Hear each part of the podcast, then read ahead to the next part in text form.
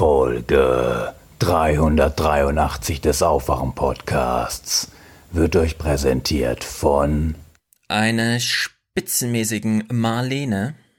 Nein, Sandra ist noch viel, viel spitzenmäßiger. Yay! Ich habe mich hier gerade eben im Parteivorstand der SPD verabschiedet, bin äh, zurückgetreten und ich wollte mich auch bei Ihnen persönlich ähm, für die jahrelange gute Zusammenarbeit bedanken.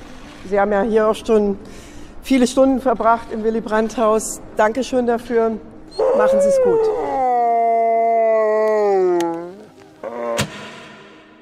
Das ist nicht so gut. Den geht hier die SPD ganz unter. Sie ist Sozialdemokratin mit Herzblut, das kann man sagen. Aber ich finde, sie ist auch ein feiner Charakter. Andrea Nahles hat eine Entscheidung getroffen und ich bin sehr sicher, dass sie diese Entscheidung nicht leichtfällig fertig getroffen hat. Das sind für uns alle schwere Zeiten und heute Abend ist ein ganz besonders schwerer Zeitpunkt. Ich möchte Andrea Nahles meinen Respekt und auch meine Hochachtung ausdrücken, was sie in den letzten Tagen erleben musste aus ihrer eigenen Partei, aber auch in der Öffentlichkeit. Das war unterhalb des Zulässigen. Ich gehe davon aus, dass die SPD die jetzt anstehenden Personalentscheidungen zügig treffen wird und die Handlungsfähigkeit der Großen Koalition damit nicht beeinträchtigt sein wird. Wir stehen weiter zur Großen Koalition. Die Wirtschaft funktioniert nicht so, wie wir uns das vorstellen. Und in diesen Zeiten eine Regierungskrise zu haben, das macht keinen Sinn. Also kurzum, es wird erwartet, dass wir unsere Aufgaben erfüllen und den Vertrag einhalten. Die Abgeordneten sind nicht gewählt für ihre Wähler, sondern für das Gemeinwohl.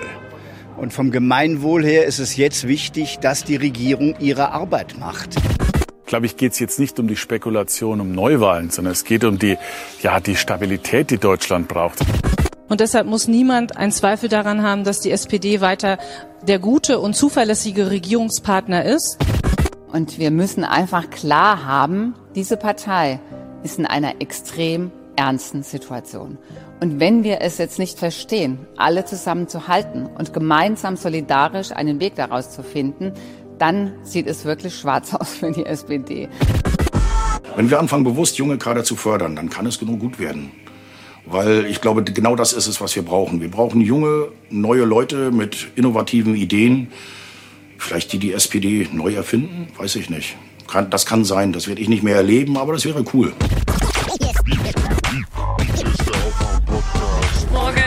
Guten Morgen. Morgen. Moin. Hallo. Hallo, guten Morgen. Niemand weiß, welche Konsequenzen sich aus dem Andrea Nahles Rückzug heute, morgen noch ergeben werden. Aber wir ziehen schon mal eine Konsequenz selbst. Wir wagen keine Voraussage über die Innenpolitik der nächsten Tage. Wake up and clear your brain. Time to listen to what people are saying. Government is lying again and the media is acting insane. It's good to stay in bed. And I know they're talking Ich kann Ihnen nicht viel mehr bieten als gestern auch. War eine gute Diskussion. Und äh, jetzt äh, geht es heute intensiv weiter. Aber wirklich neue Erkenntnisse haben wir nicht. Ist doch klar, was auf der Hand liegt. Was liegt dann auf der Hand? Ist doch klar. Volker Guten Profil Morgen. liegt was auf der Hand. Ja? Guten Morgen. Oh, wer ist diese Stimme? Ein ich, ich, feiner weiß. Charakter. Dieser oh. Ein feiner Charakter. Ja. ja. Und guten Morgen, Hans. Wir, wir müssen dich erstmal begrüßen, nämlich musikalisch. Wer hat den Verstand? Wer ist gut für unser Land? Die anderen Reporter kann man alle vergessen. Hier ist die Hans-Jessen-Show. Was haben wir das lange nicht mehr gehört? Ja, selbst schuld. Selbst schuld, ach komm. Wo warst Nein. du denn? Ja, ich hatte, ich hatte wirklich viele andere Sachen zu tun. Ihr habt ja mehrfach angefragt. Und ich habe dann immer sagen müssen, nee, ich kann nicht. Nicht ich will nicht, sondern ich kann nicht.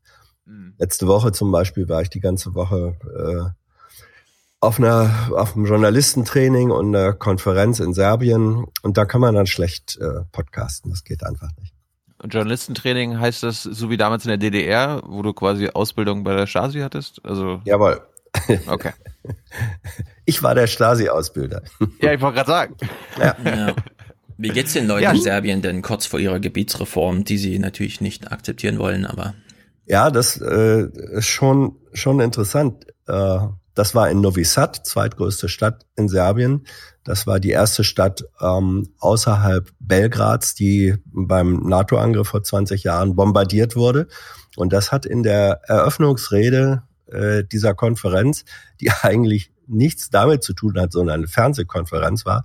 Das haben aber die Vertreter des lokalen Senders gesagt, Novi Sad, ähm, willkommen in der Stadt, die äh, ein erstes Opfer der nicht legitimierten NATO-Angriffe war, die wir wieder aufgebaut haben. Also da wurde 20 Jahre mhm. Historie den angereisten Delegierten, auch viele aus dem mhm. Westen, ähm, erstmal um die Ohren geknallt.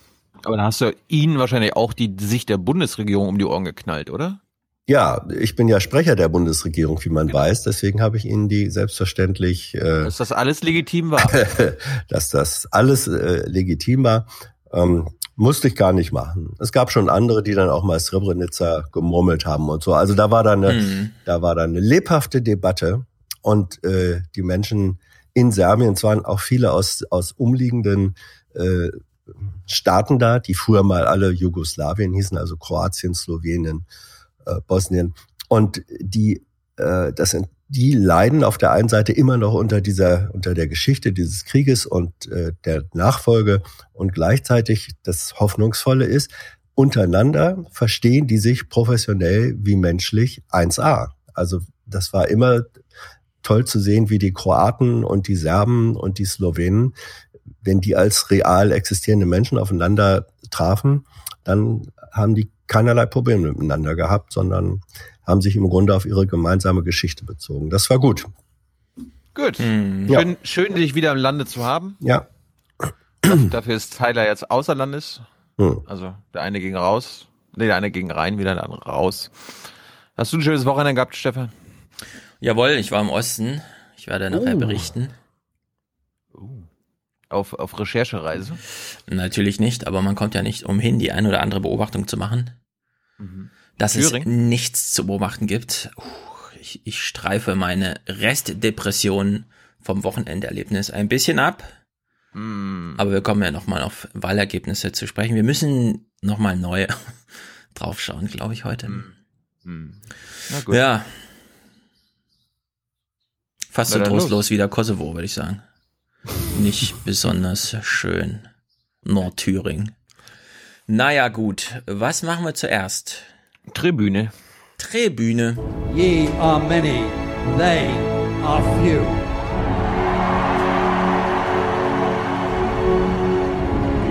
Willkommen im 1% Club. Die Diskussionen der vergangenen Wochen haben ja gezeigt, dass in der Bevölkerung ein hohes Bewusstsein für den Klimaschutz besteht.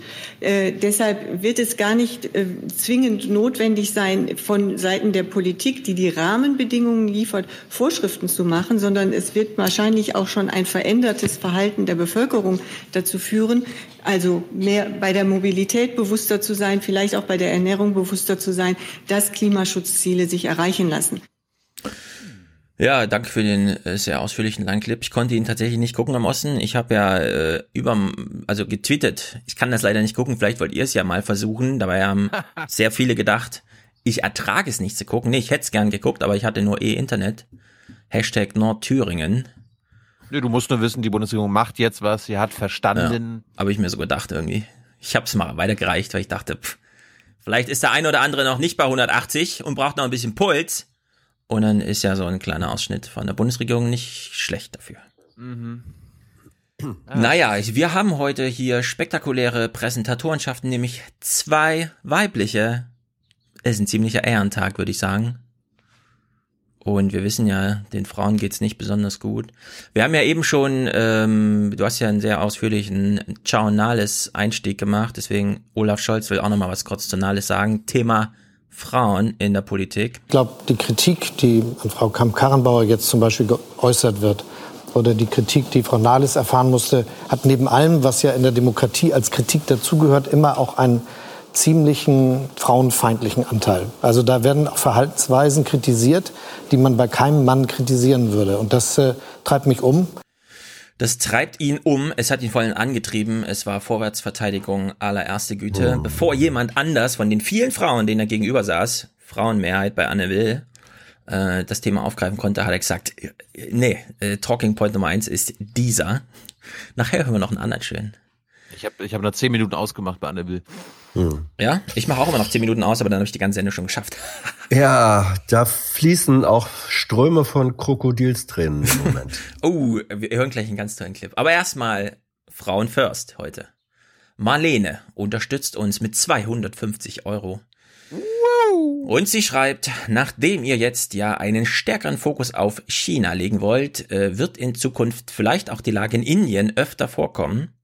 Ja, aus Gründen, vor allem demografischen, denn Indien ist wie China nur 20 Jahre jünger und das wird das eine oder andere dort noch in, wie soll man sagen, irgendwann ist China Japan, nur größer, aber genauso alt. Und dann ist Indien China. Vielleicht so technologisch fortschrittlich wie China heute oder anders, je nachdem, äh, der demografische Druck ist jedenfalls da. Ihr wisst ja, wenn man eine Linie um Indien und China malen würde und nur ein bisschen China damit drin ist, ein bisschen Indonesien, hat man schon 50 Prozent der Weltbevölkerung in einem kleinen, man kann nicht mal Kreis sagen, ist eigentlich ein Pünktchen. Ein Pünktchen. Naja. Da ist jedenfalls einiges los. Sie empfiehlt uns Deutschlandfunk Kultur, wohin steuert Indien, der Hindu-industrielle Komplex? Hab ich noch nicht gehört, aber dem gehen wir nach. Sehr gut, liebe Marlene. Hm? Ja, Hindu-industriell. Ja, Religion hat da noch mal eine ganz eigene Dimension. Haben wir ja in China auch gesehen. Naja, da ist einiges los. Herzlichen Dank für die Info, liebe Marlene, und herzlichen Dank für die Unterstützung. Ebenfalls 250 Euro von Sandra. Liebes Aufwachen-Team, hier ist Sani aus Potsdam. Das ist auch noch eine Hallo, ostdeutsche Sani. Frau. Hier klicken alle Quoten, Sirenen gerade gehen ab. Hier in diesem Ossi-Podcast. Außer Hans, der ist, der darf auch mitmachen aus dem Westen. Danke. Wir wissen, wir kommen immer wieder durcheinander. Bremen, Hannover, Osnabrück, wie war das noch gleich? Dann wirst du mit Olaf Scholz verwechselt. Hm. Wo kommst Alles du jetzt nochmal genau her? Aus Bremerhaven, ne? Nee. Aus Jena, Stefan. Aus Jena? Nein, das glaube ich dir nicht. Ja. Doch, doch, lass mich ausreden. Oh, jetzt. Siehst du, ich wusste Je doch, es lohnt sich nachzufragen. Ja, genau, ja. Je nachdem. Ah. Ist natürlich ziemlich gut. Jena hieß bei uns der Nahverkehr. Mit einem H am Ende, versteht ihr? Oh. Wird ein langer Podcast. Ja, also Sandra, liebes Aufwachenteam, hier ist Sani aus Potsdam. Habe endlich meine Schwarzhörerschaft beendet. Finden wir natürlich sehr gut. Tilo hat Clips dafür. Mhm. Du bist nee, Schwarzhörerin, ne? Du bist keine Schwarzhörerin mehr, wir sagen Danke. Spende jetzt und hör auf, Schwarzhörerin zu sein. Ja, ja hat Senni ja schon. Du hast genau. so viel verpasst, Hans. Wir haben so viele ja, ja. Sounds. Ja, also, ja. Senni Sani schreibt, vielen Dank für eure tolle Arbeit. Ich würde es sehr begrüßen, wenn ihr mehr über die ostdeutschen Bundesländer bing, bing, bing, bing, bing heute mhm. äh, machen würdet. Also reden wahrscheinlich meint sie mit machen. Das Ergebnis der Wahlen ist sehr erschreckend. Hm, wer weiß. Gucken wir gleich mal drauf. Wer aber leider, war aber leider abzusehen. Ich kenne mich nur in Brandenburg etwas aus. Da wird dies Jahr gewählt. Da war die AfD stärkste äh, Kraft jetzt bei den Wahlen. Es gibt tolle Projekte, die sich mit ökosozialen Themen beschäftigen. Die sind übrigens sehr notwendig, denn das ökologische und das soziale muss dort zwingend zusammengedacht werden. Wenn ihr da was machen wollt, könnt ihr euch zum Beispiel auf folgende Webseite mal umschauen. bbb.wandelwoche.org oder brandenburg.imwandel.net. Hm. Also es sind Anlaufstellen für unseren Ostbeauftragten Nordkorea-Leser Tilo, sich die Seiten mal anzugucken. Auch Räume für Veranstaltungen zu, oh, jetzt wird's interessant. Auch Räume für Veranstaltungen zu finden sollte kein Problem sein. Macht weiter so, nicht aufhören. Lieben Gruß, Sunny. Das ist wahrscheinlich irgendwie eine Einladung, dass wir auch in Brandenburg mal einen Podcast machen. Das ist natürlich. Na, hatte ich ja gesagt. Das ist natürlich ziemlich gut. Hier, Brandenburg Sound, Hans, das, äh, den hast du auch verpasst? Wir müssen jetzt für unser Deutschland unbedingt kämpfen. Mhm. Und uns nicht untergehen lassen. Das ist ganz, ganz wichtig. Ja dass Deutschland bleibt. Packt hm, Essen Den ein. Den hatte ich schon mal gehört, ja. Wir fahren nach Brandenburg. Hm. Und uns nicht untergehen lassen. Ja, uns nicht untergehen lassen. Ja oder nein, fehlt dann noch als hm. Nachsatz. Ja oder nein. Naja, Matthias schickt uns 132. er erklärt, wow. mein Weg zu euch als Frankfurter. Doppelpunkt. Immer hart zweiter Tag gehört. In einer Sendung Heiner Flassbeck kennengelernt und Fan geworden. Dann Nachdenkseiten kennengelernt, darüber alternativlos gehört, dann Fefe gelesen, über Fefe häufiger junge Naivclips geguckt, jetzt auf eurem Podcast gehört. So funktioniert. Für alle, die sich fragen, ach scheiße, wie kriegen wir eigentlich die Podcasts mal zu den Hörern? Das ist hier so ein typischer Weg. Das ist doch Sehr gut. Au, au, das ist doch audiovisuell eigentlich. Connecting the dots, du Penner! Richtig. Er ist connecting the, the Penner. Connecting the Penners, you dot. genau. Ja. Und, und Stefan Schulz und Ober Pappnase Jessen. Pappnase. Ja, so ja. ist es nämlich. Also, ist sehr gut. Herzlichen Dank für die Aufklärung, Matthias, und natürlich für die Unterstützung. Markus schickt 100 und schreibt Danke für eure hervorragende Arbeit. Auch 100 kommen von Erik und zwar jeden Monat. Das ist super treu. Mhm. Wir sind sehr dankbar. Diana schickt 50 Liebesgrüße oder liebe Grüße, wir wissen ja, was sie eigentlich sagen will. Aus Innsbruck, lasst es euch gut gehen und danke natürlich. Der Podcast macht meine Welt immer ein bisschen schlaubi-schlumpfiger. Ah, ich hoffe, wir hoffen, das ist was Gutes. Blau. Bitteschön. Das klingt irgendwie blau. Aber gut. Man kann den Podcast auch blau hören. Julian schickt 50. Was wäre, wenn Rezo der Einladung in einem neuen Video zugesagt mit der Bedingung des Livestreams und der Unterstützung von Tilo, Harald Lesch, Gregor Gysi und Michael Lüders und Volker Pispers für mindestens drei Stunden direkt äh, an Frau Merkel, frei nach dem Motto IH, keine Ahnung. Äh, was wäre dann gewesen? Ja, gar nichts wäre dann gewesen. Sowas ist, also, wer hätten sich sowas angeguckt? Da sitzt Millionen. Paul Ziemiak und wird irgendwie von Harald Lesch und Gregor Gysi und Michael Lüders und Volker Pispers in die Mangel genommen. Die sollen lieber handeln als quatschen. Ja, finde ich ein witziges Szenario, aber hm, wer weiß. Stefan und Franziska unterstützen diesen Podcast mit 50 Euro. Wir sind sehr dankbar. Hier bleibt jemand anonym auch mit 50 Euro. Frederik und Amelie, 50 Euro aufwachen, siehe E-Mail. Ah. Die wünschen sich alle gar nichts. Ja nee. Äh, Frederik, ich schreib's mir hier jetzt an, auf, dass ich drauf zurückkomme und ich zerstöre dadurch mein Fenstermanagement nicht, denn dieser Podcast äh, hängt am seidenen Faden, technisch, sagen wir es mal so. Ja. Ordnung muss sein hier. Ordnung muss sein. Dieter schickt uns 42, schließt also die Produzentenschaften ab. Alles Gute zum Geburtstag an Jan von Dani. Jonathan und Dieter, bitte spielt seinen Lieblingsspruch mit deutschem Rei, ach so, genau, deutschem Reiland und dann gerne ein Gesang von Frau Roth. Mhm. Happy Birthday to you. Bitte alle. Ja.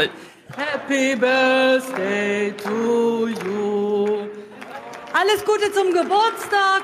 Die Merkel, die hat das Deutsche, Deutschland und Europa zunichte gerammelt, hat die das mit ihrer Politik.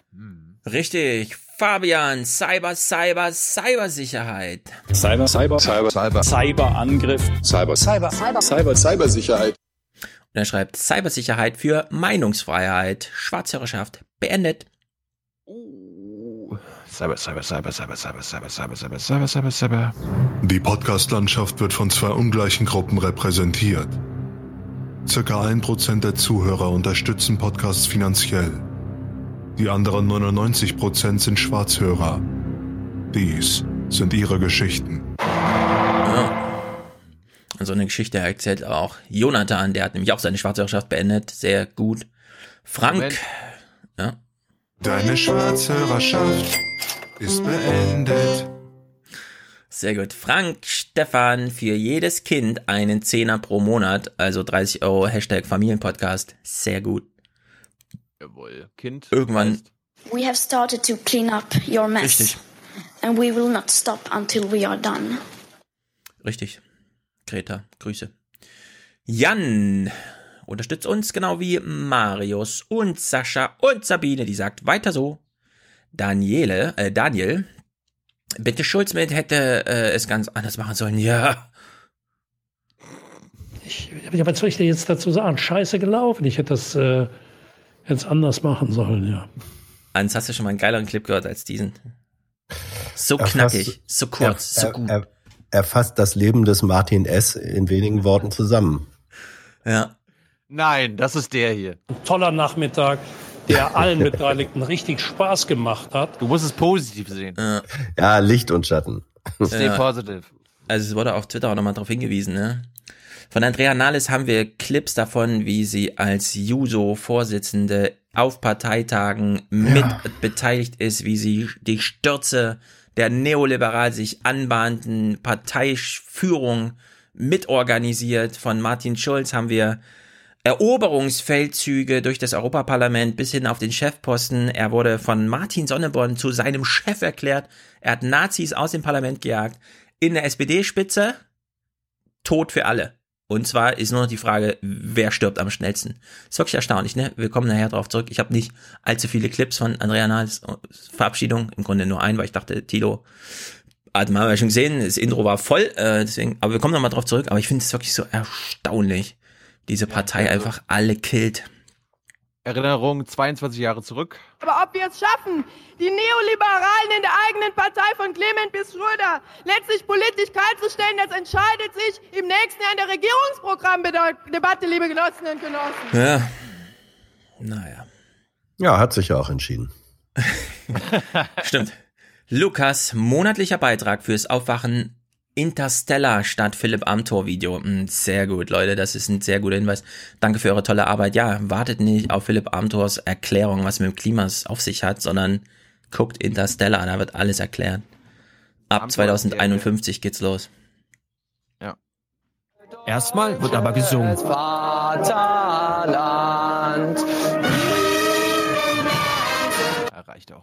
Ja, reicht. Simon, herzlichen Dank. Daniel und Inga unterstützen uns. Monatliche Wertschätzung finden wir hervorragend.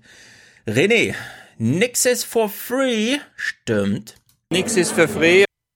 Hat absolut recht. Äh, Grüße an Thomas in Jena von René aus Darmstadt.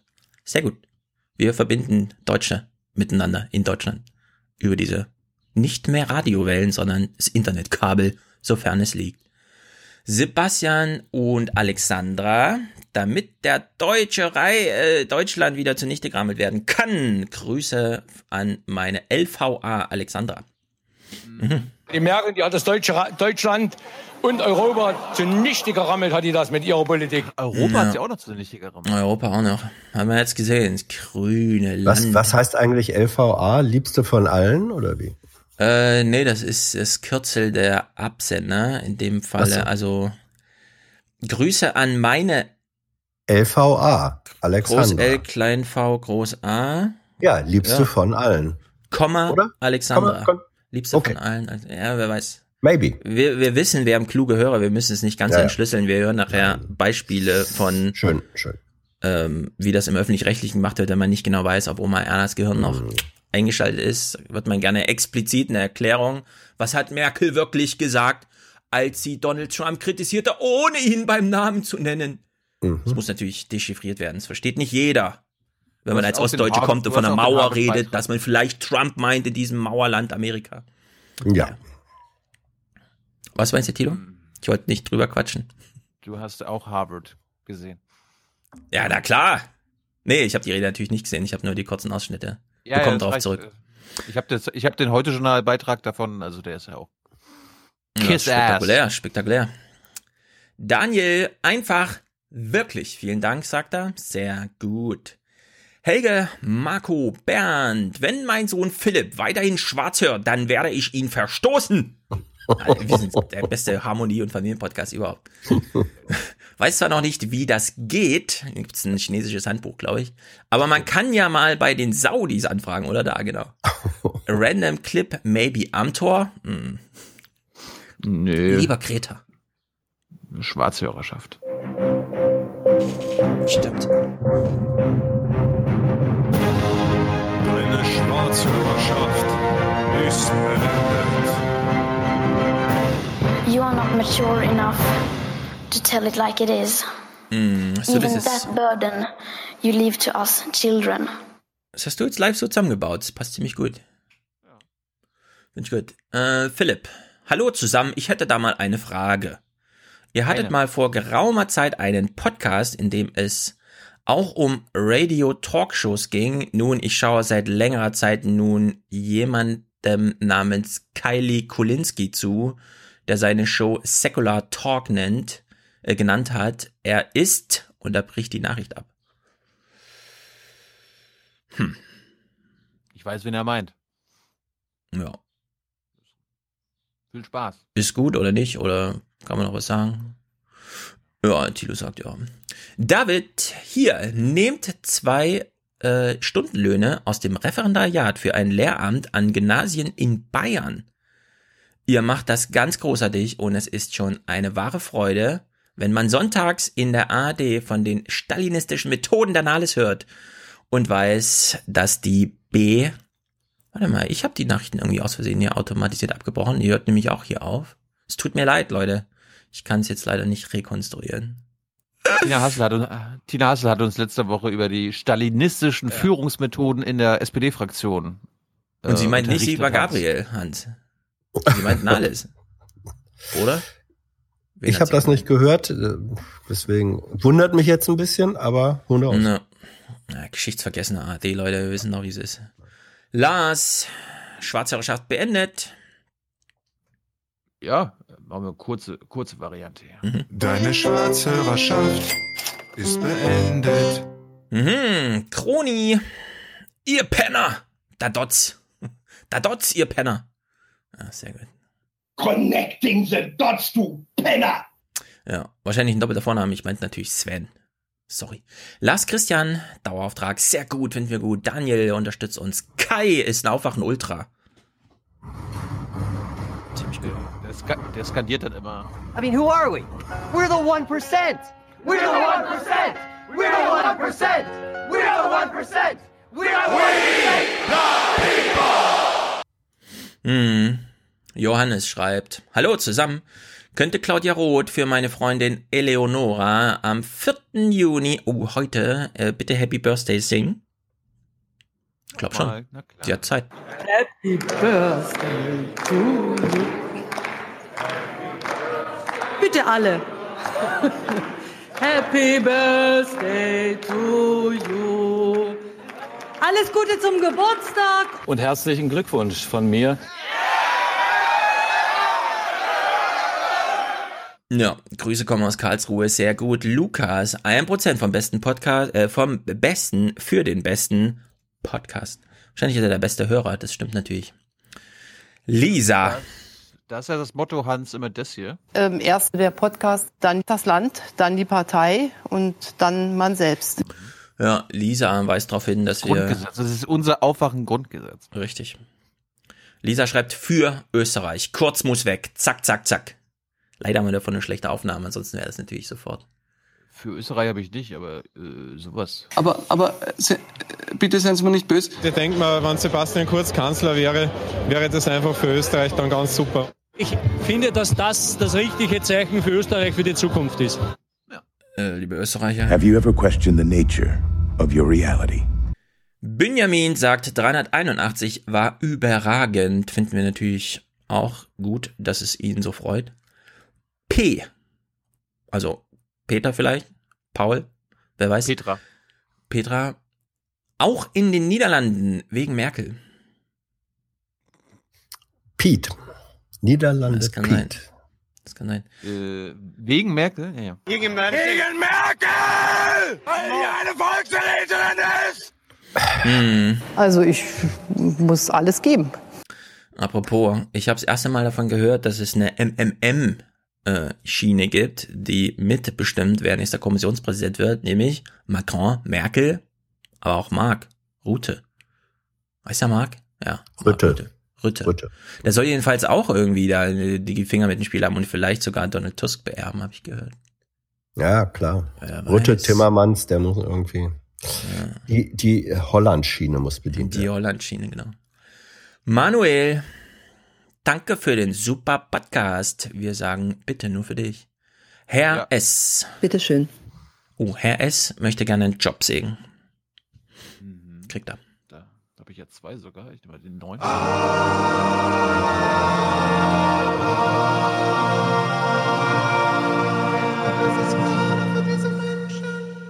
Hm. Hans Christian ähm, weist uns daraus hin aus Aufwachen 359. Dritte Stunde, 33. Minute, 24. Sekunde, klasse. Ich muss jetzt hier leider weiter hingucken. Mal Zeit für einen neuen Verwendungszweck. Ja, das ist irgendwie ein Clip, der kam da vor. Vielleicht habe ich den noch irgendwo. Klasse, ich muss jetzt hier leider weiter äh, hingucken, weil es ist einfach super. Naja. Das war, das war das, wo du, wo du, wo wir bei der DSL-Verlegung auf Rügen zugeguckt haben. Hm. Ach so, wo die Kabel wow. kam. Wo die Kabel ja. kam. Sehr gut. Wo sie dann Internet hatte und du dann so. Ach so. Okay, da ist doch die Kamera, da ist die Kamera unwichtiger. Ach so, ich erinnere mich, ich erinnere mich, genau. Oh, ich muss jetzt erstmal auf den Bildschirm gucken. Vielleicht komme ich da bald, wenn ich hier im Fernsehen schon abgefilmt werde. Simone unterstützt uns, finden wir sehr gut. Und noch eine Simone gleich darunter. Das ist natürlich ein cooler Zufall. Ein Prozent meiner Rente für den besten Podcast, den ich kenne. Sie kennt hoffentlich mehr als einen Podcast in die Zukunft. Schnell mit der Podcast-Landschaft vertraut machen. Oh, Sebastian, sehr gut. Das ist ein gutes Timing. Frage an Hans. Wann wirst du eigentlich von der Oberpappnase zur Hauptpappnase befördert? Wird nämlich Zeit. Ja, das sind ja militärische, das sind ja militärische Dienstgrade. Die, die werden beim Pappnasen-Hauptkommando in Mainz entschieden. Das entzieht sich also meinem Einfluss und meiner Kenntnis. Ja Darüber werden gucken. wir dann, darüber werden wir dann in einem, in einem Tagesbefehl äh, instruiert. Nee, ich meine, das können wir ja verraten. Es gibt dann immer einen Test, der heißt Staatstragend. Und wenn er den nicht erfüllt, dann wird er nicht befördert. Ich würde sagen, wir zählen heute mit. Wenn du 17 Dots connected hast, wirst du Ja. Oberpappnase. Ja.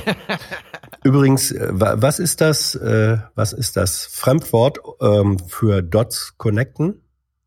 Keine Ahnung. Ja. Astronomie. Ich dachte Astrologie. Nee, Ast Astronomie. Die Sternbilder resultieren ja aus connecteden Dots am Himmel. Stimmt. Ja, Ast Ast Astrologie dann. Ich habe Nein, mehrere Apps. Astronomie. Ich habe mehrere As- Apps, die mir die Dots connecten und dann gucke ich immer hoch und versuche das zu finden. Und ehrlich gesagt, es soll da sein, wo mein Handy mir das Ja, ja. hinzeigt. Ja, den großen nicht. Wagen findet man noch. Ja, das ist aber auch der einzige.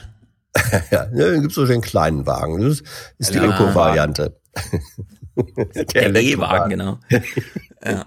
Gibt's natürlich Ach auch, aber es ist kompliziert, diese Connected, also außer Sonne, Mond Ja. und großer Wagen ist, ist schwerlich. Vielleicht ist der Flughafen auch zu Alien in Frankfurt. Hier werden ja sehr Das viele City ja, ja. connected, nicht nur Dots am Himmel. Mm, mm. Naja, Felix, äh, Grüße äh, an Jul Julie, meinen Sohn, meinem Sohn, meinen Sohn. Lade ihn zu einem gemeinsamen Schwarzhörerschaftsbeendigungsdate ein. Hm. Mein Herz wird ganz warm dabei, ehrlich, Leute. Das ist doch süß. Deine Schwarzhörerschaft ist beendet. Ja. Kauft euch eine Kugel Eis, nehmt euch Zeit, nehmt einen Bluetooth-Lautsprecher mit und dann wird draußen auch mal ein Podcast gehört. Mitten auf das Street. Sit-in. Sebastian, Nancy, Jens unterstützen uns. Eiko. Sehr informativer und cooler Podcast. Vielen Dank für euren Einsatz und Grüße aus Prenzlberg. Also bei euch da irgendwo in dieser verruchten Gegend. Matthias, Arsch hoch, Dauerauftrag eingerichtet. Danke. Wir sagen auch danke. Shari unterstützt uns. Günther auch. Schwarzhörerschaft beendet. Dauerauftrag bis 30.04.2020. Jawoll. Aufwachen Und Podcast das ist gerettet. gut für Deutschland, sage ich dazu nur. Aufwachen und Talkradio, investigative Betrachtung und lange Monologe. Falls ihr es noch nicht geschafft habt, Jennys Podcast, der letzte, der so ein bisschen in den Osten guckt. Spektak. Beste sprechendes Denken Monolog-Podcast, den ihr euch vorstellen könnt, geht drei Stunden. Kein Wort zu viel. Ist wirklich gut. Kommt drauf zurück. Ich wohne am Alex, ich sage nein. Ey, ey, das, das lasse ich nicht zu, Oma Jana, das geht nicht. Raus aus dem Alex, Podcast an, zack, Jenny hören. G und S. Scheiß, also nicht Scheiß, sondern Scheiß, aber lässt sich nicht gut lesen, die 5 X, also ich übersetze mal. Scheiß auf Netflix, ihr seid spannender. Grüße an alle denkenden Handwerker. Lehmputze for Future. Warum gibt es kein Ausrufezeichen? Das stimmt, das ist eine gute Frage. Liebe Banken. Josephine unterstützt uns und sagt, danke, schickt ein Smiley. Wir lächeln zurück. Sehr gut. Danke, Angela Merkel. Michael schreibt, Schwarzhörerschaft beendet, Dauerauftrag eingerichtet und die Dots endlich connected. Ihr Penner, Grüße aus Monem, Funde Buwe. Wer auch immer das ist. Das ist Mannheim. Ich vermute, Mannheim ist gemeint. Das klingt eher so Bremen-Norddeutsch. Monem Fundebuwe. Oder Büwe mit Doppel-U. Das ist niederländisch irgendwas. Katharina unterstützt uns für mehr Ökoterror. Er hat doch gerade Schwarzhörerschaft ja. und Connected gemacht. Warte mal. Ja, bitte. Und, und Stefan Schulz und Ober Pappnase Jessen. Connecting the dots, du Penner. So? Ja, sehr gut. Also Katharina für mehr Ökoterror, den wünscht sie sich. Haben wir da einen Clip Öko? Ich kenne nur Transparenz, Terror, aber wir sind auch für Ökoterror. Also nicht in echt, ne? Das war nur unser Spruch. Ja, Tim, wenn ich diesen Dauerauftrag, äh, warte, wenn ich diesen Dauerauftrag nicht, nicht sende, dann werden das die Chinesen machen. Oh, das ist natürlich große Gefahr, dass wir hier rotes Geld kriegen. Naja. Nur nur Kremlgeld. Richtig. Jonas, Schwarzhörerschaft beendet. Liebesgrüße an meinen gebürtigen Ossi und Wahlschwaben. Sorry. Lebhaft in Bamberg, Maltinimus Maximus. Finde natürlich sehr gut. Deine Schwarzhörerschaft ist beendet. Ja, und damit danken wir noch weiteren ungenannten Kerlen, denn die Frauen gehen hier vor, die sind alle genannt, Kerle ohne Grußbotschaft. Wird pauschal gedankt. Herzlichen Dank, Leute. For the many, for the many, not, not the few, the few.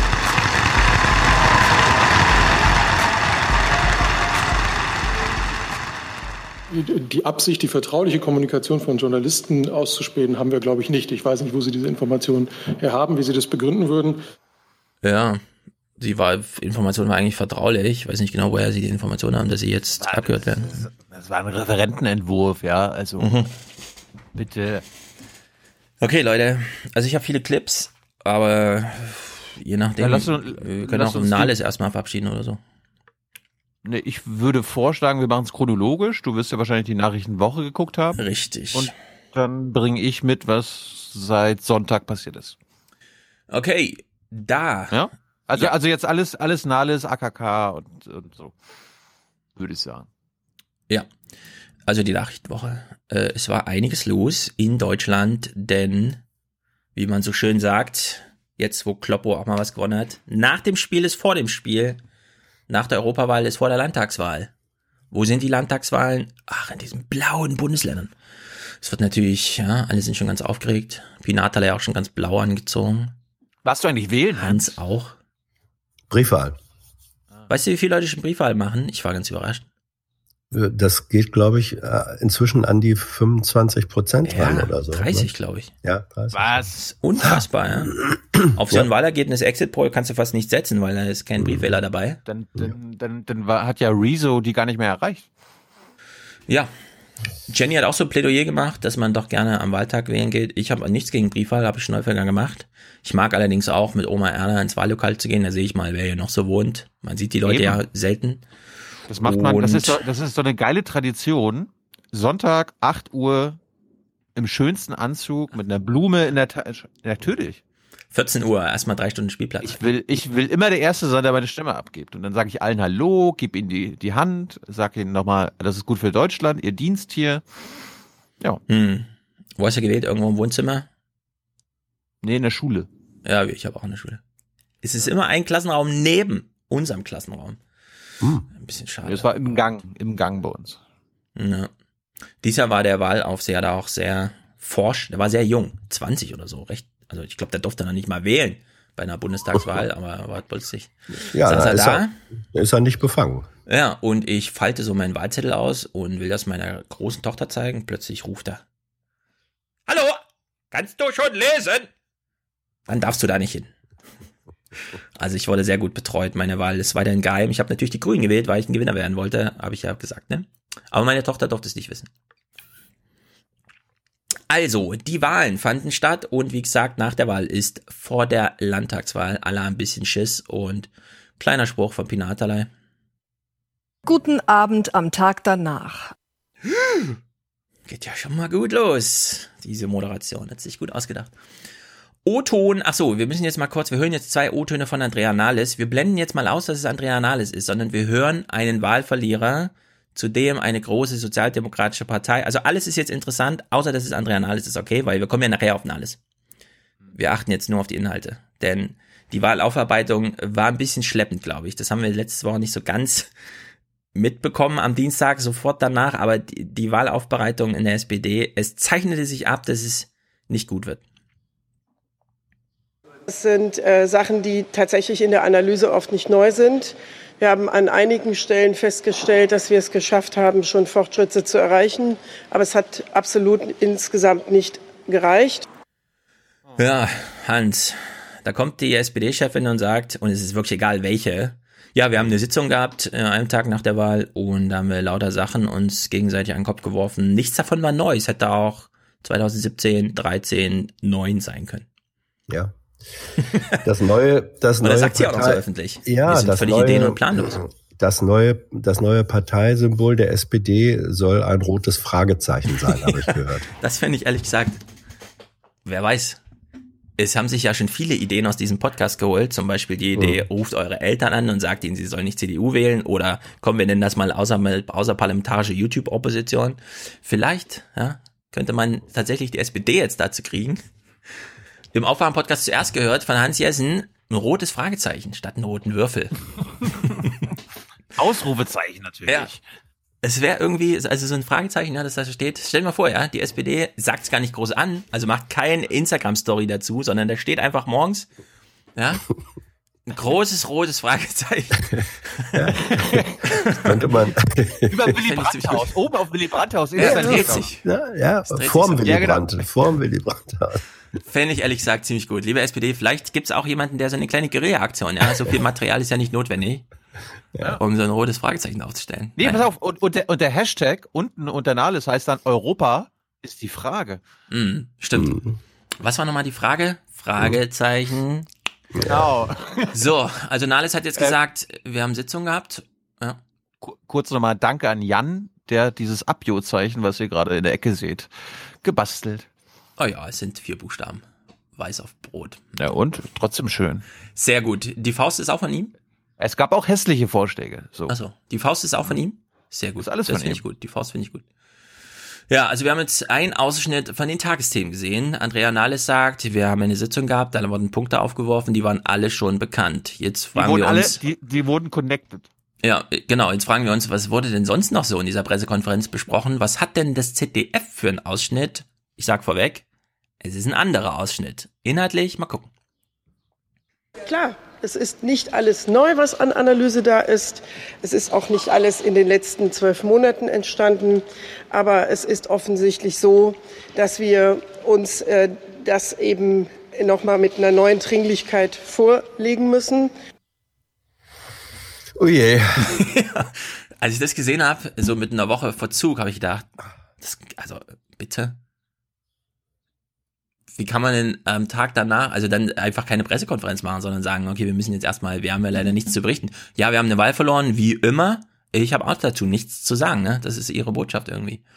Also es ist sehr merkwürdig. Na gut, gucken wir mal in den Bericht rein, denn so ein bisschen war die Vorahnung dann doch schon da, auch wenn die SPD glaubt, das ist hier so wie immer gewesen, man verliert halt eine Wahl. Nee, es gab dann doch so die eine oder anderen strukturellen Veränderungen, die auch Konsequenzen nach sich ziehen.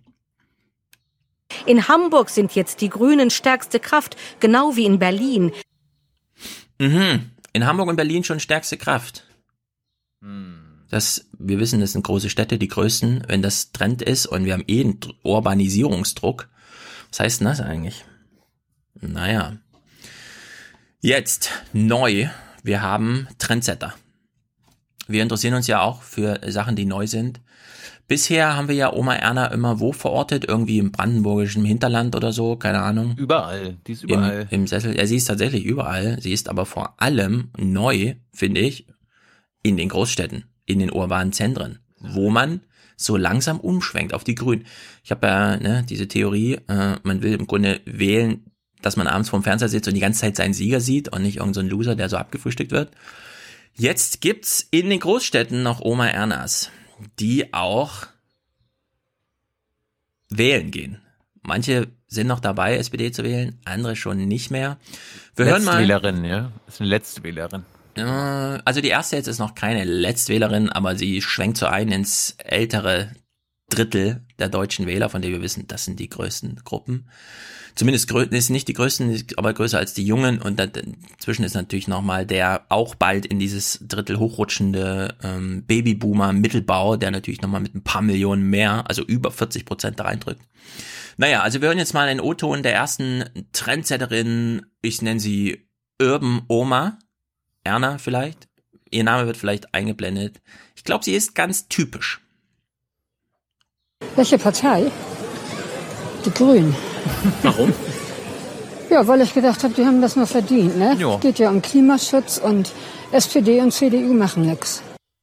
Ja, gut. Das ist die Quintessenz von Rezo.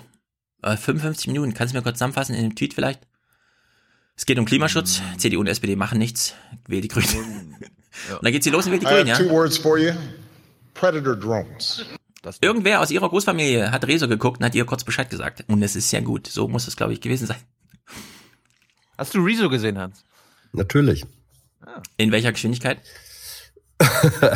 Ich, ich hatte eine Möglichkeit, ihn schon vorher zu sehen, bevor die große öffentliche Aufmerksamkeit. Ja, krass. Also wurden geheime Dots connected und deswegen deswegen konnte ich dann äh, diese Riso-Geschichte ziemlich ziemlich ähm, erfolgreich in diese Konferenz in Serbien äh, einbringen. Das war spannend. Das Du willst uns also sagen, von den 12,7 Millionen Views bist du der Dritte, Nö.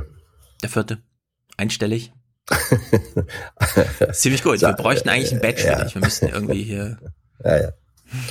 Aber du hast die, du hast die Dots gleich connected und hast immer ein es, Trend. sehr gut, hast Ja. noch Serbien genommen. Ja. ja, das ist natürlich gut. Ich saß in Heidelberg auch auf der Bühne und irgendwann haben die Leute schon mit den Augen gerollt, als ich nochmal von Rezo und da habe ich gesagt, Mhm. Leute, das Video ist zwar erst zwei Tage alt, aber da reden wir in fünf Jahren noch drüber und Ja. ich bin immer noch davon überzeugt. Ja, Also das, äh, wir haben das wirklich, ich habe das, ich habe dann äh, sozusagen meine Trainingssession ein bisschen spontan umgeändert und Riso eingebaut und dann haben wir das da geguckt. Das, das Irre war, ähm, dann hat einer der Co-Trainer, während wir das machten und dann auch Ausschnitte aus dem Video geguckt haben mit englischen Subtitles und so, dann hat er zwischendurch immer mal wieder äh, abgedatet, wie viel Follower hat das Ding ähm, oder wie viel Views hat das Ding und dann Mhm. konnte er einem sagen, also wir reden jetzt hier äh, 20 Minuten drüber und in der Zeit sind 400.000 Views dazugekommen. Und das, das sind einfach Sachen, äh, da fallen Leute, die eine Tradition als gestandene Fernsehjournalisten haben, da entdecken die auf einmal, da passiert was.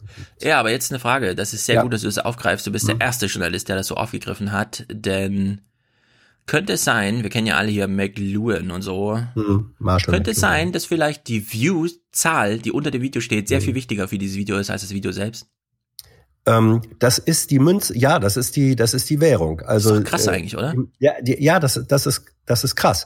Es ist, äh, es gibt eine Doppelwährung. Einmal die Views und dann die, äh, die, die, ähm, das Sharen. Also View, Share, Like. So, Mhm. das sind die drei Kategorien, ähm, die wichtig sind und die aber, ich finde sie wichtig, weil sie über den, über den äh, Prozess der Kommunikation, wie sich das verbreitet, das ist ja eine völlig andere Verbreitungsform von Informationen, als wir es aus dem linearen äh, Bereich kennen. Ja. Und diese neue Form von, von, von Schneeballeffekt, äh, Kettenreaktion, das ist einfach eine neue Qualität von Kommunikation. Und es gibt dieses sehr berühmte Buch Habermas äh, Habilitationsschrift Strukturwandel der Öffentlichkeit.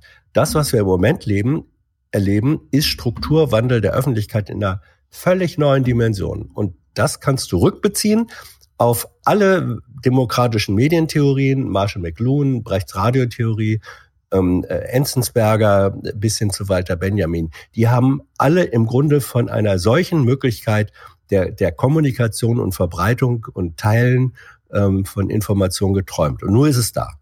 Ja, aber ich glaube, so nach dem zwei Millionensten View haben die Leute nicht mal aus inhaltlichen Gründen geguckt, sondern die haben nur noch Ja. reingeklickt, was alle gucken. Ja.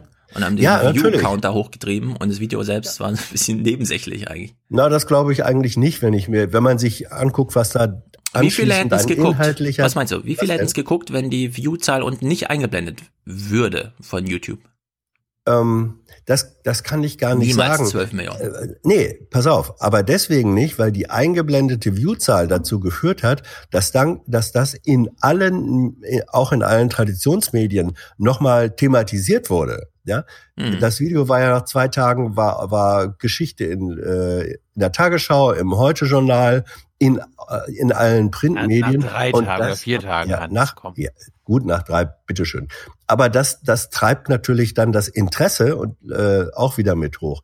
Aber es stimmt schon, also ein Element, wenn die Klickzahlen nicht eingeblendet würden, wäre diese Dynamik langsamer gelaufen. Da denke ich, Herr Stefan recht. Ja. Also ich finde das eine sehr interessante Sache, die da abgelaufen ist, die noch nicht aus dieser Richtung mal beobachtet wurde. Aber wer weiß, wir sind ja hier auch kein investigatives Medium, sondern wir gucken, was Oma Erna so denkt. Wir haben jetzt eine Oma Erna kennengelernt, die schon grün gewählt hat mit ja, der Zusammenfassung des Rezo-Videos. Es geht um Klimaschutz, SPD und CDU tun nichts, also wähle ich grün. Ja, schöner Dreisprung. Hast Jetzt haben wir... Hm? Also die gemerkt, ich habe Oma Erna bei der, bei der Phoenix-Runde eingebaut. Mehrfach. Ja, habe ich gesehen. Äh, da müssen wir auch noch gleich mal drüber reden, über den Phoenix Fail. Das ist natürlich, muss nochmal thematisiert werden. Aber nicht jetzt, denn wir sind jetzt bei Oma Erna. Wir haben jetzt im Hintergrund diese Oma Erna, ne? Von der wir sagen, na, die ist so gerade so, von unten rutscht die so rein in dieses, äh, ich bin jetzt auch 60 plus und so weiter und so fort. Jetzt gibt's natürlich noch sehr viel ältere Oma Ernas, die vielleicht Enkel haben, die auch schon volljährig sind und die keine Kinder haben und die deswegen Rezo nicht mitbekommen haben. Wie haben die eigentlich gewählt und warum? Ja, und jetzt haben wir hier einen sehr augenöffnenden und vielleicht für Andrea Nahles oder die, wer auch immer da eine Position folgt, die Analysen zu machen. Ja, eine sehr lehrreiches Statement einer alten SPD-Wählerin. Die Europawahl habe ich dummerweise die SPD gewählt. Ich wollte die ein bisschen stärken, deswegen, weil diese Abkack. Abrutschen. Entschuldigung. Geil. Aha. Sie hat aus Mitleid die alten Sieger nochmal gewählt, aber jetzt weiß sie auch, ne. Ich meine, wir machen so viel über politische Bildung, ist total wichtig, geht in die Schule, es gibt Schulzwang und so weiter, ne? Schulpflicht. So, und dann, ja, kurz vor Ende deines Lebens, du bist quasi, du kratzt schon an der Lebenserwartung, bist schon so im, im Schnitt dran, ne? Und dann wirst du gefragt, warum hast du eigentlich gewählt, wie du gewählt hast? Ja, keine Ahnung, ich hatte Mitleid. Weil, mit, weil, weil. Katharina Barley so einen tollen Wahlkampf gemacht hat. Ja. Und ist es nicht schön, dass manchmal Straßenumfragen doch ihren Sinn haben, Stefan? Ja, in dem Falle für, für unseren Podcast ist genau richtig. Ich wünsche mir so eine Einordnung allerdings auch gerne direkt in den Tagsthemen. Sehr, äh, natürlich. Ich, ich will, dass Pinatalei sagt, so, jetzt demografisch, Sie wissen, die Lebenserwartung ist 84, wir haben jetzt mal mit Absicht eine 83-Jährige gefragt. Sie hat vielleicht zum letzten Mal gewählt. Warum haben Sie SPD gewählt? Aus Mitleid. Okay. Ja, Dann direkt zum Wetter schalten und die Nutzer selbst darüber nachdenken lassen. Erstwähler wissen ja, dass sie Erstwähler sind. Das ist bei Letztwählern normalerweise anders. Hm. Ja, im Großen und Ganzen stimmt das so nicht, weil wir haben eine Statistik jetzt, statistische Zahl. Also Für jeden einzelnen Straßenumfrager, den du fragst, stimmt es, aber im Großen und Ganzen wissen wir ziemlich genau, wer die Letztwähler sind.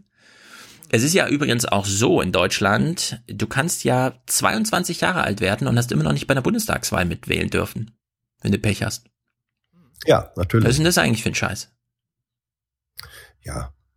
Du bist jetzt fürs Elternwahlrecht, ne? Bis Und, also mir ist völlig 22. egal, wie. Ich gebe gerne vier Stimmen ab, für meine drei Ja. Kinder auch noch. Mache Ja, ich gern. Ja. Ist mir Hey, das egal. überlässt du deiner Frau. Okay. Frauen-Familienwahlrecht, ne? Irgendwas muss man jedenfalls tun. Naja, gut. Also, AKK will ja dann, äh, wollte ja auch ohne Nahles weitermachen und so weiter und so fort, ne? AKK hat auch in der Wahlnachlese nochmal einen sehr, also eine Woche vorher quasi einen sehr guten Spur nochmal gemacht, der uns auch nochmal zu denken geben sollte, gerade im Lichte dieser Obererna, die wir da gerade gesehen haben. Das ist aus meiner Sicht wirklich eine historische Zeit, in der es um die Frage geht, ob das Konzept der Volksparteien für die Zukunft noch taugt. Und den Beweis dafür, dass wir für die Zukunft taugen, den müssen wir jetzt antreten. Tja, ja. Ja, Ich meine, selbst wenn das Konzept der Volkspartei noch taugt, ist das noch nicht automatisch eine Aussage über die CDU.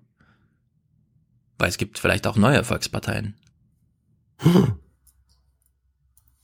Also in der Hinsicht ist das so, das ist wieder so ein typisches, die Schwarzen glauben, dass der Staat ihnen gehöre. Und das muss man aber alles, das kann jetzt alles immer aufgebrochen werden. Und vor allem für den Osten, ich erinnere an Jennys Podcast, da gilt das natürlich so nicht, ne? Also da äh, kommen wir gleich auf Zahlen zu sprechen. Da stellt sich die Frage nach Volksparteien nochmal anders, als so wie sie das hier meinte, braucht man eigentlich die CDU noch? Und dann beansprucht sie für sich das Label Volkspartei, ich auch sagen würde, ja, muss man ja nicht so weit denken.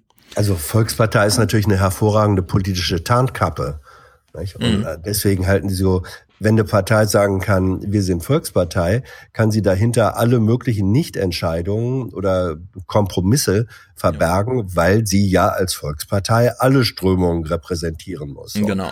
Und, da sagt, ähm, ja. und dieser, diese Tarnkappe, dieser Tarnumhang fliegt ihnen im Moment weg und würde sie eigentlich, die, die Ex-Volksparteien, würde sie dazu zwingen, klarer Positionen zu beziehen. Und das überfordert sie substanziell im Moment. Ja, Niklas Luhmann hat so ein schönes Argument, äh, wenn, also ich reinterpretiere jetzt mal, ja, also wenn die Volkspartei, wie sie das zum Beispiel denkt, bei der AKK im Kopf, ja, wenn das so funktionieren würde, wie sie uns das weismachen will, Volkspartei, dann würde tatsächlich eine reichen, um Demokratie zu machen. Ja.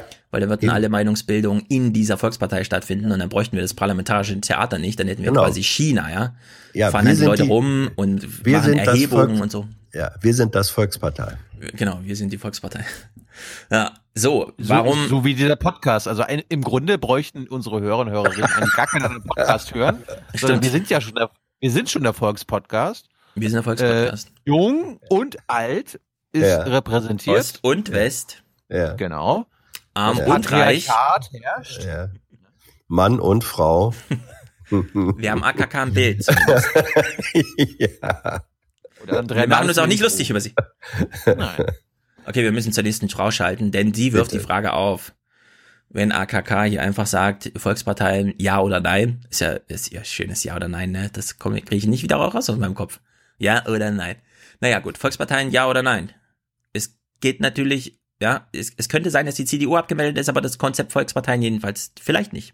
Deutschland ist nach dieser Europawahl eher schwarz-grün als schwarz-rot blicken wir auf die Wahlergebnisse in den Landkreisen, wo deutlich wird, wie die Regionen gewählt haben.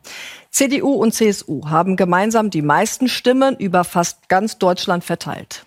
Die SPD mit ein paar roten Flecken sichtbar, die Grünen wiederum über das Land verteilt. Sieht nicht nach so vielen Stimmen aus, sie haben eben vor allem in den Großstädten viele Wähler für sich gewonnen. Mhm. Ihr seht. Der Rest, der Rest AfD, oder was? Ja, also ihr seht noch graue Flecken offen. Ich bin überrascht, dass ich rote Flecken noch sehe. Ja, es gibt noch ein paar. Bremen gehört nicht dazu. Doch.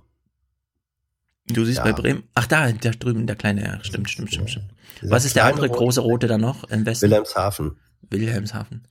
Okay, nee, was haben wir da? Nee, Quatsch, Quatsch, nein, nein, nicht Wilhelmshaven. Das ist Ostfriesland. Ostfriesland. Ja, Ostfriesland. Das ist eine sehr abgehängte Region. Ja. Nordhessen interessant. München ist grün. Vielleicht hat man sich auf die Karte geguckt und hat gesehen, komm, wir holen TSG zurück aus seinem, wie auch immer man das nennt, was man so mit 50 Jahren macht nach der Politik. Ja, mhm. München ist natürlich grün, Stuttgart auch. Das waren auch lange rote Städte, da hat die CSU nichts zu melden und die CDU. Naja, und ein bisschen Ruhrgebiet. Okay. Ist das, Jetzt, ist das, Main, ist das Mainz in Rot, Hans? Also ZDF, ist das nee, rot? Mainz ist weiter oben. Mainz ähm, ist an der ähm, Grenze zum Norden hin, Wiesbaden. Das kann ich in der Auflösung Das ist kurz sehen. vor Saarland. Okay, okay. Das ist da unten Trier oder so, keine Ahnung. Irgendeine Unistadt vielleicht. Ja, Kaiserslautern. Naja. Ja. Das war übrigens letzten, letztes Mal, wir hatten mal, mhm. wir hatten mal die Frage gestellt, es gab irgendwie so, so, so eine Regenkarte und da gab es einen einzigen Punkt, wo es zu feucht war in Deutschland und das war Regensburg. das ist natürlich nicht schlecht. Ja, das wir Leben, um den Regen. Das, das Leben schreibt die schönsten Karlauer. ja. So, also Pina Atala hat uns jetzt die Karte vorgestellt, der Europawahl. Und es fehlt noch was. Sie möchte nämlich jetzt das Thema rüberschieben. Deswegen hören wir den Rest der Moderation. Blickt man in den Osten des Landes, wird es blau. Dort ist die AfD so gut wie flächendeckend stärkste Partei. Ja, im Osten wird es blau. Also es ist so, Jenny hat es nochmal aufgeschrieben. Fun Fact. Und sie hat zu Recht Fun Fact, ein Fun Fact angekündigt. In allen ostdeutschen Bundesländern kommt die AfD auf 1,327446 Stimmen, äh, Millionen Stimmen, also 1,3 Millionen Stimmen. Bei der Europawahl 2019, also im gesamten Osten, ja, 1,3 Millionen Stimmen. Tatsächlich kommt die AfD in der ganzen Republik auf 4,1 Millionen Stimmen. Also nur mal so. Ja, also es ist der Osten wählt nicht mehr AfD als der Westen, erstaunlicherweise. Irgendwie scheint es da so ein bisschen, also was so Zahlenverhältnisse. Relativ schon. Relativ genau. Und deswegen gucken wir jetzt mal hier. Die blaue Landkarte trügt. Wir hören mal kurz bei Jenny rein. Also wenn wir uns nochmal die Kommunalergebnisse zum Beispiel in Märkisch-Oderland angucken, wo die AfD stärkste Kraft geworden ist, wo das Land dann blau eingefärbt ist. Die stärkste Kraft sind sie mit 17,7 Prozent geworden. Kurz dahinter ist die Linke mit 17,6 Prozent, gefolgt von der SPD 16,7 Prozent, dann die CDU 15,5 Prozent und die Linke in Märkisch-Oderland 11,2 Prozent. Also wenn man Linke, SPD, CDU und Grüne alleine aufrechnet, schlagen die die AfD bei weitem. Deswegen ist diese, dieser Diskurs, der blaue Osten, im Großen und Ganzen der braune Osten dann heißt es ja unterm Strich, ein bisschen verquer. Jenny, ja. es zählen nur Sieger. Es zählt nur die stärkste. Genau, mit 11,7 ist man halt Sieger, ja. Ähm, aber trotzdem dieser Hinweis, und man fragt sich ein bisschen, aber wenn alle, also wenn man mit 11,7 schon gewinnt, wie viele Parteien sind denn da gerade am Start? 17. Oder 17? Ja, aber alle unter 20. Also wenn man ja, unter 20 ja. Wahlsieger wird, wie viele Parteien sind da eigentlich am Starten? Weil irgendwo müssen ja, also wen wählen die denn da? Du hast und, doch deinen Wahlzettel deiner Tochter gezeigt. Genau, es sind ja ziemlich viele drauf und Eben. sonstige sind nicht immer nur so, ja, fünf Prozent ja, oder so, keine Ahnung, sondern da gibt's echt neue Werte. Wir kennen das Phänomen mhm. aus Baden-Württemberg und in Bayern mit den Freien Wählern, die dort, bevor sie überhaupt mal die Schwelle genommen haben, was weiß ich, in den Tagesthemen erwähnt zu werden, ja, haben die schon 600 Bürgermeister gestellt. Also das, da ist einfach ein bisschen Bewegung schon allein über dieses regionale, ah, das ist der Typ von nebenan, das ist der Egon von früher, ja. Welche Partei ist mir doch egal. AfD, pff, Freier Wähler, ja. Es ist im Grunde Schnipse. Als wir jetzt durch Nordthüringen fahren, da hängen Plakate von Jeremy Schmalz, der möchte Bürgermeister werden, junger Typ. Das Zeichen, dass der von der CDU kommt, das war so klein, oben in der Ecke in hellblau. Wir mussten an fünf Plakaten vorbeifahren mit dem großen Interesse. Jetzt wollen wir wirklich mal rausfinden, welche Partei das ist, ja, um zu sehen, ach so, CDU. Also, das, also es spielen nicht nur keine Volksparteien im Osten keine Rolle mehr in, bei Kommunalwahlen, sondern gar keine Parteien mehr. Also wirklich, man wählt halt den Nachbarn, so, ja. Es ist als ich beim Anwaltstag in Leipzig war, ist mir das aufgefallen. Da waren so die SPD- und CDU-Plakate, da waren die, mhm. die Kandidaten ganz, ganz groß und nur klitzeklein ja. SPD oder CDU. Ja, und das ist noch eine Großstadt Leipzig. Auf den Dörfern, pff, da ist Partei völlig egal.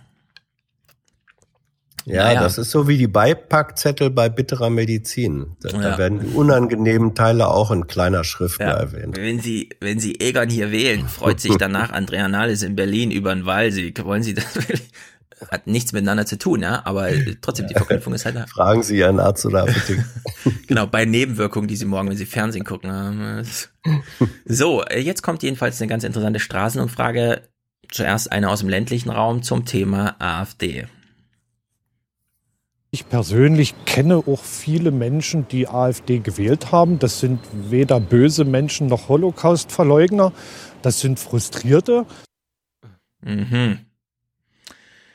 Ich kann nur darauf hinweisen, anders als 1932 ähm, haben Leute heute Fernsehen, wo sie zum Beispiel oder Twitter und lesen dort Tweets von Georg Ressle, der nochmal darauf hinweist, du kannst heute nicht später kommen und sagen, du hättest nicht gewusst, was du wählst, wenn du den Egon wählst. Und der Egon hätte sich vielleicht auch mal überlegen sollen, ob es wirklich die AfD sein muss, wenn man einfach ja im Ort was bewegen will. Muss ja alles nicht sein, dass die Partei da allerdings eine gute, wie, wie die Hamas, ja, kümmert sich einfach um die Leute.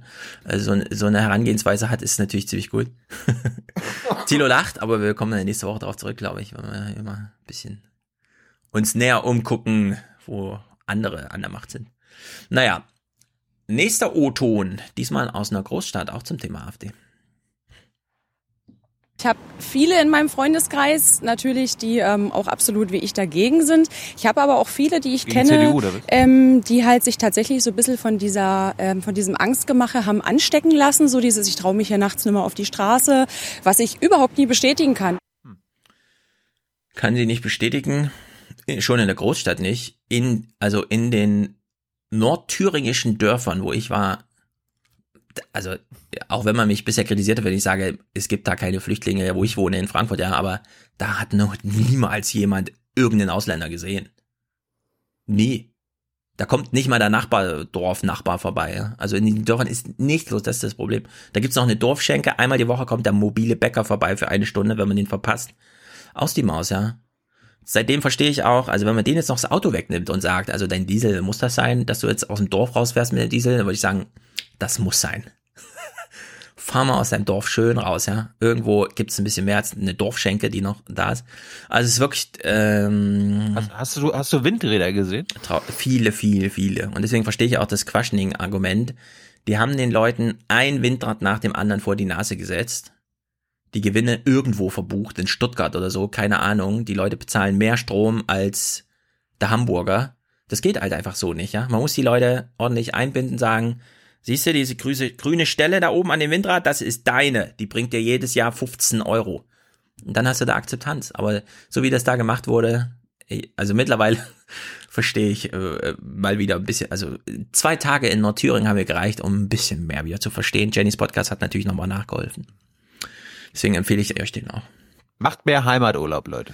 Macht mehr Heimaturlaub, Es wenn es das eure Heimat ist. Ja. Also ich meine, man kann sich auch wirklich super einfach machen und sagen, sollen noch die Sachsen und die Brandenburger AfD wählen, ist mir doch scheißegal. Sitzen halt für fünf Jahre Nazis im Parlament, ja. Mir in Frankfurt am Main ist das wirklich schnurzegal. Dem Regierungsviertel in Berlin ist es auch schnurzegal. Man muss jetzt also auch mal überlegen, wem ist es, also wem sollte das eigentlich kümmern? Und ehrlich gesagt, so eine richtig gute Antwort darauf habe ich dann auch nicht. Oder Hans, Die wie siehst Menschen du das? vor Du Ort. sitzt da in, in Berlin und was in Brandenburg irgendwo in einem Dorf ist, ist doch wirklich, also. Nee, ist nicht egal. Warum? Wo, wo sind denn die Weil das- Konsequenzen? Äh, es hat, es hat Konsequenzen auf den Diskurs.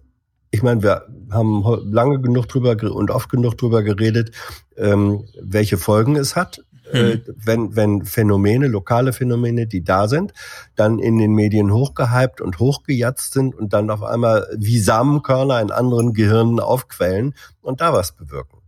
Das, und deswegen Ja. spielt das natürlich eine Rolle. Für einen Diskurs spielt das schon eine Rolle. Ich bin mir da nicht so sicher. Äh, Lars Das war aber deine These, das war ja, deine These früher immer. Jetzt bist du nicht mehr deiner Meinung. Wie? Also du was in Thüringen diskutiert wird, äh, war noch nie für den Diskurs entscheidend, sondern viel wichtiger ist, was AD und CDF zum Hauptthema machen. Ja, eben. Und sie beziehen sich ja dabei dann häufig genug auf das, was in Thüringen passiert. Ja, aber die Das ermüdet das die- ja auch. Ich meine, ganz lange war die Linke so eine Protestpartei, bei der Ja. immer wieder die CSU-Leute sagen durften, also mit der SED Nachfolgepartei machen Ja. wir aber nichts. So, jetzt ist halt die AfD da und es wird genauso ermüdend und einschläfernd für alle Beteiligten. Lars Weißbrot oder wie auch immer heißt, hier Zeit oder so, keine Ahnung, der hat einen sehr guten Tweet gemacht heute Morgen. Rezo hat geschafft, was wir auf Twitter über fünf Jahre nicht geschafft haben, nämlich einfach mal politisch diskutieren, ohne die ganze Zeit über die AfD Ja. zu reden.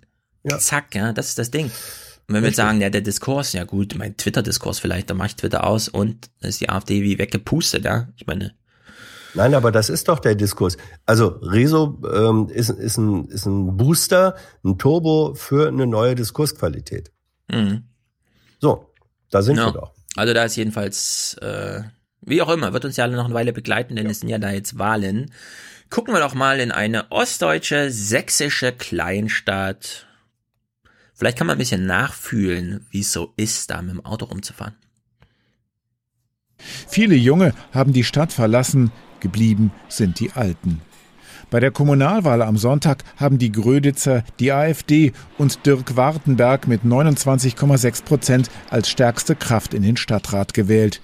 Auf die Frage nach dem Grund des Erfolges berichtet er vom Wahlkampf am Infostand. Das ist, um mal ganz einfach auszudrücken, zuhören.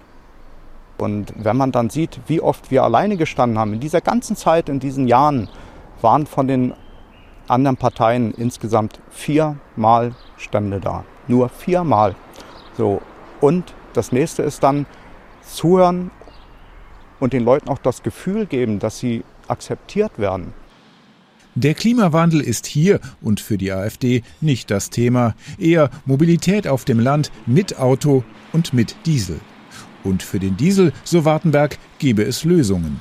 Wir sind für den Erhalt der Dieselfahrzeuge auf jeden Fall. Man muss sich aber immer mal vor Augen halten, was kommt denn da hinten raus? Die Stickoxide. Und das nächste ist, wie können wir die Stickoxide am besten filtern? Auch Themen wie Migration und Kriminalität spielen hier eine Rolle und ein diffuses Gefühl der Unzufriedenheit. Ja, die reden alle böse, machen tun sie nicht. Und jeder tut in seine, in seine Tasche wirtschaften. Und was macht die AfD anders? Ja, die wird mal ein bisschen was ändern. Wir kommen von Polen, direkt werden wir Flüchtlinge früher. Ne? 47 sind wir her. Wir haben was in Polen erlebt. Jetzt kriegen die Flüchtlinge alles. Wir haben damals, ich habe zwei kleine Kinder gehabt. Mir hat niemand geholfen. Das ist jetzt so eine Nachfolge, Nachfolge-Oma von der anderen, ne? Ja. Kriegen Handys, kriegen Ja, aber ich meine, die haben nur noch, ich bin jetzt, ich weiß, wir haben vielleicht auch Zuhörer da auf den Dörfern, keine Ahnung. Also das Internet ist echt so unfassbar schlecht, aber vielleicht haben wir da Zuhörer. Mein Eindruck ist, in Nordthüringer Dörfern haben die Leute nur noch zwei Sachen, ihren Diesel und einen Fernseher. Mehr ist da nicht. Da stehen einfach Häuser, in denen Leute wohnen und sonst gar nichts. Die Landschaft ist dafür wunderschön. Ehrlich gesagt, man fährt so durch den Osten und denkt sich, Klimawandel, die Gräser stehen hier drei Meter hoch, hier ist alles tippitoppi perfekt, hier ist keine äh, Fleischerbude, hier ist kein Kuhstall, jedenfalls sieht man nichts davon. Das ist einfach nur Wald und Wiese und alles ist grün und gelb und da fährt ein Traktor, ist total idyllisch. Wenn du den Leuten da kommst mit, aber die Klimakrise, ja, dann verstehe ich das auch. Ich sage, ey, bist du bescheuert, was willst du mir mit der Klimakrise? Ich fahre doch hier nur über die Landstraße, hier fahren nur drei Autos die Stunde, was soll das schon bedeuten, ne?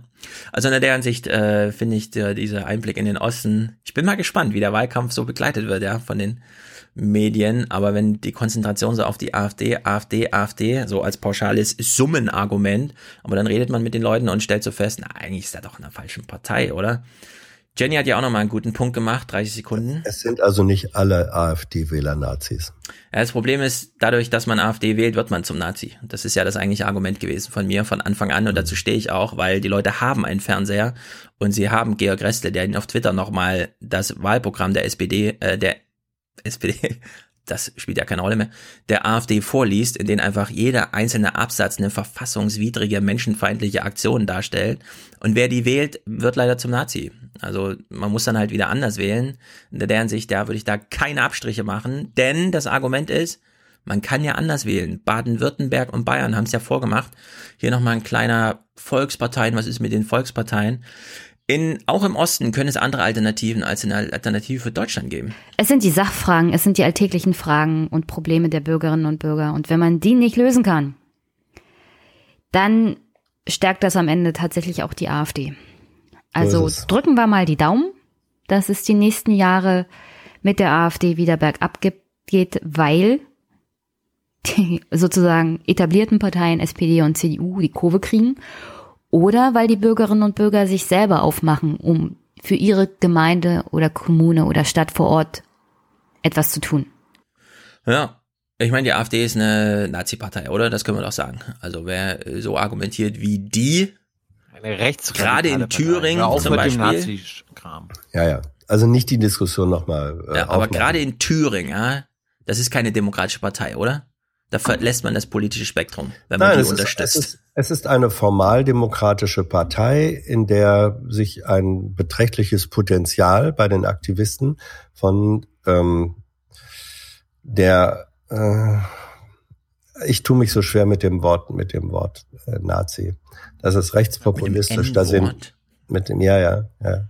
Das, äh, aber ich will diese Ja. Diskussion hatten wir. Da hat jeder Ja. seine Position. Das müssen wir nicht nochmal. Die eigentliche Frage ist ja aufmachen. auch, warum ist die AfD die einzige, die Organizing als Gewinnerthema für sich erkennt und dort mal ein bisschen was organisiert? Könnten auch die anderen Parteien genauso machen. Bei amerikanischen Präsidenten sind wir doch auch immer, wow, krass, der hat zehn Jahre lang glaubst- hier organisiert, jetzt- regional und so weiter. Ja, aber, aber wir glauben jetzt einfach dem AfD-Typen, dass die anderen nichts gemacht haben, oder was? Das können, davon können wir jetzt ja auch nicht AfD-Typen? ausgehen. Der hat ja gerade gesagt, nur bei unseren Ständen sind die Leute gewesen. Nein, er hat gesagt, oh, wir- davon nee, würde ich aber nee, mal nee, krass hat- ausgehen, dass die CDU und die SPD da schon seit 30 Jahren keinen Wahlkampfstand mehr hat. Also das würde ich, glaube ich, Er hat ja gesagt, wir, er hat gesagt, wir waren dauernd die ganze Zeit mit unserem Stand als Ansprechbude da und die anderen sind viermal gekommen oder so. Das glaube ich als Phänomen auch. Und das bewirkt natürlich, dass, dass Menschen dann sagen, ah, guck mal, wenn es unsere Stimme äh, abzuholen gibt, dann, dann sind sie da und sonst kümmern sie sich nicht. Das glaube ich schon, dass Ja, das die die, Leute- Wahrnehmung und die Realität ist. Die Leute wollen doch nur, dass ihr Dorf funktioniert. Dafür brauchen Ja. sie einen, der sich drum kümmert. Das könnte Ja. der Pfarrer sein, das kann auch, was weiß ich wer sein, ja.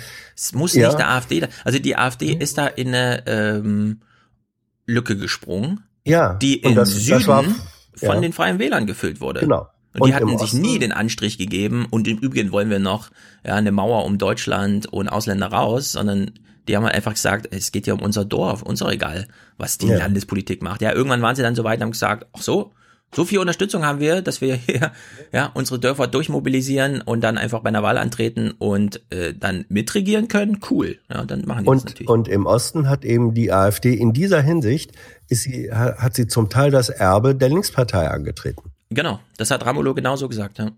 Hat er? Ja, Ja. hat er recht. Ja, es gibt zwei Punkte. Das Organizing vor Ort und das sind die Gegner. Wenn du was gegen das System Ja. machen willst, wähle Ja, ja. die. Das war ganz lange die Linken. Und die Linken waren halt auch vor Ort äh, verankert. Aber Ja, sie waren die Kümmerer. ja. Und jetzt ist es halt die AfD. Naja, es ist jedenfalls ein Blick nach Dresden, wie wir wissen, eine große Weltstadt. Das Bild in der Großstadt Dresden. Die AfD war bei der Europawahl zwar auch hier knapp stärkste Partei, ins Dresdner Rathaus aber ziehen die Grünen mit 20,5 Prozent als stärkste Fraktion ein, überraschend deutlich vor CDU und AfD. Anders als in Gröditz entwickeln sich viele Stadtviertel mit Studenten, jungen Familien. Dresden wächst. In der hippe Neustadt waren die Grünen bereits stark, jetzt legten sie nochmal zu. Für Tina Siebeneicher, Spitzenkandidatin in diesem Wahlbezirk, kommt der Erfolg nicht von ungefähr. Das Thema Klimaschutz hat eine sehr große Bedeutung in Deutschland erlangt, in den letzten Monaten auch getragen von vielen jungen Menschen, die auf die Straße gehen. Und das sind die Themen, für die wir seit Jahren, seit Jahrzehnten auch hier in Dresden gearbeitet haben. Klimaschutz, Verkehrspolitik ohne Auto, in einer Stadt mit gut ausgebautem öffentlichem Nahverkehr kommen die Themen der Grünen an. Der Wunsch ist ja da, dass in der Neustadt auch keine Autos mehr fahren, sondern nur die Leute halt hier als Fußgänger unterwegs sind. Und ich glaube, dass auch der alternative Lebensstil von den Leuten einfach dazu führt, dass die Leute hier die Grünen wählen. Ja, es gibt ein strukturelles Phänomen, das ist wirklich erstaunlich. Umso dichter die Menschen beieinander wohnen, umso weniger machen sie Politik, die auf Menschenhass setzt. Das ist ganz erstaunlich, das ist vor allem die Dichte. Großstädte, urbane Räume, da hat die AfD keine Chance, nicht mal im Osten. Ja. Würde ich nicht sagen. Wir haben, welche- letzte Woche gerade, wir haben doch letzte Woche gerade gesehen, wie in Ostberlin gewählt wird. Da haben die, hat die AfD, ist auch stärkste Partei mit Abstand, teilweise zusammen so stark wie CDU und SPD und dann höchstens noch ein Konkurrenz zur Linkspartei. Also das würde ich nicht sagen. Ja, du hast da mal ein 21 Prozent Ergebnis in Marzahn-Hellersdorf, aber das steht für wie viel Prozent von Berlin, ganz Berlin. Also es, es ist kein Phänomen, das Berlin, die AfD ist kein Phänomen, das Berlin erreicht. Dresden nicht, Leipzig nicht, die Großstädte nicht. Du hast es auch ja, im es Land. gibt dann, es, ja, es gibt aber in den Großstädten, du hast ja recht, Stefan, sozusagen äh, soziale Nähe äh, bedeutet ja auch, man macht Erfahrungen, dass bestimmte Vorurteile und Ängste real einfach sich so Mhm. nicht bestätigen. Es gibt aber dann in den Ballungszentren dann wieder Subsysteme. Du hast gesagt Marzahn-Hellersdorf. Da bilden sich Communities, die als solche dann wieder äh, abgeschottet sind und im Grunde wie die, wie verdichtete ländliche Räume sich selbst in ihren Ängsten weiter gegenseitig befördert. Also die Dichte und die Nähe hat zwei mögliche Auswirkungen. Das eine ist, wie du sagst, schützt äh, vor der, äh, schützt davor, diesen, die- diesen Propagandaängsten äh, zum Opfer zu fallen. Und das andere kann aber auch passieren, dass es in Teilen äh, sich verstärkt. Das ist beides Aber wenn möglich. Thilo jetzt Marzahn anbringt von letzter Woche, 22 Prozent. Wenn wir, also wir reden hier über Wahlbezirke von der AfD im ländlichen Raum mit 45 Prozent plus. Ja, und das ist einfach eine andere Dimension. Das ist in urbanen Räumen völlig undenkbar. In allen, Ja, weltweit. natürlich. Das gibt's auch in Amerika, das Phänomen nicht, dass sich die Republikaner in den Großstädten, ja, selbst in Texas, in Austin und so, das sind alles linke Hochburgen, in denen die Demokraten ihr einfach ihr Feld erobert haben und es auch nicht wieder abgeben. Wie gesagt, ja, ich meine, in Berlin hast du so viele soziale Probleme und so viel Anlass für Unruhe, 85 Prozent Mieter, gleichzeitig eine Verdopplung der Neumieten innerhalb von zehn Jahren und trotzdem hast du da keine AfD bei 45 Prozent, die irgendwie ja, zum Klassenkampf oder was weiß ich aufruft, sondern das ist einfach umso dichter Du hast die sie schon, Regionen, aber nicht umso- in dem Maße. Du hast sie schon und sie, sie sind auch eine relevante Größe, aber sie werden in gewisser Weise dann doch, ich will nicht sagen eingehegt, aber, aber relativiert durch andere Kräfte von sozialer Nähe. Genau. So, das ist ein, das polarisiert sich anders, aber das Phänomen ist schon da. Ging ja nur ein bisschen, weil du so etwas, fand ich pauschal gesagt hast, da in den Großstädten existiert das Problem so gar nicht. Exist, es existiert auch, aber es wird ein Stück weit eingedämmt. Ja, der Test wird jetzt Görlitz sein. Ob es Mhm. die Stadt dort schafft, einen Gegenkandidaten aufzubauen innerhalb von zwei Wochen. Ansonsten haben wir da einen, einen AfD-Kandidaten. Ja, das haben wir doch letzte, haben wir letzte Woche schon gesehen. Es geht ein CDUler gegen einen AfDler. Ja, ja, die Stichwahl ist jetzt in zwei Wochen oder wann. So, Dieter, Dietmar Woidke war zugeschaltet, um die eine oder andere Sache zu erklären vom Osten. Er hätte ja über vieles reden können, ja. Ihm könnte ja im Grunde egal sein, was er gefragt wird. Es ist halt, ja, kann ja antworten, was er will, ist ja ein Politiker.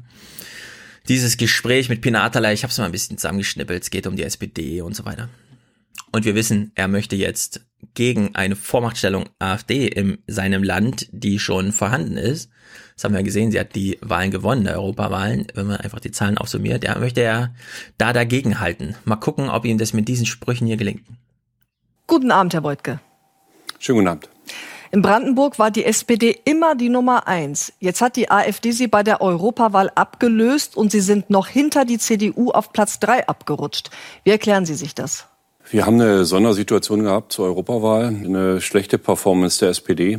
In drei Monaten sind in Brandenburg Landtagswahlen. Wie wollen Sie denn die Menschen in Ihrem Land bis dahin wieder zusammenbringen? Die AfD wird offenbar als Kümmerer wahrgenommen, nicht Sie.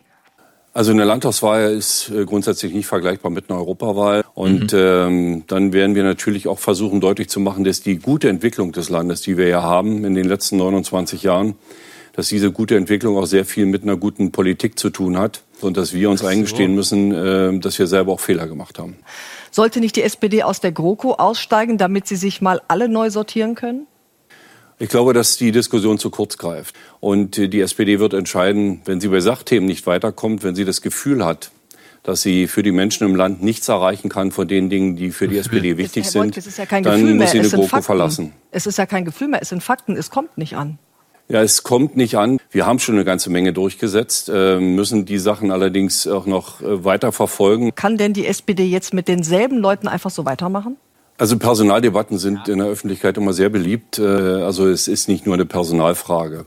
Vielleicht ist es auch eine Personalfrage. Aber ähm, für die SPD ist es wichtig, als Volkspartei wahrgenommen zu werden und natürlich eines deutlich zu machen, und das ist besonders wichtig für Brandenburg, dass die wahre Kraft des Landes in Deutschland, aber auch in Brandenburg darin liegt, im Zusammenhalt. Die SPD-Linke macht ja jetzt schon ordentlich Druck. Noch vor Ablauf des Jahres soll es ein belastbares Klimaschutzgesetz geben. Gehen Sie da als Ministerpräsident eines Braunkohlelandes mit?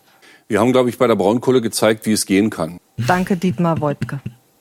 Alles Gute. Dankeschön. Es ist schlimm. Vielleicht, vielleicht, vielleicht druckt die SPD dann auch Schlipse mit dem roten Fragezeichen drauf. Ja. Ja, weil wirklich, das ist, das ist, das kann man nicht mehr ertragen, dieses, äh, ich bin hier Landesvater, ich rede jetzt ganz langsam und sonor und na klar, Pina Atalay, Sie haben mit allen Ihren Fragen recht und ja, aber Personalfragen sind jetzt nicht die, Die Fragen waren übrigens gut. Die Ja, Fragen gut. waren überwiegend Mhm. gut, ja. Ich freue ich freu Ja. mich auf Jung und Naiv mit ihm, ne? Wie gibt's einen Termin? Mit Dietmar Woidke? zugesagt, ja. Ah, sehr gut. Ja, ja, klar. Ich bin gespannt, wird ein Fest. Wird ein Fest, naja. Bestimmt. Gut. Jetzt gehen wir mal kurz in Thilos Heimat, Mecklenburg-Vorpommern. Wer regiert da nochmal? Manuela Schwesig. Königin Schwesig. SPD. Auf dem Schloss, wo sie schon die Zugbrücke hochgezogen hat wegen Brandschutz. Hast du es gewusst, Hans? Man darf nicht mehr auf die Brücke also auf die Steinbrücke über das kleine Wasserding zum Landtag, weil Brandschutz verhindert, dass da jetzt die Bürger und die Journalisten stehen. Bisher war es sehr beliebt, dort immer nochmal sich einen O-Ton abzuholen oder eine Wortspende einzufangen. Ist jetzt -huh. nicht mehr erlaubt. -huh. Gut. Unglaublich. Wir machen ein kleines Quiz. Wir hören, wir steigen mal ein thematisch. Lasst euch überraschen. Ja. Warte, warte, äh, wir hören erst, worum es so insgesamt geht. Danach machen wir ein Quiz. Erste Stunde in der privaten Werkstattschule in Rostock. Die Klassen 1 bis 4 lernen vormittags gemeinsam in Freiarbeit, jeder nach seinen Fähigkeiten. Mhm. Okay, gut. Martin, pustest du die Kerze bitte auf? Betreut von einer Lehrerin, einer Sozialpädagogin, auch Schulhund Laska ist dabei. Viele Eltern überzeugt das alternative Konzept. Sie zahlen dafür, je nach Einkommen, rund 150 Euro im Monat. Man investiert äh, in Bildung und in seine Kinder und das ist, weiß ich nicht, das, das fühlt sich nicht irgendwie elit, elitär an oder zu teuer. Sie war erst auf einer normalen Grundschule und irgendwann habe ich so für mich gemerkt, dass ähm, ja, dass es mir schon darum geht, dass ein Kind einfach, wenn es zur Schule geht, eine Zeit hat, in der es seine Talente entfaltet. Der Anteil von Privatschulen ist in Deutschland kontinuierlich gestiegen. In keinem anderen Bundesland ist der Anteil privater Schulen mittlerweile so hoch wie in Mecklenburg-Vorpommern. Nämlich Quiz. Um, 17,6. 17,6. 25 Prozent. Ah. Weil die Tagesthemen haben den Beitrag woher? Vom Woher? Nordmagazin. Ich ja. habe den nämlich auch mit dabei. Ah, sehr gut. Na gut, jetzt gucken wir den mal kurz ah. hier. Ähm, ja, Dann gilt das nicht. Also äh, Hans ist ein bisschen drunter. Hm.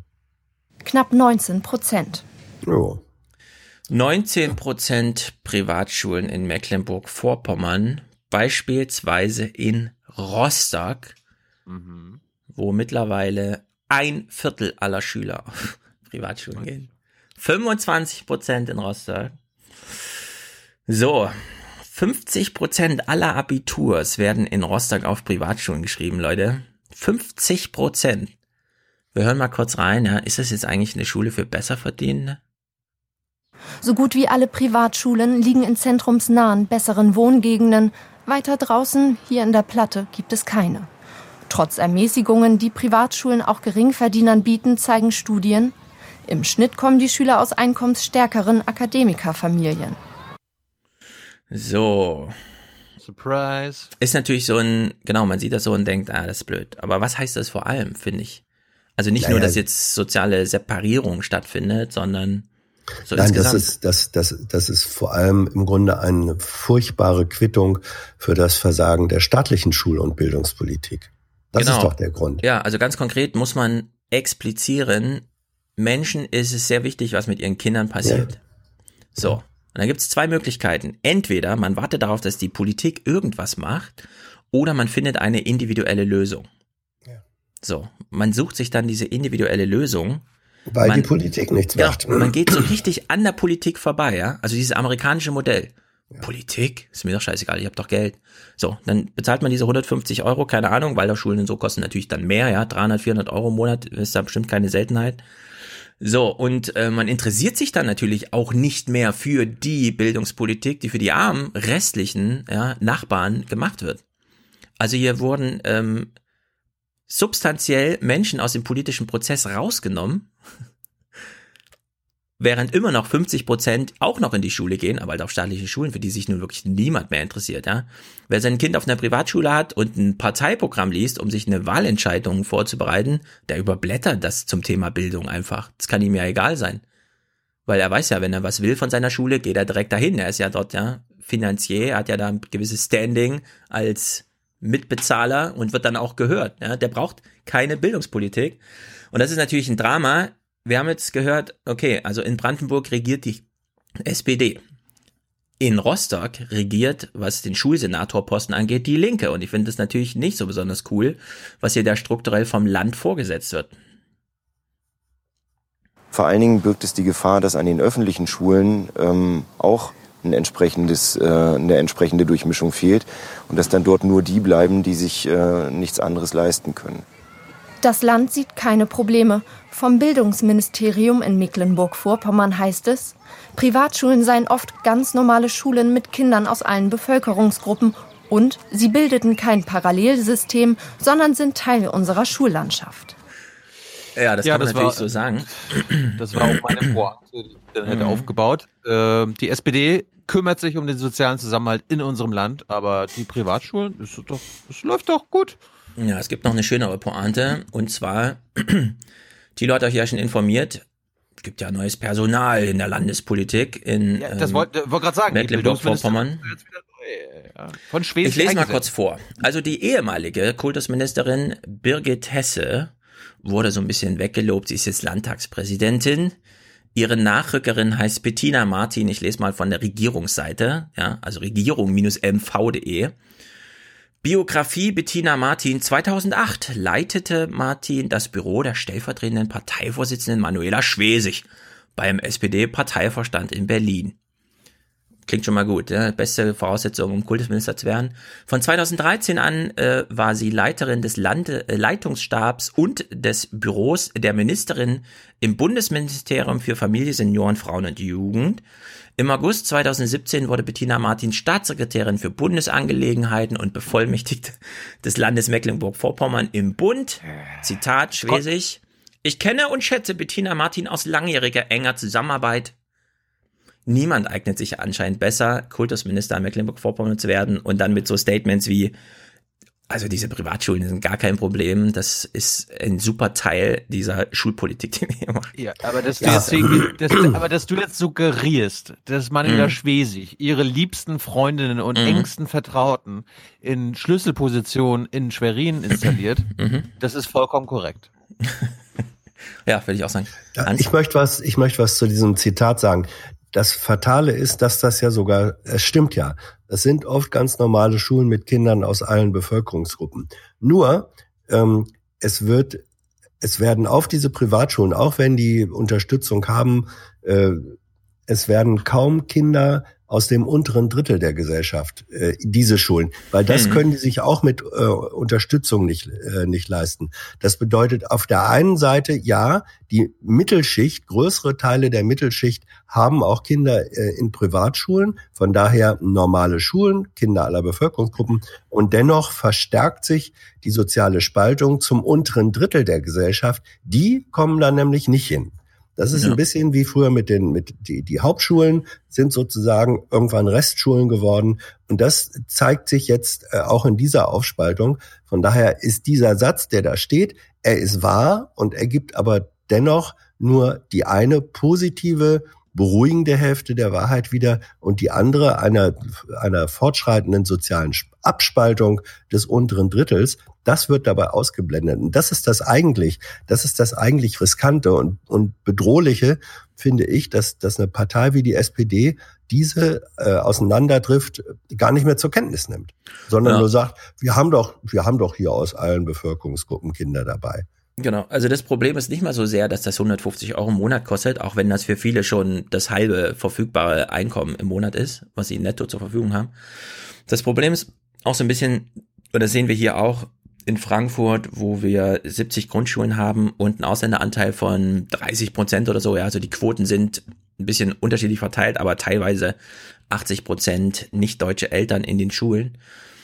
Der Zugang zur Schule ist einfach, da kommt ein Brief vom Amt, da steht drin, Montag geht die Schule los, schicken Sie Ihr Kind, wenn nicht, kommen wir Mhm. mit der Polizei, so im Grunde, ja. Das ist sozusagen äh, die allerniedrigste Hürde überhaupt, ja, so im Sinne von, also wenn Sie nicht zur Schule kommen, dann holen wir Sie ab. In so Privatschulen muss man hingehen. Da muss man sein Kind anmelden, das ist Ja. eine riesige Prozedur. Das, das macht man einfach nicht aus der untersten 30 So Prozent, es. ja. Also diese So ist es. Hürde ist einfach strukturell so hoch, was, da, da muss man sich selber um einen Termin kümmern, ja. Daran scheitert es dann immer schon. Ja, ja, ja. Und da muss man sich ja nochmal überlegen, warum haben wir überhaupt ein Schulsystem? Ganz früher bei Bismarck war ja die Idee, wir holen die Kinder aus der Familie raus, also wir holen sie vom Feld, wo sie ihren jungen Körper ja, zu Tode arbeiten, tun sie in die Schule rein, sie sollen ja erstmal groß werden und dann, na klar, die alte Pointe, sie sollen ja erstmal für die Armee zur Verfügung stehen, aber grundsätzlich äh, gutes Erwerbspersonenpotenzial bilden. Und das hebelt man hier natürlich auch wieder auf, ja. Wenn man, also wenn man äh, sozusagen die Kinder aus der Familie, also aus einem Clan-Zusammenhang rausholt und dann in einen anderen Clan-Zusammenhang wieder reinsteckt und die Gesellschaft einfach mal so überspringt dabei. Die sind dann Ja. in dieser Ganztagsschule, die sind dann den ganzen Tag, also von morgens 8 bis abends 17 Uhr, die sehen niemanden, die gehen in keinen Verein, nichts. Ja? Das ist ja das Angebot, was die Schule macht. Alles findet in der Schule statt. Und man, also da gab's O-Töne, ich weiß nicht, ob Thilo die da nochmal dabei hat, O-Töne aus der Schule, wo Schüler sagen, also ich wohne zwei Kilometer von hier und ich kenne niemanden bei mir zu Hause, weil ich bin hier jeden Tag von 9 bis 17 Uhr.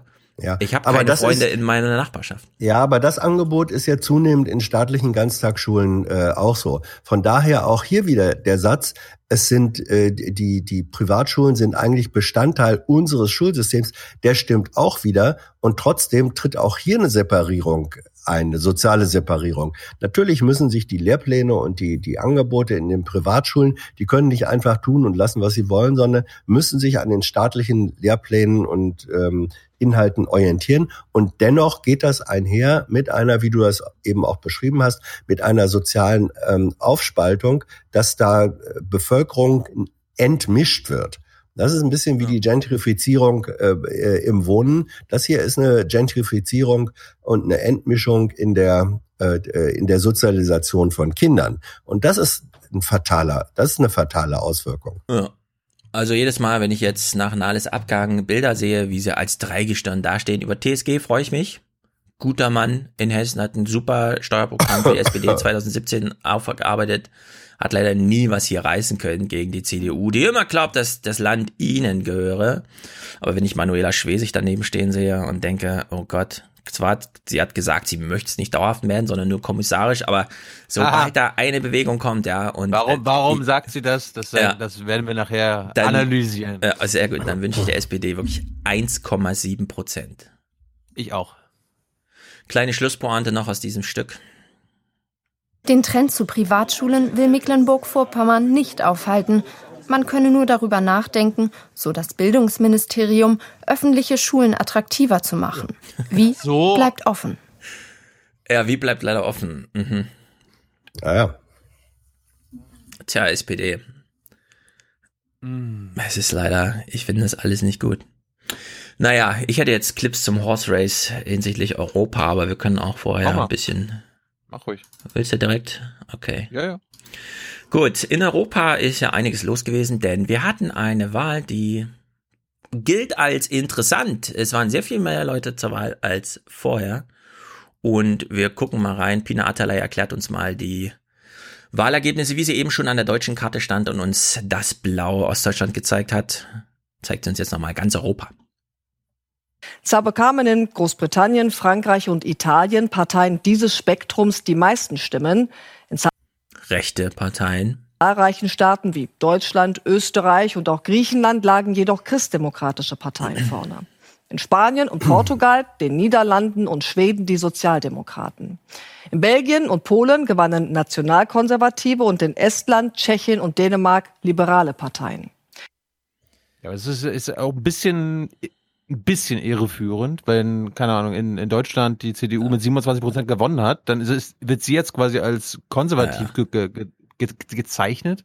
Ich will auch bei der Peace jetzt national-konservativ, statt die einfach mit Ja, oder, oder irgendwie Großbritannien ist jetzt rechtes Spektrum, obwohl quasi die zusammengenommen, die Remain-Parteien mehr Stimmen hatten als die Brexit Party und so weiter und so fort. Ja, also wenn du Tories und äh, Labour, was haben die zusammen? 30 Prozent oder was?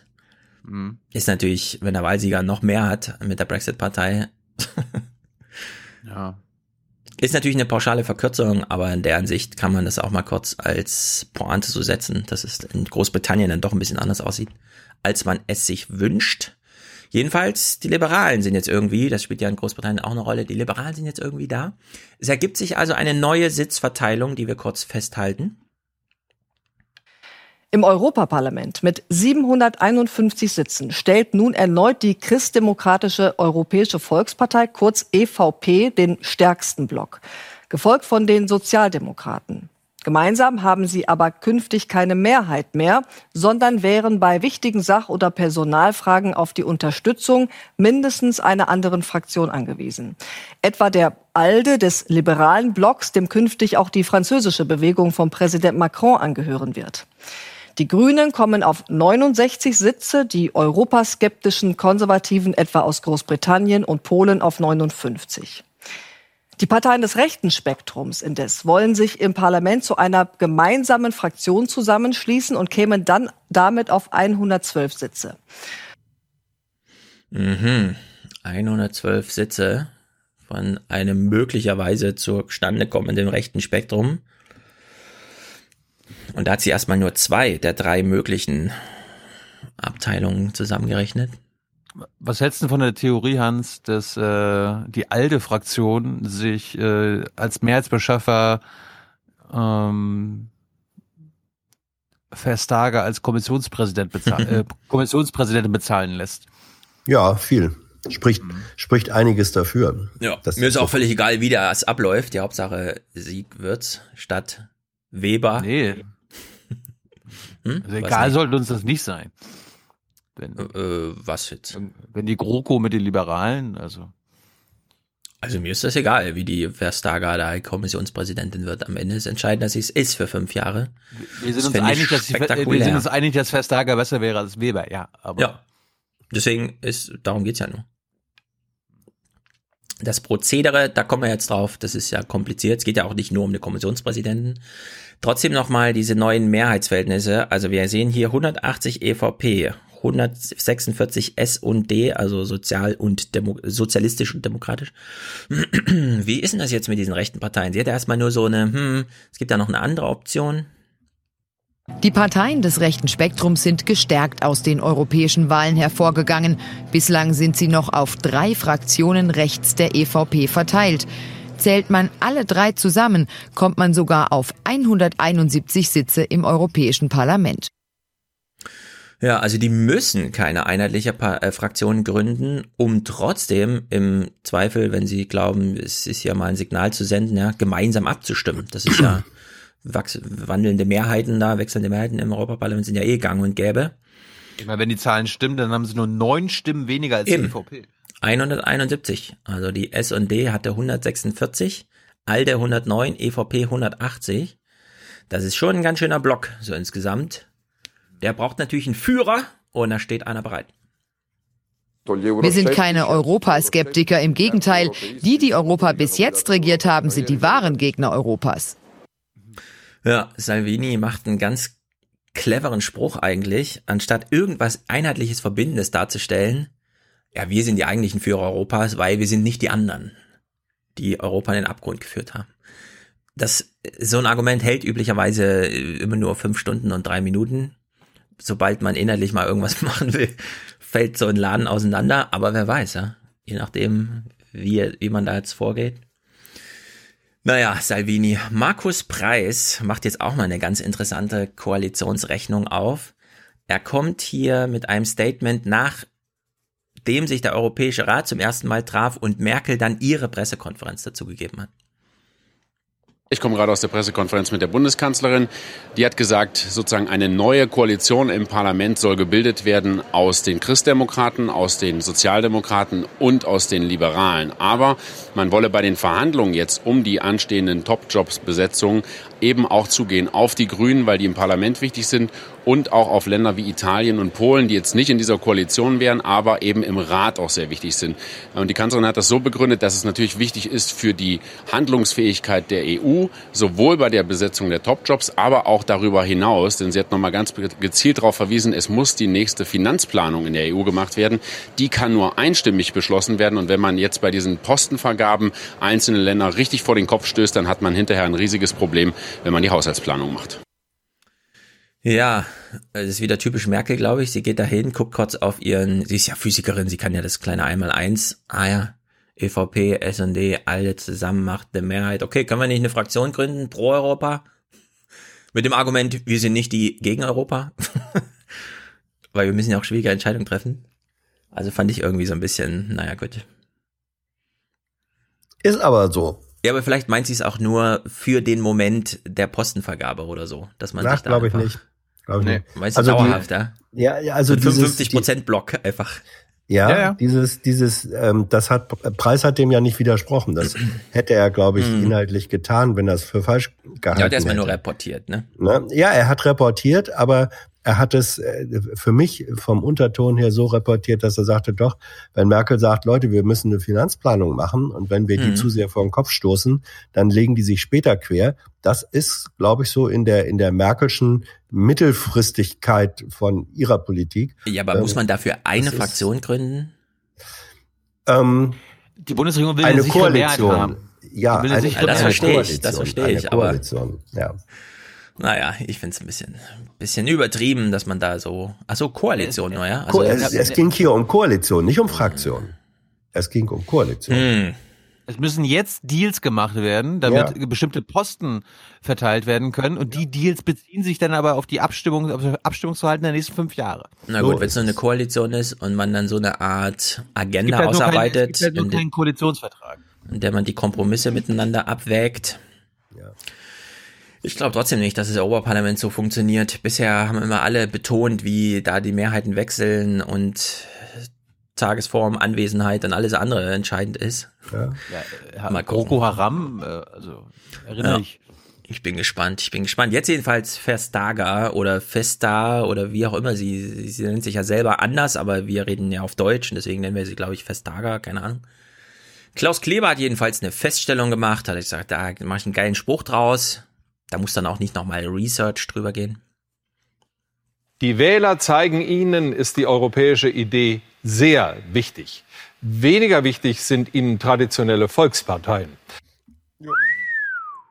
Sehr gute Erkenntnis. Manfred Weber geht jetzt in die Gespräche. Na klar, er kommt von der CSU in Bayern, da ist man christlich gläubig und alles Mögliche. Wie geht man also in die Gespräche?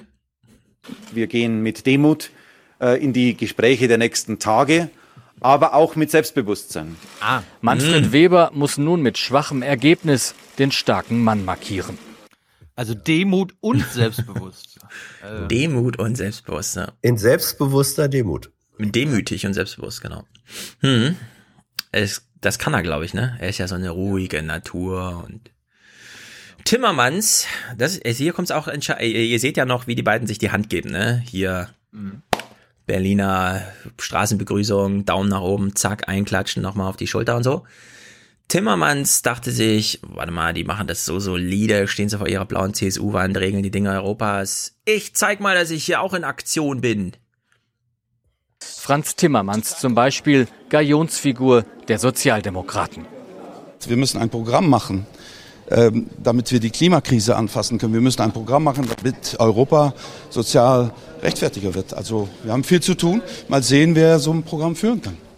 ja. Walk the talk, hat er gesagt. Nicht. Mach ich mal in echt. Ja, Hans, wie nennt man das? Dieses Songs Stilmittel? von Echt werden von Spotify Alexa, abgespielt. stopp.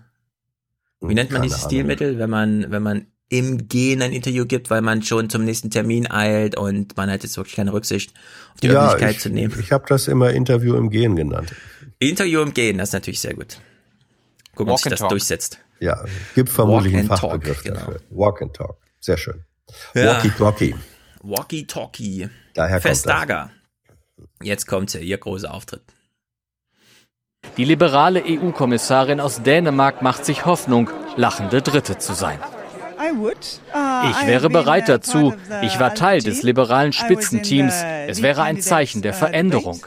Vielleicht bekommen wir ja sogar eine Kommission hin mit ausgewogenem Geschlechterverhältnis. Es wäre an der Zeit dafür. Ja, das muss man mal vergleichen mit Manuela Schwesig und dem Ja. deutschen Herangehen an, wenn mich der Ja. Ruf ereilt. Da steht man auf dem Gang und macht so eine drei Kanonenfeuer, ja. Die SPD braucht jetzt Hilfe. Ich bin gern bereit zu helfen, allerdings nur kommissarisch. So, Verstager guckt sich so um. Sie haben auf diesem Flur hier gehört, dass ich jetzt auch im Gespräch bin. Dann fragen Sie mich doch mal, ob ich es werden will. Ich sage Ihnen das direkt in die Kamera. Ich möchte Kommissionspräsidentin werden. Ja, das hat sie schon vorher deutlich aus- gesagt. Ja, aber nicht so besonders Ja, ja. deutlich vorher. Naja. Hm. Also klar, sie war im Gespräch, aber hier, dass sie da so deutlich reingeht, das kennt man aus der deutschen Herangehensweise nicht. Oder hat dir schon mal ein bald Kanzler gesagt, ja, ich möchte gern Kanzlerkandidat Ja. werden, bevor die Partei entschied? Ja. Hm. Im, also nicht so oft, also offenes Wort oder was? Wer Ja. war das? Schröder. Das waren andere Zeiten damals. Ja, aber du hast ja nicht gefragt, ob mich, ob mich gestern jemand in der Weise angesprochen hat, sondern üblicherweise, üblicherweise ereilt in Deutschland einen der Ruf ja, und man hat keine Ambitionen. Deine also Karriere Schröder, ist länger als unser Leben, Hans. Das ja, das ist, ja, ja, ja, ja, das wird auch immer so bleiben.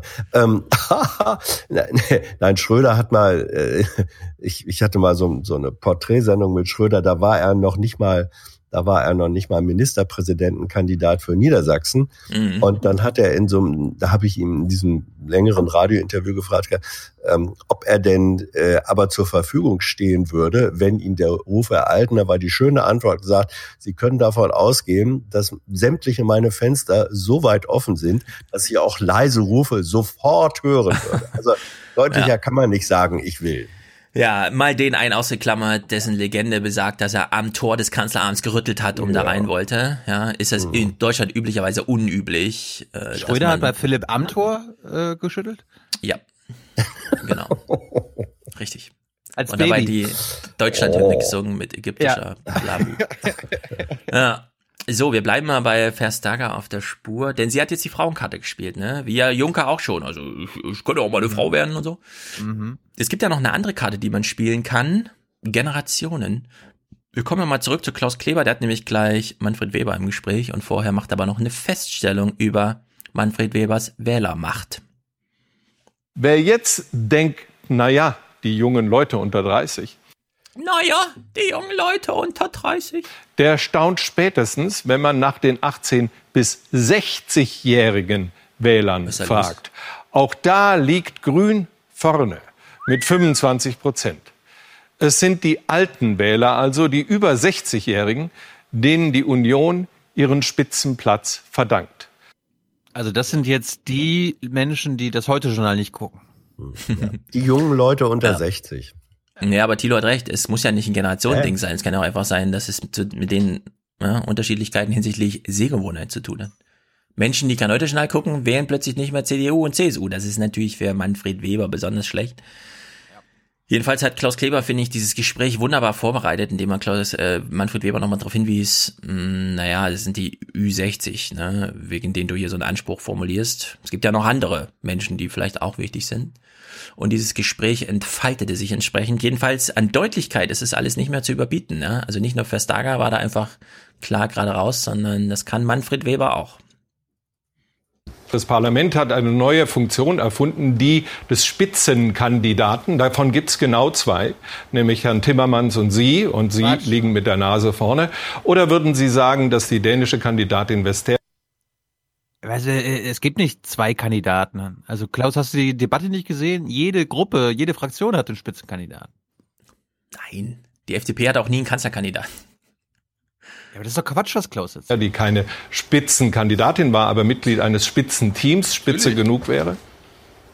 Ach, das sind jetzt Feinheiten, Herr Kleber. Na, das ist so, jetzt hören wir mal genau hin. Ganz wichtige Feinheit. Ich würde nee, gerne wissen, sagen Sie da ja oder nein? Da sage ich ganz klar Nein, weil äh, die Kollegin Westhager erst gestern, äh, nachdem die Wahlen vorbei waren, öffentlich gesagt hat, sie will Kommissionspräsidentin werden. Also erst nachdem die Wahlurnen geschlossen waren, hat äh, die liberale Kollegin gesagt, sie will das Amt anstreben. Ich finde, das ist nicht korrekt gegenüber denen, die äh, äh, kandidieren, die Wahlkampf machen. Man muss den Menschen vor der Wahl sagen, wer anschließend Verantwortung übernimmt. Das ist ein ganz, ganz einfaches Grundprinzip von Demokratie. Ups. Ich habe noch einen Fehler entdeckt, Klaus. Es waren, wenn nach deiner Logik waren es dann mindestens drei. Ja? Manfred Weber, Timmermans und Nico Semsrott. Richtig. Ja, Hans, wie findest du so einen Politiker, der so direkt hier einfach mal sagt, äh, also ich berufe mich hier auf Demokratietheorie und es ist nicht korrekt, wenn da jetzt jemand nach dem Schließen der Wahlurne sagt, er möchte auch plötzlich Spitzenkandidat sein? Naja, das ist die Reaktion von jemandem, der seine Fälle wegschwimmen sieht. Ich glaube auch. Das ist schon Kurzform. Der versucht, sie noch am Zipfel festzuhalten. Yep. Ja, also ich habe gerne gesehen. Keiner will ihn. Ja, ich habe das gerne gesehen. Äh, es alles mir wirklich Freude bereitet, ja. Die CDU und die CSU da so am Stra also kann man ja nicht mal sagen, ja, sondern es ist wirklich nur er, der da so strampelt. Tut mir natürlich ein bisschen leid, biografisch gesehen, aber ich finde das, ehrlich gesagt, dass hier mal sowas in Bewegung kommt, ja, und eben nicht alle, nur weil sie ein schwarzes Parteibuch glauben, haben, immer gleich davon ausgehen, dass der Staat ihnen gehört. Das finde ich schon ziemlich gut. Wo habe ich denn diesen Club? Ach, hier. Die Schwarzen glauben, dass der Staat ihnen gehöre. Tja, das ist jetzt nicht mehr so. Jetzt gibt es natürlich diese besondere Rolle von Donald Tusk gerade, denn sein Posten ist selbst vakant. Auf der anderen Seite hat er den Aufgabe, so pendeldiplomatisch zwischen allen hin und her zu fahren und immer ne, zu gucken, wer könnte denn jetzt EU-Kommissionspräsident werden. Und er wurde hier mal am Doorstep, wie man so schön sagt, abgefangen, um eine Wortspende abzugeben. Er hat sich ganz witzig ausgedrückt. Noch ist keine Entscheidung gefallen, aber dieser Mann kennt schon eine Antwort. Ich bin sehr zufrieden. Europa ist der Gewinner. Und was ist mit Manfred Weber? Ist das Ihr Mann? Er ist ganz sicher mein Freund. Egal, was diese Tage bringen, er bleibt mein Freund. ja. Ich lade ihn zum nächsten Grillparty ein. Und, ja. So jung, so gescheit. Ja, also Donald Tusk hier ganz fröhlich. Ja, klar. So wie ähm, Weber die Fälle davon schwimmen, äh, steht natürlich Macron jetzt mitten im Strom und sieht plötzlich seine, oh, ich habe mehr als 100 Leute in meiner alte Fraktion, die ich einfach mal sage, das ist meine. Und er zählt mal so ein paar Namen auf, von denen er sich vorstellen könnte, das sind meine Freunde, die ich zur Grillparty einlade. Dann trifft er Frankreichs Präsident Macron. Von ihm heißt es, er wolle Weber nicht. Aber was will Macron? Vestager ist eine Kandidatin, Michel Barnier, Franz Timmermans und andere. Weber erwähnt er nicht. Weber erwähnt er nicht. Da, da, da.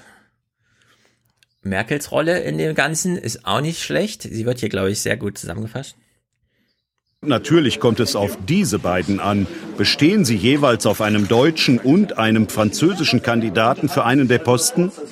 Trotz aller Differenzen, beide verstehen sich gut. Merkel will Einfluss, aber keinen Krach. Merkel will Einfluss, aber keinen Krach. Ich finde, das passt ziemlich gut zu Angela Merkel, so insgesamt. Mhm. Sie will Einfluss, aber kein Krach. Richtig. Ja, jedenfalls, warum will sie Einfluss, aber kein Krach? Wo würde der Krach stören? Na klar, sie hat ja die ein oder andere Agenda noch. Es geht ja, wie gesagt, nicht nur um den EU-Kommissionspräsidenten. Es müssen gleich mehrere Chefsessel neu besetzt werden. Neben einem neuen Kommissionspräsidenten wird noch ein neuer Außenbeauftragter gesucht, zudem der neue Chef der Europäischen Zentralbank und der neue Ratspräsident. Ja, für den Posten war ja Merkel auch wieder so ein bisschen im Gespräch, nachdem irgendwelche Journalisten wieder den einen oder anderen Text schrieben. Ich finde jedenfalls das, was wir da gerade sehen, und es wird ja jetzt noch zwei, drei Wochen gehen, keine Ahnung, das ist besser als jede Fernsehserie. Man kriegt nur leider nicht so viel mit, es ist immer nur so punktuelles, aber ich glaube, da geht's gerade richtig ab. Da wäre ich gern dabei als Flieger an ja, der Wand oder so. Aber ich meine, das ist ja genau das Problem. Es ist mal wieder hinter den Kulissen werden die Machtfragen entschieden. Hm. Und das ist nicht gut. Intransparent. Naja, aber wenn du es anders haben willst, also wenn du wirklich willst, dass ähm, die Spitzenkandidaten halt zur Wahl stehen und man muss dann, ja, weil dann wird einfach Manfred Weber jetzt ausgezählt, ja, größte Fraktion, hoffentlich hat er genug Rückhalt an, ja, am, im fünften Wahlgang zählt der mit den meisten Stimmen und dann wäre er Kommissionspräsident, das will man ja auch nicht. Ja, ja. Ja, wieso? Also theoretisch könnten ja alle anderen Fraktionen, außer die Rechten und die Konservativen, auch jemand mit ihrer Mehrheit wählen. Ja, aber das kriegen die auch nur wieder geklüngelt hin, so wie es halt abläuft. Ja, genau. Ja. Naja Also gut, die- aber das, die- du wolltest ja gerade die- einen transparenten Weg haben und das wäre man Ich weiß, ich weiß, ich weiß. Ja, die intransparentesten Verhältnisse im Bundestag hat es gegeben, als die Grünen mal erklärt hatten und das für eine Weile gemacht haben, wir machen unsere Fraktionssitzungen grundsätzlich öffentlich. Das war in den 80er Jahren. So, das waren, ich, ich war da mal da, das waren Schaufensterreden für die Öffentlichkeit. Und umso mehr haben sich die wirklichen Entscheidungen in noch hintere Hinterzimmer Zimmer verlagert. Also Ja. das kriegt man nicht anders hin. Und das. Problem Es für alle so. Beteiligten Es ist, die müssen sich dann unendlich viel Zeit nehmen für diese sehr Ja. viel zeitaufwendigeren Vorbereitungen von Ja. öffentlichen Ja. Konferenzen. Also in deren Sicht, ich wäre einfach, mir ist egal, wie die das jetzt machen in Europa. Ich finde es irgendwie, es sind genug Augen drauf gerichtet, aber so ein paar Sachen würde ich doch noch gern mitbekommen von denen, die wollen, dass es nicht mitbekommt. Wer weiß. Werden, werden gute Wochen jetzt, glaube ich. Hm. Weil auch der Ausblick gut ist, dass die Verstager tatsächlich eine Chance hat, da jetzt mit so einem frischen, modernen Denken, auch mal aktuellen Themen, so ein Kommissionspräsidium zu besetzen. Ja. Ehrliche Frage, ja, hättest du lieber Manfred Weber als Kommissionspräsident oder ähm, hier Dingens als EZB-Chef? Äh? Äh, von mir aus kann EZB-Präsident werden, wer will. Ich glaube äh, niemanden, der sagt, dass es da viel politisches Handlungsvermögen gibt, weil solange die Zinslagen so sind und bei jeder kleinen Bewegung, die auf diesem Posten gemacht wird, sofort alle im Dreieck springen. Du hast ja gesehen, wie Bäte über die EZB spricht. Also da gibt's kein politisches Handlungsvermögen, da muss man einfach wegverwalten. Ja bei diesem Kommissionspräsidenten, das, da geht's zur Sache. Da, da, also da kann man einfach Pläne aufstellen wie Juncker, 350 Milliarden für das und das. Und dann wird das in sieben Jahren abgearbeitet. Und da hat man auch echt einen Einfluss auf Glyphosat und Diesel und Entschädigung VW und Umgang mit Agrarsubventionen und so weiter und so fort. Deswegen, ich, also für mich ist der allerwichtigste Posten, um den es jetzt geht, tatsächlich der äh, Kommissionsposten. Ja. Selbst Donald Tusks Ding, ja, ich meine, der leitet halt diese Sitzung und so, Klar, da braucht man jemanden mit Fingerspitzengefühl, der mit allen sprechen kann und so, um das ordentlich vorzubereiten. Aber was politische Themen und Entscheidungsfindung angeht, da ist der Kommissionspräsident einfach.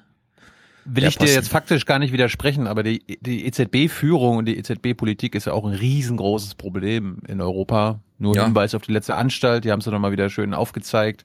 Und da ja. das deutsche Mantra, ne, Preisstabilität. Wenn wir da jetzt mhm. noch einen EZB, einen deutschen EZB-Präsidenten bekommen, ei, ei, ei, Weidmann. Ja. Ja, wie gesagt. Ja, das war jedenfalls äh, Horse Race, Horse Race in Europa. Wir bleiben da am Ball, würde ich sagen. Da geht's zur Sache. Ja. Na dann. Irgendwas mit Nalis oder so? Ja, kommen wir zum Sonntag. Nalis hat äh, hingeschmissen. Achso, wenn du, wenn du äh, gleich bei Sonntag einsteigst, dann mache ich kurz Nalis ja. Vorwoche. Ja, ja, gerne. Nur zwei kleine Clips, denn ähm, man wusste natürlich von nichts, ja.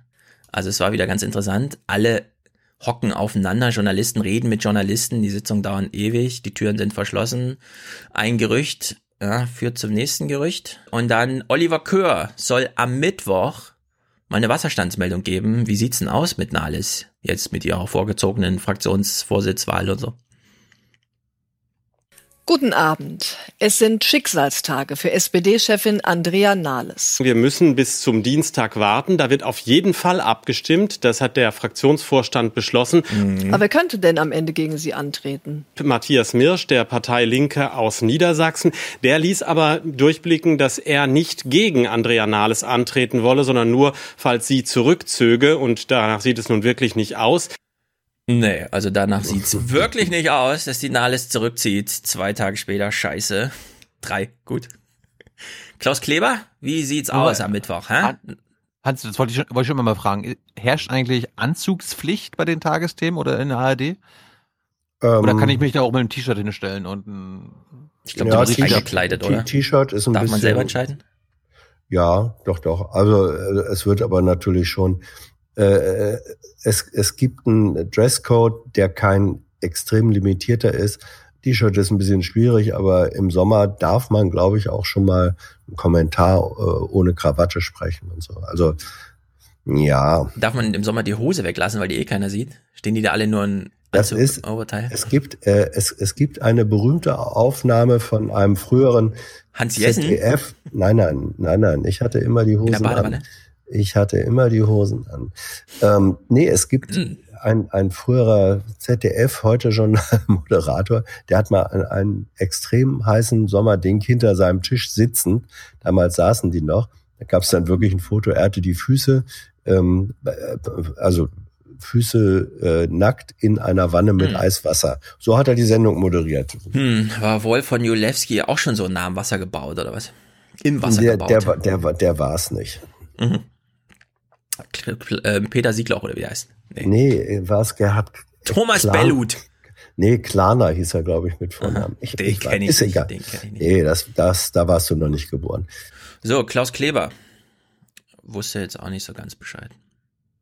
Hat sie die Reißleine gezogen und die Machtfrage lieber sofort gestellt. Das hat nicht allen in der Partei gefallen, aber die lässt es sich offenbar gefallen. Andrea Nahles bekommt ihre Abstimmung nächsten Dienstag. Es sieht nicht nach Sturz aus. Ups, drei Tage später war sie dann doch weg. Naja. Man hat tatsächlich, glaube ich, unterschätzt, wie es so zugeht in der SPD. Man dachte schon, medial hat man einen schlechten Umgang mit Nahles, aber das muss ja in dieser Fraktion nochmal ja. anders zugehen. Also ja. an diesen beiden Clips kann man ermessen, ja, wie krass also das eigentlich wenn, sein muss. Wenn, wenn Sarah Wagenknecht, wenn Sarah Wagenknecht davon spricht, dass es in, dass, dass Nahles in der SPD gemobbt worden sei, ja. dann muss da wirklich, Ja. waren alle nicht dabei. Die weiß, was Mobben ist. was- Die weiß, was, die weiß, was Mhm. Mobbing ist. Und wenn sie da sozusagen eine seelenverwandte Leidende äh, solidarisch unterfängt, die nicht ihre Herzensfreundin ist, dann äh, ist das, sind das Indikatoren Mhm. dafür, dass, dass da wirklich ähm, unter der, unter allen Gürtellinien vorgegangen wurde. Anders ist das Ja. gar nicht zu erklären. Na dann, können wir jetzt mal drei Tage vorspringen. Ich hatte mich die Tage aber auch nur gefragt, wie denn, äh, oder jetzt im Nachhinein, wie die Korrespondenten und Klaus Kleber auf die Einschätzung kommen. Liegt wahrscheinlich auch daran, Hans, dass die meisten beim ZDF Hauptstadtstudio denn die SPD Oberen als äh, Kontakte haben, als Quellen und die waren dann so, naja, wird schon alles klar gehen und Ja. bla bla bla. Und die haben Ja. dann unterschätzt, dass in der Fraktion selbst ein Aufstand äh, angezettelt Ja. wird. Und nicht nur in der Fraktion. Also äh, offenbar das, was ich gehört habe, was das Klima in der Fraktion sozusagen sehr hoch gepusht haben soll, dass eben Abgeordnete aus ihren Heimatwahlkreisen berichtet haben. Und äh, da müssen die Vertrauensverluste, was die direkt mitgekriegt haben, und das Entsetzen über die Performance der SPD und ihre Leistung oder Nichtleistung so groß gewesen sein, dass die im Grunde haben, haben diese Berichte von der Heimatfront gewirkt wie Molotow-Cocktails, die, die die in der Fraktion Hm. alle gegen Nahles äh, geschmissen haben. Und das Ja. war, das war eine, das war ein Brandbeschleuniger, wenn man das so sagen kann, die dann dazu geführt haben, dass Nahles eben doch von sich aus gemerkt hat, das ist ähm, die letzte Freiheit, die sie noch hatte, war selber Mhm. zu erklären, ich schmeiß hin. Ich meine, und dann kam der, dann kam der NRW-Landesverband und hat auch nochmal Ja. den Daumen gesenkt und Ja, dann ja, ja, ja, ja. war es eigentlich klar. Gut, also Sonntag, irgendwie, ich, ich habe nur mitbekommen, Presseclub hat anscheinend eine halbe Stunde vorher äh, Mhm. erfahren davon und hat dann sofort, ach, wir sind jetzt hier zum anderen Thema zusammengekommen, Katharina Nukun, wir wollten eigentlich über die Jungen reden, ach, wir reden jetzt über Nahles. Und Mhm. Ja, das was hat Katharina Nukun gemacht? Sie hat es trotzdem geil gemacht. Ja, war gut, war gut. Ja. Ich habe es noch nicht Gut, gesehen. aber- Guck ich aber noch. Doch, Ja, Nico, gut. Nico Fried war auch gut. Also die haben da schon, das zeigt auch eine bestimmte Klasse von, von politischem Wissen und Horizont, dass man sagen kann, wir äh, sind in der Lage, innerhalb eines einer halben Stunde ein neues Thema seriös zu diskutieren. Also ich habe mir, ich habe, ich habe am Sonntag Brennpunkt mal geguckt und Mhm. äh, heute Journal. Es gab einen Brennpunkt, ja, musst du noch mal extra dazu sagen, weil ich war auch ein bisschen überrascht, ehrlich gesagt. Ja, ja, ja, ja, klar. Ich nicht. Weil Oma- Erna, bevor sie sich den Tatort anguckt, muss sie mal erstmal beruhigt werden. Den echten Ja, aber das, das woll- wollte ich sagen, war doch auch ein Tatort. Ja, ja, ja. Aber womit, womit kann Oma Erna, wenn sie um 20.15 Uhr Sonntagabend äh, Fernsehen anmacht, eigentlich am besten beruhigt werden? Natürlich mit Mutti. Sie ist Sozialdemokratin mit Herzblut, das kann man sagen. Aber ich finde, sie ist auch ein feiner Charakter. Natürlich habe ich auch Respekt vor den Entscheidungen, die jetzt die Sozialdemokratische Partei treffen muss bezüglich der Nachfolge von Andrea Nahles. Ungeachtet dessen will ich allerdings der für die Brennpunkt. Regierung sagen, wir werden die Regierungsarbeit fortsetzen mit aller Ernsthaftigkeit und vor allen Dingen auch mit großem Verantwortungsbewusstsein. Denn die Themen, die wir zu lösen haben, liegen auf dem Tisch, sowohl in der Bundesrepublik Deutschland, hier bei uns zu Hause, als auch in Europa, als auch natürlich, wenn ich an die Situation in der Welt denke. Und in diesem Geiste werden wir weiterarbeiten. Und Tina, hast du, kannst du mir das nochmal jetzt nochmal wiedercoin? Tja, das wird man sehen, aber zumindest war das ein Appell für Stabilität und Verantwortung, verbunden mit sehr persönlichen Worten für die scheidende SPD-Chefin. Es war eine politische Grabrede. Ja, vor allem kann man so richtig raushören, warum sie glauben, dass ein Brennpunkt notwendig wäre, um Oma Erna nochmal zu beruhigen, ja. Wir können nicht sicherstellen, dass Oma Erna nicht mitbekommen hat, dass Nahles ging, wir müssen sie jetzt beruhigen. Andere Frage. Es zirkulieren ja sehr viele SMSen so im politischen Berlin. Glaubt ihr, Merkel hat das irgendwie abgestimmt mit Nahles? So in der Frage, wie willst du denn genannt werden? Ich habe ja jetzt gleich die Deutungshoheit, feiner Charakter oder taffe Frau oder? Abgestimmt glaube ich nicht. Abgestimmt glaube ich nicht. Ja, ich glaube, ähm, Andre Andrea, hat, äh, ja. Andrea hat Merkel aber nur gesagt, nenn mich nicht mehr Vorsitzende. Ja, ja, aber ich finde, so langsam kann man bei Merkel auch immer so diese Freude an, ich weiß, sie alle warten auf die zwei, drei Worte, die ins Geschichtsbuch eingehen. Achtung, jetzt kommen sie, drei, zwei, eins. Auch ein feiner Charakter. Mhm. So, sag ich. Ja, das ist auch irgendwie eine gespenstische Formulierung. Apropos ja. Gespenster und Geister, wir gucken mal in einen Ortsverein der SPD, irgendwo in Niedersachsen. Also ich schätze mal da, wo Hans Jessen ja, aufgewachsen ist. Nein, ja. da nicht. Als Hans das nicht. eben meinte, da gab es Meldungen von der Front, wie es so angeht in der Basis. Ja, ich würde sagen, sehr viele haben nach Berlin zurückgemeldet. Sie haben 30 Jahre geschwiegen in meinem Dorf, aber heute haben sie sich geäußert. Ja, also das ist überhaupt mal was gab. Gut, hören wir mal rein dieser Veränderungsprozess, der auch programmatisch sein muss, der wird jetzt stattfinden. Ich war nie ein Fan von Frau Nahles, aber ich fand, was man in letzter Zeit mit ihr gemacht hat, äh, so hätte man einen Mann nicht behandelt, wenn er Parteivorsitzender wäre. Ich denke, das ist äh, ein guter, ein guter Schritt für einen Neuanfang von der SPD, dass man jetzt sagt, man kann äh, alle Stimmen demokratisch aufnehmen. Das ist nicht so gut. Dann geht die, die SPD ganz unter. Oh. Und Deutschland gleich mit. Ja. Dann mhm. habe ich einen Beitrag gefunden von Hans alten Kollegen Thomas Kreuzmann, mhm. der Oma Erna und Hans Jessen nochmal erklärt, die Andrea Nahles, die war peinlich, aber auch Stefan staatstragend. Glaube ich. Nahles polarisierte auch durch verstolperte öffentliche Auftritte, die zum Fremdschämen einluden und aus denen sie nicht lernte. Entschuldigung. ähm, Mindestlohni Steigerie. Doch Nahles hatte die SPD auch überzeugt, aus staatspolitischer Verantwortung noch einmal in eine große Koalition einzutreten. Wir werden verhandeln, bis es quietscht auf der anderen Seite. Alles andere kann ich euch nicht versprechen. Staatspolitische Verantwortung. Ja. ja. Dann war ja. Stefan Weil, Stefan Weil als äh, Parteivorstandsmitglied zugeschaltet bei Tina Hassel. Ja. Und äh, der war natürlich geschockt, ist extra aus der Sitzung gekommen. Ja, also die, die ist anscheinend so wichtig, dass Stefan Weil mal kurz rausgehen konnte und eine Viertelstunde im Fernsehen sein konnte. Und äh, hört mal genau zu. Er sagt uns jetzt mal, wie er sich so das vorstellt, wie der nächste oder die nächste Vorsitzende gewählt wird bei der SPD. Jetzt soll ja die nächste Personaldebatte auch nicht mehr übers Knie gebrochen werden. Da soll äh, mehr Partizipation sein. Wollen Sie äh, wie die CDU im Grunde so Regionalkonferenzen abhalten oder ist das noch viel zu früh? Auch da kann ich den Beratungen nicht vorgreifen, aber es ist völlig klar, die Zeiten, wo es gewissermaßen einsame Entscheidungen gegeben hat und äh, der Rest der Partei äh, schlägt gewissermaßen die Hacken zusammen. Diese Zeiten sind nun wirklich definitiv mhm. vorbei. Mhm. Das heißt, es wird mit Sicherheit einen Prozess geben müssen, bei dem alle Beteiligten den Eindruck haben, da geht es eher und offen und demokratisch zu und am Ende entscheidet ein Parteitag so, wie sich das gehört. Also alle, in diesem Moment. Moment, Moment, mhm. Moment. Er hat gesagt, alle Beteiligten sollen den Eindruck haben, dass es eher offen und transparent mhm. bei der Wahl des Vorsitzenden zugeht. Finde ich schön. Ja, sehr gut beobachtet, habe ich gar nicht gehört.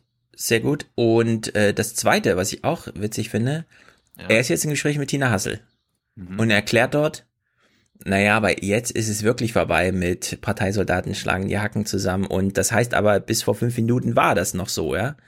Mhm.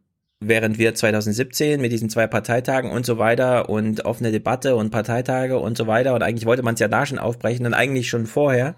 Also er hat sozusagen nochmal bestätigt, dass das alles aus Gründen genauso verdient ist auch, was die SPD bis zu dieser Minute erleidet. Und leider hat es halt Nahles getroffen, wie jeden anderen, der in diesem Posten gewesen wäre. Hm. Hans, jetzt die nächste, äh, ist jetzt eine Frage an dich. Würdest du wenn du an, dem Brenn, an der Brennpunktstelle wärst, als ARD-Gesicht, würdest du diese Frage stellen und zweitens so stellen? Herr Weil, ganz kurz. Ähm, der SPD sitzen die Grünen im Nacken und äh, anderorts aber auch die AfD. Mit welchem inhaltlichen Kurs wollen Sie denn politisch überleben? Mehr Linkskurs oder doch Regierungstreue und Verantwortung? Ja, also. wollen, Sie, wollen Sie links sein oder verantwortlich? Das, das, das,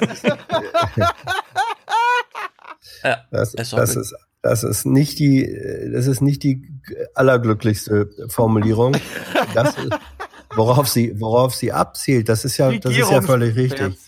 Nicht? Das ist ja inhaltlich ist der, das worauf sie abzielt ja schon schon richtig.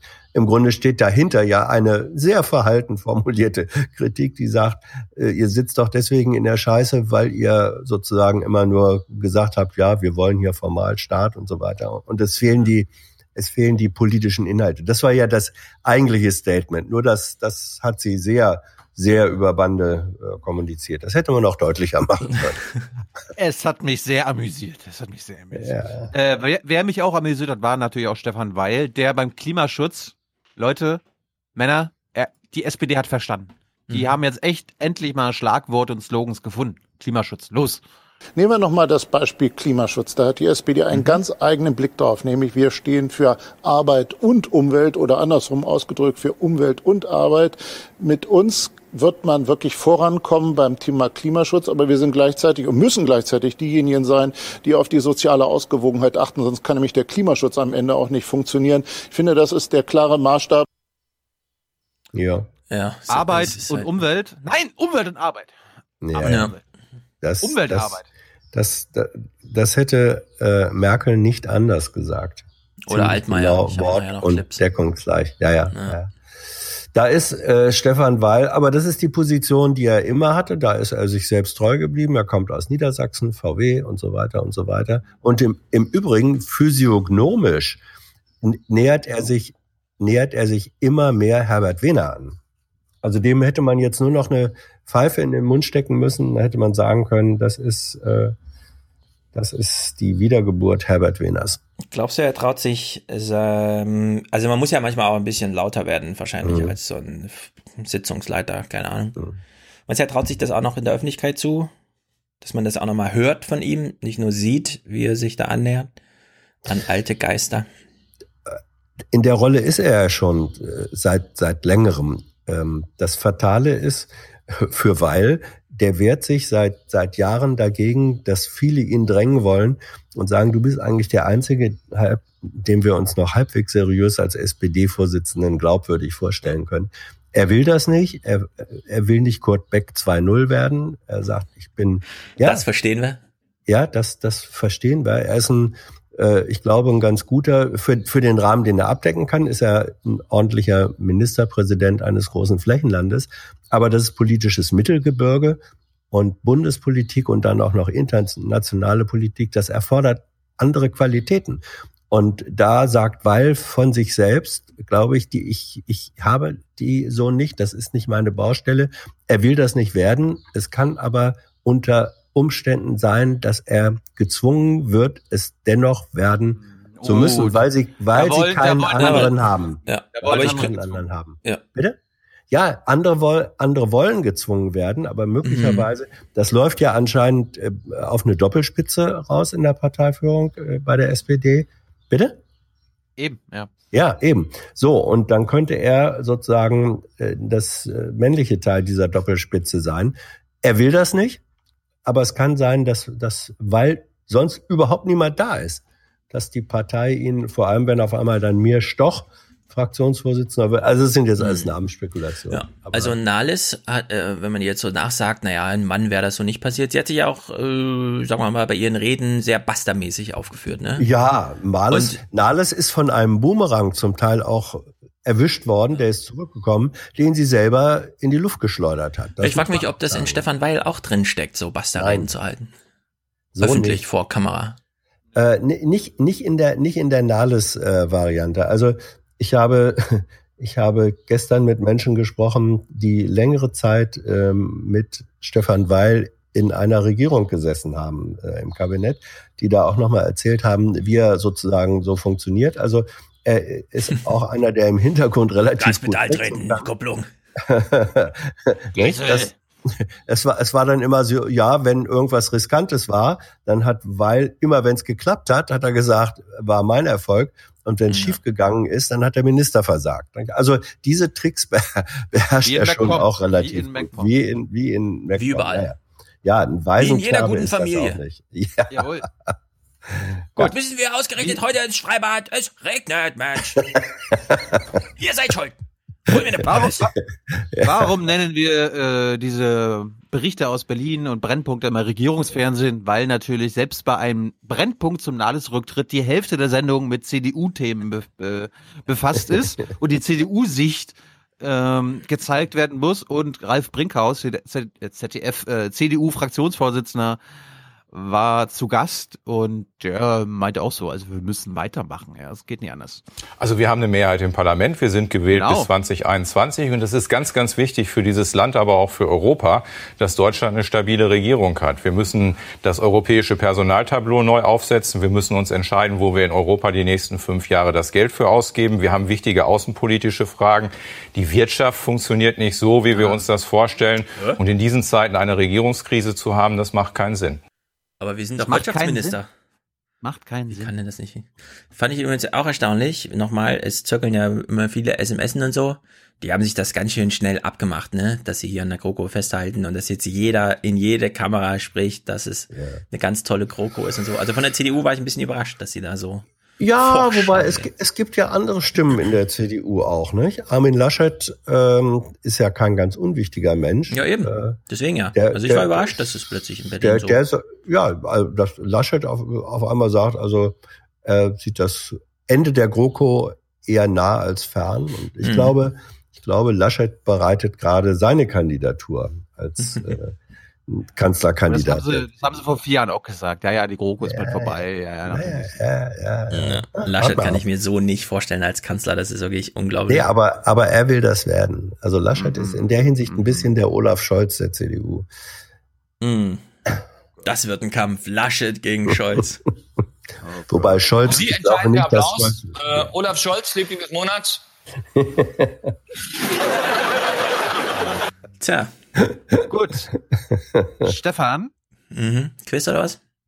Kleines Quiz, genau. Ähm, was könnte Tina Hassel, Wo ist mein beide Quiz Gäste. Okay, okay. Jetzt beginnt wieder die Aufwachen-Quiz-Show. Okay, ich bin in Stimmung. Heute mit Spieler Stefan uh. Schulz. Tina Hassel hat Stefan Weil und Ralf Brinkhaus dieselbe letzte Frage gestellt. Welche war das an diesem Sonntag? Irgendwas zur AKK, oder? Überleg mal. Laschet Was könnte und eine, eine Horse Race Journalistin als aller oder als allerwichtigstes zum Schluss fragen? Was ist ihr wichtig? Laschet und Brinkhaus. Nein, äh, Weil und Brinkhaus. Äh, Weil und, Br äh, Weil und Brinkhaus. Hans, du kannst danach antworten. Hm. Ah, ich stehe ein bisschen auf dem Schlauch, ist bestimmt was ganz Hans, Offensichtliches. Ich Hans, hatte ja. Du bist, Hans, stell dir vor, du bist staatstragender Brennpunktmoderator. Was müsstest du zum Schluss Oma Erna, also für Oma Erna Na, nochmal so ein Beide. Gewissheitsding. Ja, die Gruppen naja, gibt's auch morgen noch. Äh, und äh, haben, werden wir, werden wir äh, ah. noch eine stabile Regierung haben in irgendeiner Bleibt Merkel Variante. bis 2021. Ja, also das, ihr, irgendwas in der Richtung. Ihr seid nah dran, hör mal rein. Wir waren immer als Union, wie unser Name sagt, dafür da, dieses Land zusammenzuhalten. Und ich glaube, darum geht es in den nächsten Jahren, dass wir dieses Land zusammenhalten. Sondern es kommt darauf an, dass wir unserem Land am besten dienen. Und dafür ist es notwendig, dass wir eine stabile Regierung haben. Das ist völlig unabhängig von den handelnden Personen. Und das muss unser Ziel sein. Ups, das war der falsche Clip. Hm. Wo ist denn das? Aber wir haben uns ja eh entschieden, dass, dass sie einfach... Ja ja, es war, es war die Frage, äh, hält, hält die GroKo noch bis äh, Ende des ja. Jahres? Ja. Hm. Wann ist Halbzeit nochmal? Jetzt im September jetzt? oder sowas, ne? Ja, da machen die doch eh ihren komischen im Bericht. September. Da. Ja, die wollten eigentlich auf dem Parteitag, die SPD wollte auf dem Parteitag im Dezember sollte der sein. Hm. Okay, wollt ihr kurz hören, wie Olaf Scholz Nahles verabschiedet hat? Ja. Bei Anne Will. Wir sitzen ja hier zusammen, weil heute für uns ein sehr trauriger Tag ist mit dem Rücktritt der Partei. Und versprecht mir, nicht reinzubrüllen, bis er fertig ist, weil sein Schlusssatz ist am schönsten. Fraktionsvorsitzenden. Mhm. Und die Trauer ist auch noch bei uns allen in den Kleidern. Die empfinde ich ganz massiv. Das ist eine ganz persönliche Entscheidung von Andrea Nahles gewesen, die sie am Ende selbst getroffen hat. Und ich glaube, bei so schwierigen Situationen muss man auch akzeptieren, dass das Dinge sind, wo man sich immer selber fragen muss, kann ich den Karren noch ziehen oder nicht? Und äh, da kann einem der eine oder andere Rat geben. Aber am Ende ist das eine eigene Entscheidung, die hat sie getroffen. Und ich habe es vorhin schon gesagt, ich bin natürlich total betroffen.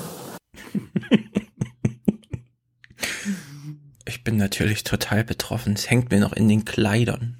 Der redet so leise, der redet so leise, dass sie das Mikro so hoch ja, äh, ziehen müssen. Unglaublich, du hörst, du hörst jedes kleine. Ja. So, Merkel ruft dir kurz an, ihr müsst kurz alleine Show machen. Mr. Show. das habe das hab ich am Sonntag auch noch gesehen, dann habe ich weggeschaltet. Ja, ja, ja. Ja, er hatte, er hat sozusagen einen, einen Trauerflor in der Stimme gehabt. Ja. Er versucht ja seine Haut auch noch zu retten. Also. Ja, na, ja, natürlich. Also, weil sein, er Konzept hat mit Nahles zusammen die GroKo gebaut. Ja, natürlich. Sein Konzept geht jetzt gerade baden. Sein Konzept war doch, ähm, er macht mit Nahles zusammen die GroKo und am Ende geht er als Kanzlerkandidat daraus ja. für 2021. Das war, das war sein Kalkül, weil er zu Recht annehmen konnte, dass Nahles sich in gewisser Weise auch selbst demontiert dass sie jedenfalls keine überzeugende äh, Kanzlerkandidatin werden kann. Und er hat versucht, in falscher in, in falscher Anknüpfung an das, was Willy Brandt mal gemacht hat. Willy Brandt hat die Regierungsfähigkeit der SPD in der ersten großen Koalition dargestellt. Und er hat jetzt gedacht, da knüpfe ich an und beweise jetzt mal als ein toller Finanzminister, äh, als ein sozial engagierter und trotzdem die schwarze Null, beweise ich, äh, dass wir uns in der Regierung als die wirkliche Führungskraft darstellen können und ich bin es. Und das Alle geht guten Dinge jetzt, sind drei. Das geht jetzt schief. Das funktioniert nicht mehr. Nahles ist ihm viel zu früh abhanden gekommen. Ja. ah, deswegen so bedauerlich. Ja, und Olaf, deswegen der Trauerflor in der Stimme. Hast du Vision eigentlich, Olaf? Aber müsste nicht eine Regierung eine gemeinsame Vision haben? Nein. Da stimme ich ihm absolut zu. Ich habe es jetzt schon ein paar Mal gesagt. Nein, Koalitionen sind keine äh, gemeinsame Idee, irgendwas, sondern das sind aufsummierende Wahlergebnisse. Da muss man kein großes Narrativ drum stricken, sondern einfach ein Kompromisskatalog. Ich will das nicht mehr, dass es äh, wie, wie Ko Koalitionsvertrag, äh, sondern es ist ein Kompromisskatalog. Mehr als fünf Seiten sind verschwendetes Papier. Ja, Kohleausstieg, okay, aber dafür, was weiß ich, mehr Diesel oder so. Ja, und Gut vergiss, Hat er recht. Oder vergesst das Quiz von Tina Hassel. Ich hätte das Quiz äh, später bei Klaus Kleber machen sollen. Das mache ich nachher noch. Und wir tun nachher aber so, als ob wir das noch nicht gemacht haben. Die Frage habt ihr noch nicht beantwortet, die ihr eigentlich richtig beantwortet habt, aber okay. egal. Wir fangen mit dem Heute-Journal an. Ne? Also Oma Erna musste ja nach dem Tatort nochmal Klaus Kleber das irgendwie eingeordnet werden, was an dem Tag passiert ist.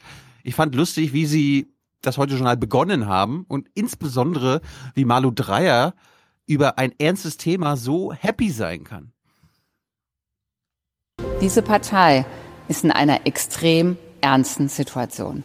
Und wenn wir es jetzt nicht verstehen, alle zusammenzuhalten und gemeinsam solidarisch einen Weg daraus zu finden, dann sieht es wirklich schwarz aus für die SPD.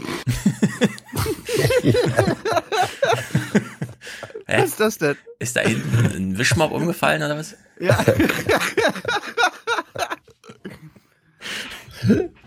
Ah. Wahrscheinlich, wahrscheinlich hat sie so eine innere Assoziation gehabt, wir sind die Schwarzen. Die müssen oh alle nochmal in die Schwesische Redeschule.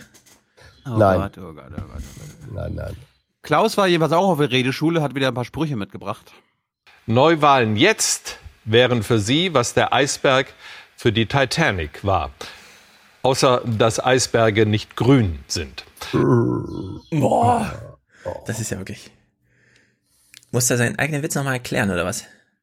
Ja, das, das Hat nicht da mal einen werden, Klimawitz draus gemacht. Da werden Beiträge fürs, da werden Beiträge fürs Phrasenschwein fällig. Mehr. So, Han Hans, jetzt Quiz.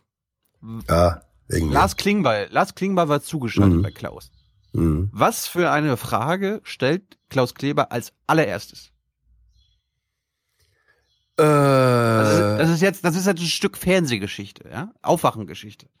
äh, ja, soll es, wer, wer wird nächster SPD-Vorsitzender? Die erste Frage, die erste Frage. Ich würde sagen, wie fühlen Sie sich? Hat Ihr Handy noch Akku nach diesem Tag? Ehrlich gesagt fällt mir zu Lars Klingbeil immer gar keine Frage ein. Ja, genau, so, so kam mir das ja auch vor. Wir hören sie ja gleich, aber Stefan, die musst du jetzt wirklich genießen. Wenn die Vorsitzende geht, wächst die Verantwortung des Generalsekretärs. Guten Abend, Herr Klingbeil. Hallo, ich grüße Sie. War ein schlimmer Tag. In der Tat ist Hätte er mal gefragt, wie fühlen Sie sich, dann wäre es wenigstens noch eine Frage gewesen. War ein schlimmer Tag. Hätte er zurückfragen müssen. Für Sie, ja? Kommen Sie damit auch nicht so gut klar? Sieht man mir das an? Was mich natürlich wieder nervt an unseren ähm, öffentlich-rechtlichen, das Narrativ der SPD wird auch noch in der Krise der SPD weitergesponnen, nämlich dass die SPD tatsächlich Erfolge vorzuweisen hat und echt gute Gesetze. Hm. Sollte die SPD in der Regierung in der Großen Koalition bleiben, kommt ein weiteres Problem hinzu. Sie kann mit ihren Themen beim Wähler nicht punkten, obwohl sie vieles in dieser und in der letzten GroKo durchgesetzt hat. Ja. Beispiel Mindestlohn, Ach so. Rente mit 63, Mhm. gute Kita-Gesetz und bessere Mhm. Arbeitsbedingungen für Paketzusteller. Großes Veto. Ihr habt alle Harvard gesehen. Das sind alles Merkels Verdienste. Dafür wurde sie gefeiert. Mindestlohn, Ja. Ja. Ehe für alle, das ist alles Merkel. Ja, aber Guckt's euch an, das ist dokumentiert. Harvard.edu, ja, Ahnung. ja, natürlich. Merkel, Merkel ist eine große Adoptionskünstlerin politischer Erfolge. Ich glaube, selbst Seibert musste lachen, als sie da angekündigt wurde. Ja, ja, ja. Also Merkel, Der, ist, das BPA hat das Video doch produziert. Ja, stimmt. Merkel ist, das ist politischer Taschendiebstahl, den Merkel da betreibt. Genau. Das ist kein Taschenspielertrick, das ist Taschendiebstahl. ja. Also wir sind ja dran gewöhnt, dass äh, eigentlich nur bei Wahlabenden bei Bettina Schausten Herr Professor Korte zu Wort kommt. Aber diesmal war er offenbar auch mal available fürs Heute-Journal. Hm. Und er berichtet uns mal über die Todessehnsucht, die man haben muss, um an die SPD-Spitze zu kommen. Die Partei hat äh, in den Ländern noch Personalreserven. Da muss man näher hingucken. Es gehört natürlich mittlerweile extrem viel Mut dazu, sich für so ein Führungsamt zur Verfügung zu stellen. Denn äh, das ist ja schon Todessehnsucht, wenn man mittlerweile als Kandidat gehandelt wird für den SPD-Vorsitz. Ja. Stimmt. Ja, also als satirische Zuspitzung finde ich das legitim. Hätte ich ihm gar nicht zugetraut, dass er sowas sagt. Doch, ist ja richtig. Ist ja so. So. Hans, wir, du tust jetzt mal so, als ob du Theo Koll bist und der Das Leiter des nicht. Hauptstadtstudios der ZDF. Und äh, du musst jetzt einen Spagat schaffen, live im Heute-Journal zugeschaltet sein, im Willy Brandt-Haus stehen und über die Vorgänge im Konrad-Adenauer-Haus berichten. Nein, das, äh, Nun das ja überfordert mich in parallel mehrfacher die. CDU-Führung im Adenauer Haus, möglicherweise auch mit der Frage, wie können wir mit der SPD weiter zurechtkommen. Was hören Sie von dort? Also ich habe gehört aus dem Kreise, dass es dort offensichtlich keine größere Diskussion darüber gab. Es gab vielmehr eine schonungslose Analyse der eigenen Öffentlichkeitsarbeit. Also er hat gehört, dass es offensichtlich dort nicht so, äh, aber äh, auf jeden Fall schon luxuslose Aufklärung. Mhm. Ja. Brutalstmögliche Aufklärung. Aber Hans, was ist denn das? Wie, wie kann man denn quasi Theo Koll im Willy Brandt-Haus zu den Vorgängen der CDU befragen? Mann. Weil man, Ja, man auch im halt- Willy Brandt-Haus äh, über geheime Kanäle Informationen aus dem Adenauer Ja. Haus kriegen Da kann. gibt's einen Tunnel, glaube ich. Außerdem gibt es Synergieneffekte. Man hatte ja für Klingbeil noch das Licht stehen und so. Deswegen hat sich Theo Koll in den Spot gestellt. Das stimmt. So, was macht man, wenn Nahles zurücktritt? Man muss natürlich heavy, heavy die CDU featuren im Heute-Journal. Und wir fangen mal mit Julia Klöckner an. Es ist ja kein Selbstzweck, als Partei zu entscheiden, wie lange eine Regierung dauert oder nicht. Es gibt ein ganz klares Wahlrecht. Das Parlament ist für vier Jahre gewählt. Selbst auflösen tut sich's nicht. Also kurzum, es wird erwartet, dass wir unsere Aufgaben erfüllen und den Vertrag einhalten. Ja. Mhm. Der Vertrag, also wenn so ein Koalitionsvertrag unterschrieben wird, das ist äh, ja. steht das auch steht das auch in irgendeinem Gesetz mit diesem Vertrag, von dem sie da spricht, wie alles andere, was ja in irgendwelchen Verträgen steht, äh, ja. in irgendwelchen Gesetzen steht. Ja. Wie hieß nochmal dieses Gesetz, wo das mit diesem Koalitionsvertrag drin steht? Ah, weiß ich auch nicht. Das war das Straußsche Gesetz Pacta sunt servanda. ja, das gute Politikgesetz ist das. Aber was, was in so einem Vertrag drinsteht, das erklärt uns jetzt mal Armin Laschet. Die Abgeordneten sind nicht gewählt für ihre Wähler, sondern für das Gemeinwohl. Und vom Gemeinwohl her ist es jetzt wichtig, dass die Regierung ihre Arbeit macht. Mhm. Dann war auch noch äh, Herr Söder zugeschaltet. Das Wort Gemeinwohl besteht ja zu einem erheblichen Teil aus dem Wort gemein. Ja, das stimmt. Ja. Der gemeine Söder war dann zugeschaltet und äh, erklärt Oma Erna nochmal, vor wem man wirklich Angst haben muss. Ja, wer hier Interesse an den, an den undemokratischen Verhältnissen hat. Nee, nicht nur die AfD, Hans. Schauen Sie in den Zeiten, in denen Europa sich jetzt gerade befindet, mit viel Unsicherheit, auch Instabilität, ist wichtig, dass man keine institutionellen Krisen der Demokratie heraufbeschwört. Auch in Deutschland hofft und wünscht sich ja eine AfD auf der einen, eine Linkspartei auf der anderen Seite die Schwäche der Demokraten. Insofern heißt es jetzt auch, Stärke der Demokraten zu zeigen. Söder ist so ein Plaudertyp. Ich habe schon gar keine Lust, noch über einen Kommentar dazu meinerseits nachzudenken. Nicht? Ja, vielleicht hier, hier kriegst du noch, ein, noch eine Möglichkeit. Schauen Sie, mir tut es heute auch ein Stück weit leid. Andrea Nahles ist doch nicht verantwortlich für die Schwierigkeit der SPD. Ich habe heute einen Tweet gelesen vom Herrn Kühnert. Herr Kühnert war derjenige, der wochenlang über Enteignungsfragen diskutiert hat. Er wollte Unternehmen wie BMW enteignen, wo SPD-Betriebsräte gesagt haben, ein Arbeitnehmer kann die SPD nicht wählen. Da liegt die eigentliche Ursache. Nicht in der Führung der SPD, sondern in der erweiterten Mannschafts-, in der Teamleistung. Ah. Ja. Ja, Kevin Kühner ist schuld. Mhm. Also wir in der CSU, wir führen unseren Laden hier anders. Ja. Also da hätte die J, der JU-Vorsitzende in Bayern dürfte das ja, okay. nicht sagen. Ja. Bei uns darf man auch Fraktionsvorsitzender oder Minister bleiben und gleichzeitig mir das Amt des Parteichefs überlassen. Gar kein Problem. So, wir tun jetzt nochmal so, als ob ich euch vorhin nicht gefragt hätte, ja. was denn die letzte mhm. Frage an Lars Klingbeil und Herrn Söder sein könnte. Mhm. Klaus Klebers letzte Frage an beide an demselben Abend. Ist diese Regierung, die Antwort kann in einem Wort fallen, im, am Ende dieses Jahres noch im Amt?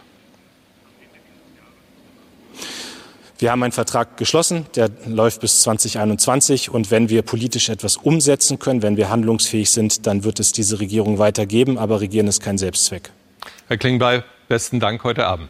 Wenn Sie die Lage anschauen, eine Frage, die sich mit einem Wort beantworten lässt, wird diese Regierung das Jahr 2019 überleben? Schauen wir mal, ich hoffe es. Danke für das Gespräch. Was ist uns aufgefallen? Na, aufgefallen ist natürlich das Klingbeil äh, ja. äh, mit dem Kopf schüttelt. Richtig. Nicht? Bevor er verbal antwortet. Söder gleich, ja, ja, mh, mm, ich kümmere mich drum. Ja. Klingbeil so, ja, Klingbeil schüttelt äh, ja, doch, doch, doch, doch. Ja, Klingbeil sagt, ja, könnte sein. ah. Okay, SPD, dann jetzt jo. durchziehen. Ja. Gut, also wir haben uns daran erinnert, oder wir wurden daran erinnert, Andrea Nahles hat ihre staatspolitische Verantwortung übernommen, als sie in die GroKo gegangen ist. Und was macht das Heute-Journal? Was kann das Heute-Journal beitragen an diesem Sonntagabend? Was wollen Sie sein? Staatstragend. Und liebe Hörer und Hörerinnen, die zum ersten Mal den Aufwachen-Podcast hören und ihr euch vielleicht wundert, warum sagen wir das immer, das Heute-Journal, Klaus Kleber und so weiter, das sind, ist schon eine staatstragende Redaktion. Wir hören jetzt einfach mal den Redaktionsleiter des Heute-Journals zu, wie der diesen spannenden Tag im Regierungsviertel kommentiert. Und ich bin gespannt, ob Hans das denn vielleicht nicht als staatstragend einstuft. Ich kann es mir eigentlich nicht vorstellen. Wulf, bitte. Eine Bilanz dieses turbulenten Tages in einem Kommentar von Wolf Schmiese. Danke, Andrea Nahles. Als das Land Sie brauchte, da haben Sie mit Ihrer SPD die große Koalition fortgesetzt, weil es keine brauchbare Mehrheit gab. 15 Monate hat dieses Bündnis seit der letzten Bundestagswahl regiert und wenn wir ganz ehrlich sind, gar nicht so schlecht. Doch Genau. Dank half der SPD selten. Seit 100 Jahren ist sie immer wieder als Helfer in der Not eingesprungen, hat Vaterland vor Partei gestellt und Oh. musste dafür stets schwerste, innerste Kämpfe aushalten. Nahles erging es da nicht besser als zig ihrer Vorgänger seit Friedrich Ebert. Neu aber ist, dass es diesmal nicht einmal einen natürlichen Nachfolger für den Vorsitz gibt. Und das zeigt, wie hoffnungslos zerrissen die SPD inzwischen ist. Die Union setzt dennoch auf den Fortbestand dieser großen Koalition. Sie will an einer Partei als Partner festhalten, der nicht einmal mehr die eigene Vorsitzende noch traut. Inzwischen gäbe es laut Umfragen eine neue Mehrheit, eine schwarz-grüne. Doch die CDU hat Angst vor Neuwahlen, weil die Grünen sie dabei überflügeln könnten. Tatsächlich aber wachsen die Grünen in der Opposition noch viel schneller. Das Weiter so ist für die Union daher das viel größere Wagnis.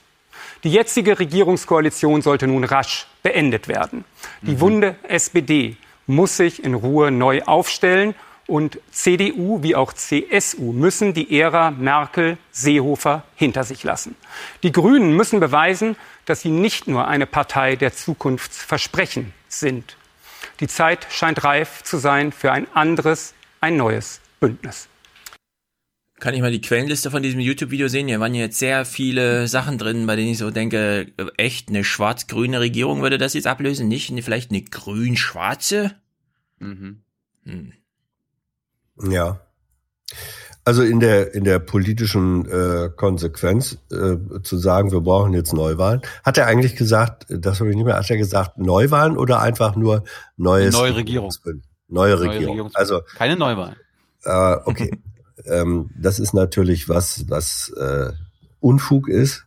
Das wird auch keine grüne Partei mitmachen. Äh, das geht das geht auch nicht. Du kannst nicht äh, in so einer Situation äh, finde ich, kann man nicht sagen, jetzt machen wir Vor allem einfach. nicht, wenn Merkel Das- noch auf dem Absprung ist im gleichen ja, das, das geht Also- doch, das geht doch alles, das geht alles. Also wir wählen nicht. jetzt AKK Das ist- und dann tun wir die SPD raus und die FDP Ja. wieder rein und Ja, ja, wie machen wir ja, das ja. denn? Wir müssen der FDP Ja. den Finanzministerposten geben und ja.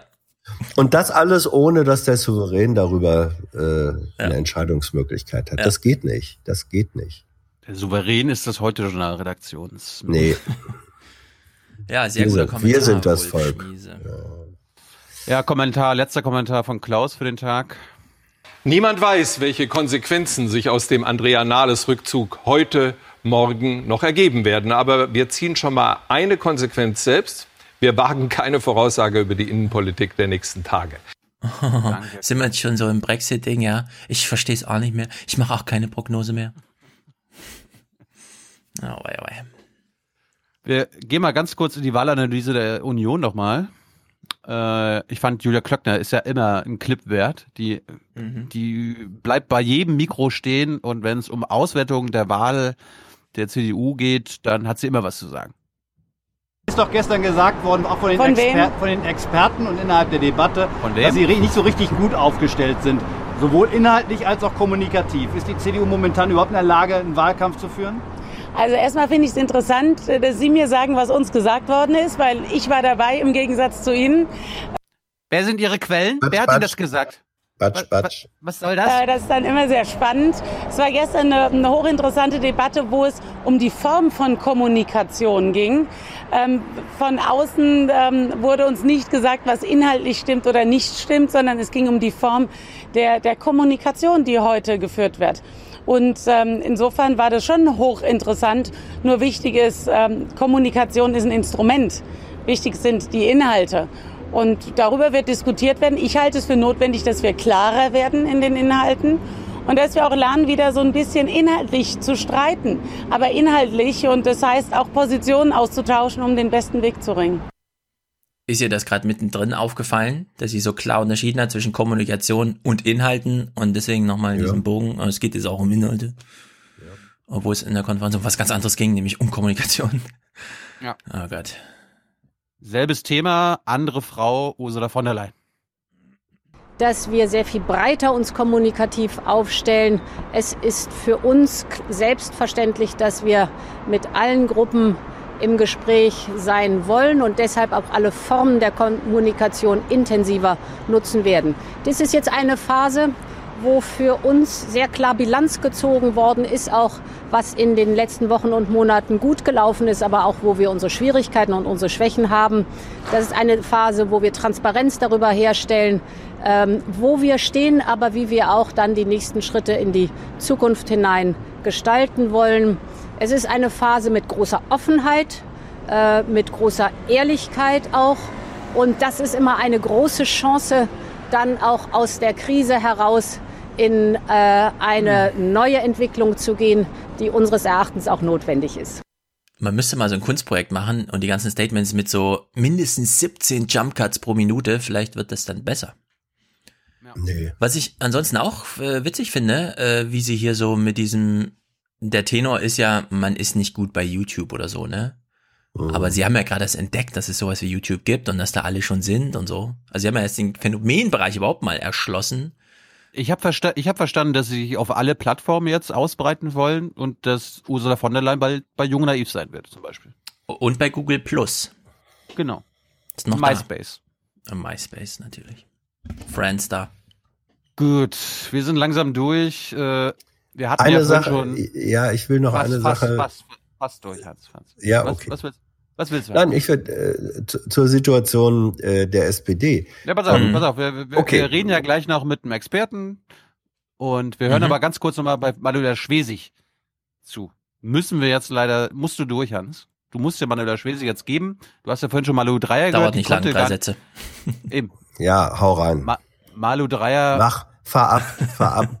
Nicht, nicht, nicht das Vorspiel äh, noch weiter verzögern. Fahr Nein, ab. aber wir hatten, wir hatten ja vorhin, Malu Dreier musste lachen, als es um den Tod der SPD geht. Jetzt kommt wir die gucken mal, jetzt kommt der Profi und denkt daran, sie könnte tatsächlich die nächste SPD-Vorsitzende sein. Sie sagt jetzt, dass sie es nicht werden will, aber glauben wir das? Ja. Glauben wir das? Nee, aber doch, glauben wir das, dass sie das nicht werden will, Hans? Ob sie es wird, ist was anderes. Sie würde es gerne werden, selbstredend. Natürlich.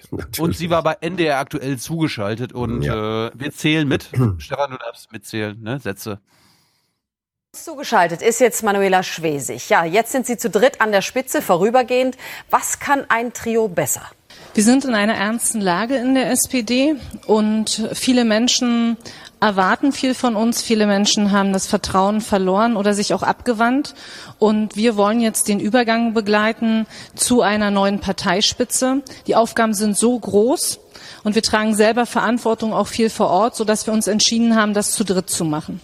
Die stellvertretende CDU-Chefin Julia Klöckner fragt direkt per Twitter, wer ist denn jetzt der verbindliche Ansprechpartner? Was antworten Sie da? Das ist parteipolitisches Klein-Klein, auf das ich mich gar nicht einlassen möchte. Auch die Union hat den Parteivorsitz gewechselt während der Großen Koalition und da hat die SPD sich anständig verhalten und das ist das, was ich jetzt auch von der Union erwarte. Jetzt also ein Teil des Trios. Übergangsweise haben Sie ja gerade auch gesagt. Und alle drei haben heute auch ganz deutlich gesagt, wir werden nicht den Vorsitz übernehmen. Ist es denn klug, sich jetzt schon so festzulegen? Das ist notwendig. Ich für mich Notwendig. persönlich kann sagen, mein Platz ist im Norden, mein Platz ist in Mecklenburg-Vorpommern. Ich habe vor zwei Jahren das Amt der Ministerpräsidentin übernommen. Mein Eid auf die Verfassung geschworen und versprochen, dass ich all meine Kräfte für das Land investieren möchte.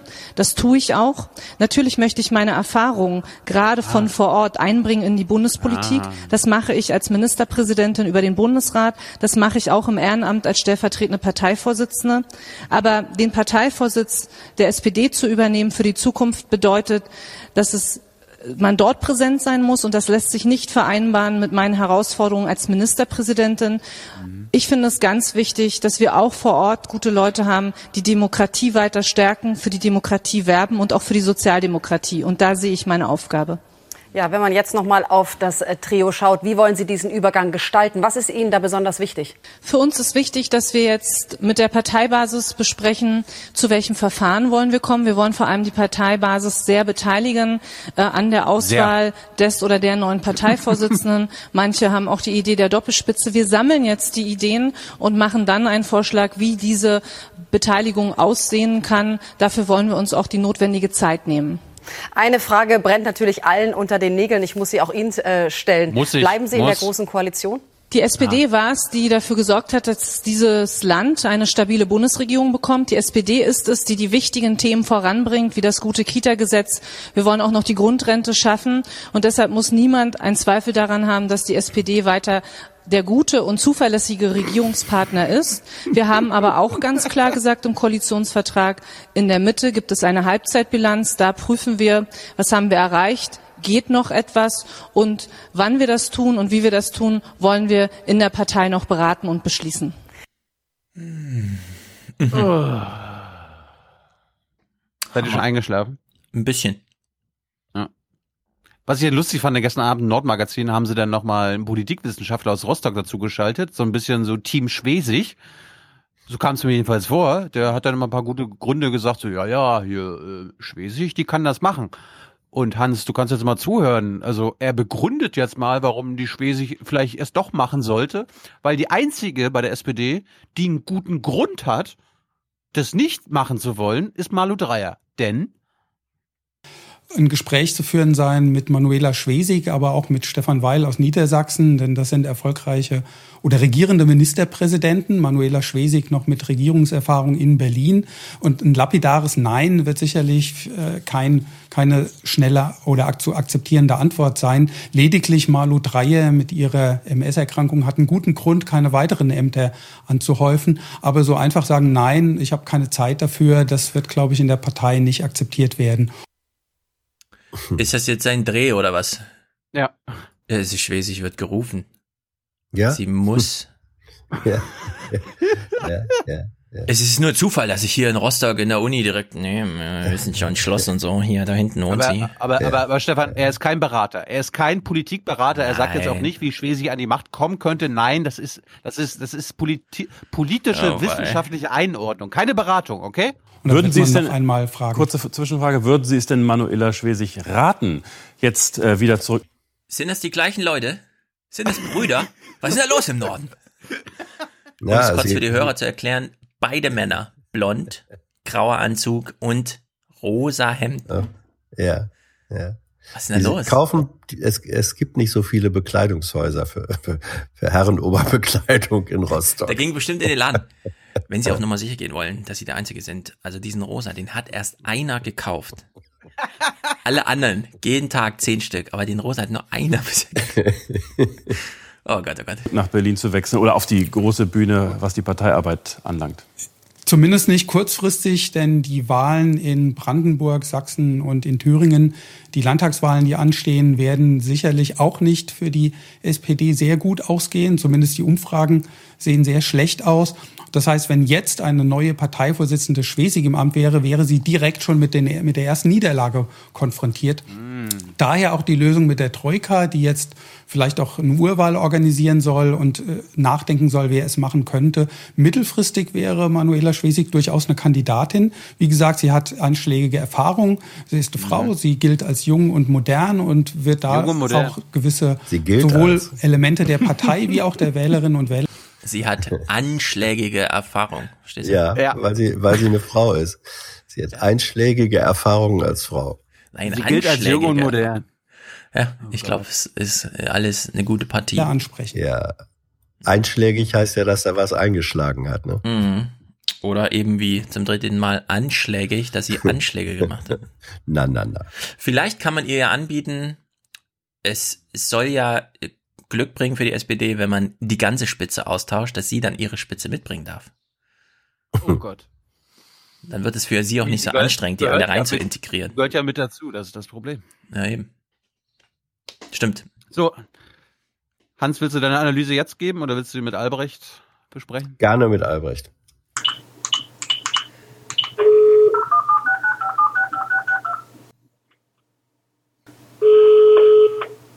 Albrecht von Lucke. Albrecht. Albrecht. Ein Glück Ah, das Triumvirat, äh, die Trümmertroika, wenn man so sagen darf, nach der heutigen Entwicklung. Ja, ja, da sind sie. Mhm. Wir haben damit nichts zu tun. Wir beobachten nur genau wie du. Mhm. Das haben wir gemeinsam. Sehr schön. Mhm. Oh Gott. Wie, wie, wie, wie geht's? Wie geht's dir? Ist, äh, ist dein Spruch immer noch aktuell? Der Verlierer ist die SPD. Stimmt das Oh. alles noch? Ja, der stimmt, ist aber schön verzerrt. Ja, turbulente Tage. Tragisch, tragisch äh, für die alte Tante. Das muss man wohl sagen, ja.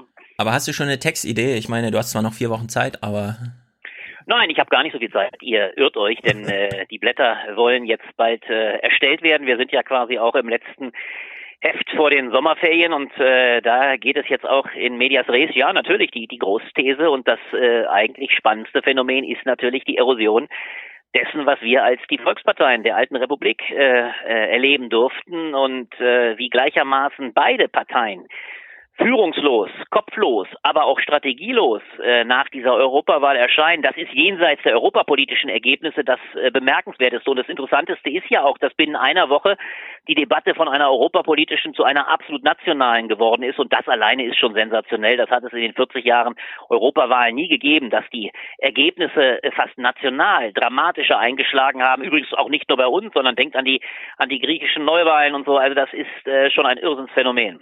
Hm, aber wenn du Volksparteien sagst, meinst du dann wirklich Volksparteien oder nur die CDU? Weil wenn die Grünen da mit 25 Prozent drinstehen, ist das ja auch ziemlich Volkspartei, oder? Nein, du hast völlig recht. Die äh, letzte Volkspartei, das würde ich schon so sagen, ist noch immer die CDU-CSU äh, mit abnehmender Tendenz. Die SPD ist es nicht mehr. Das kann man nach dieser Wahl wohl mit Fug und Recht behaupten.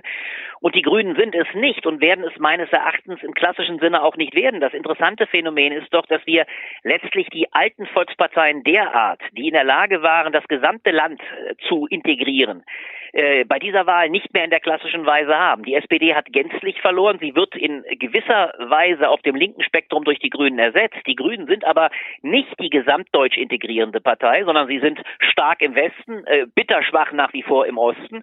Und dort haben wir hingegen mit der AfD eine andere Volkspartei, die ein Stück weit übrigens auch die Linkspartei ersetzt hat. Die ist übrigens mit einer der ganz großen Verlierer dieser Wahl. Darüber wird bisher bloß nicht groß gesprochen, weil die anderen Verlierer, also die klassischen Volksparteien, vor allem die SPD, natürlich äh, viel dramatischer in ihrer Auswirkung sind. Aber wir haben das interessante Phänomen, dass wir zwei neue, man kann es sagen, halbierte Volksparteien haben. Im Westen die Grünen, im Osten die AfD. Aber das sind beides nicht Volksparteien der alten Art, die die gesamte Republik äh, integriert haben. Ja, aber die Grünen waren doch auch mal schwach im Norden und haben das aufgeholt. Und neben dieser regionalen Verteilung haben die Grünen auf jeden Fall eine beachtliche Altersverteilung. Also wirklich aus allen Altersschichten. und das, ist macht ja schon eine richtig. Volkspartei da hast aus. Du, da, da hast du völlig recht. Und trotzdem ist das interessante Phänomen, dass man es auch äh, materialistisch grundieren kann. Wir haben einen absoluten äh, postmaterialistischen Turn im Westen. Das ist ja der Grund, warum die Grünen sogar in einem Flächenland äh, wie Schleswig-Holstein plötzlich stärkste Partei sein können. Ganz unvorstellbar noch vor Jahren. Schleswig-Holstein absolut agrarisch geprägt, eigentlich klassisch konservativ, klassisch schwarz geprägt.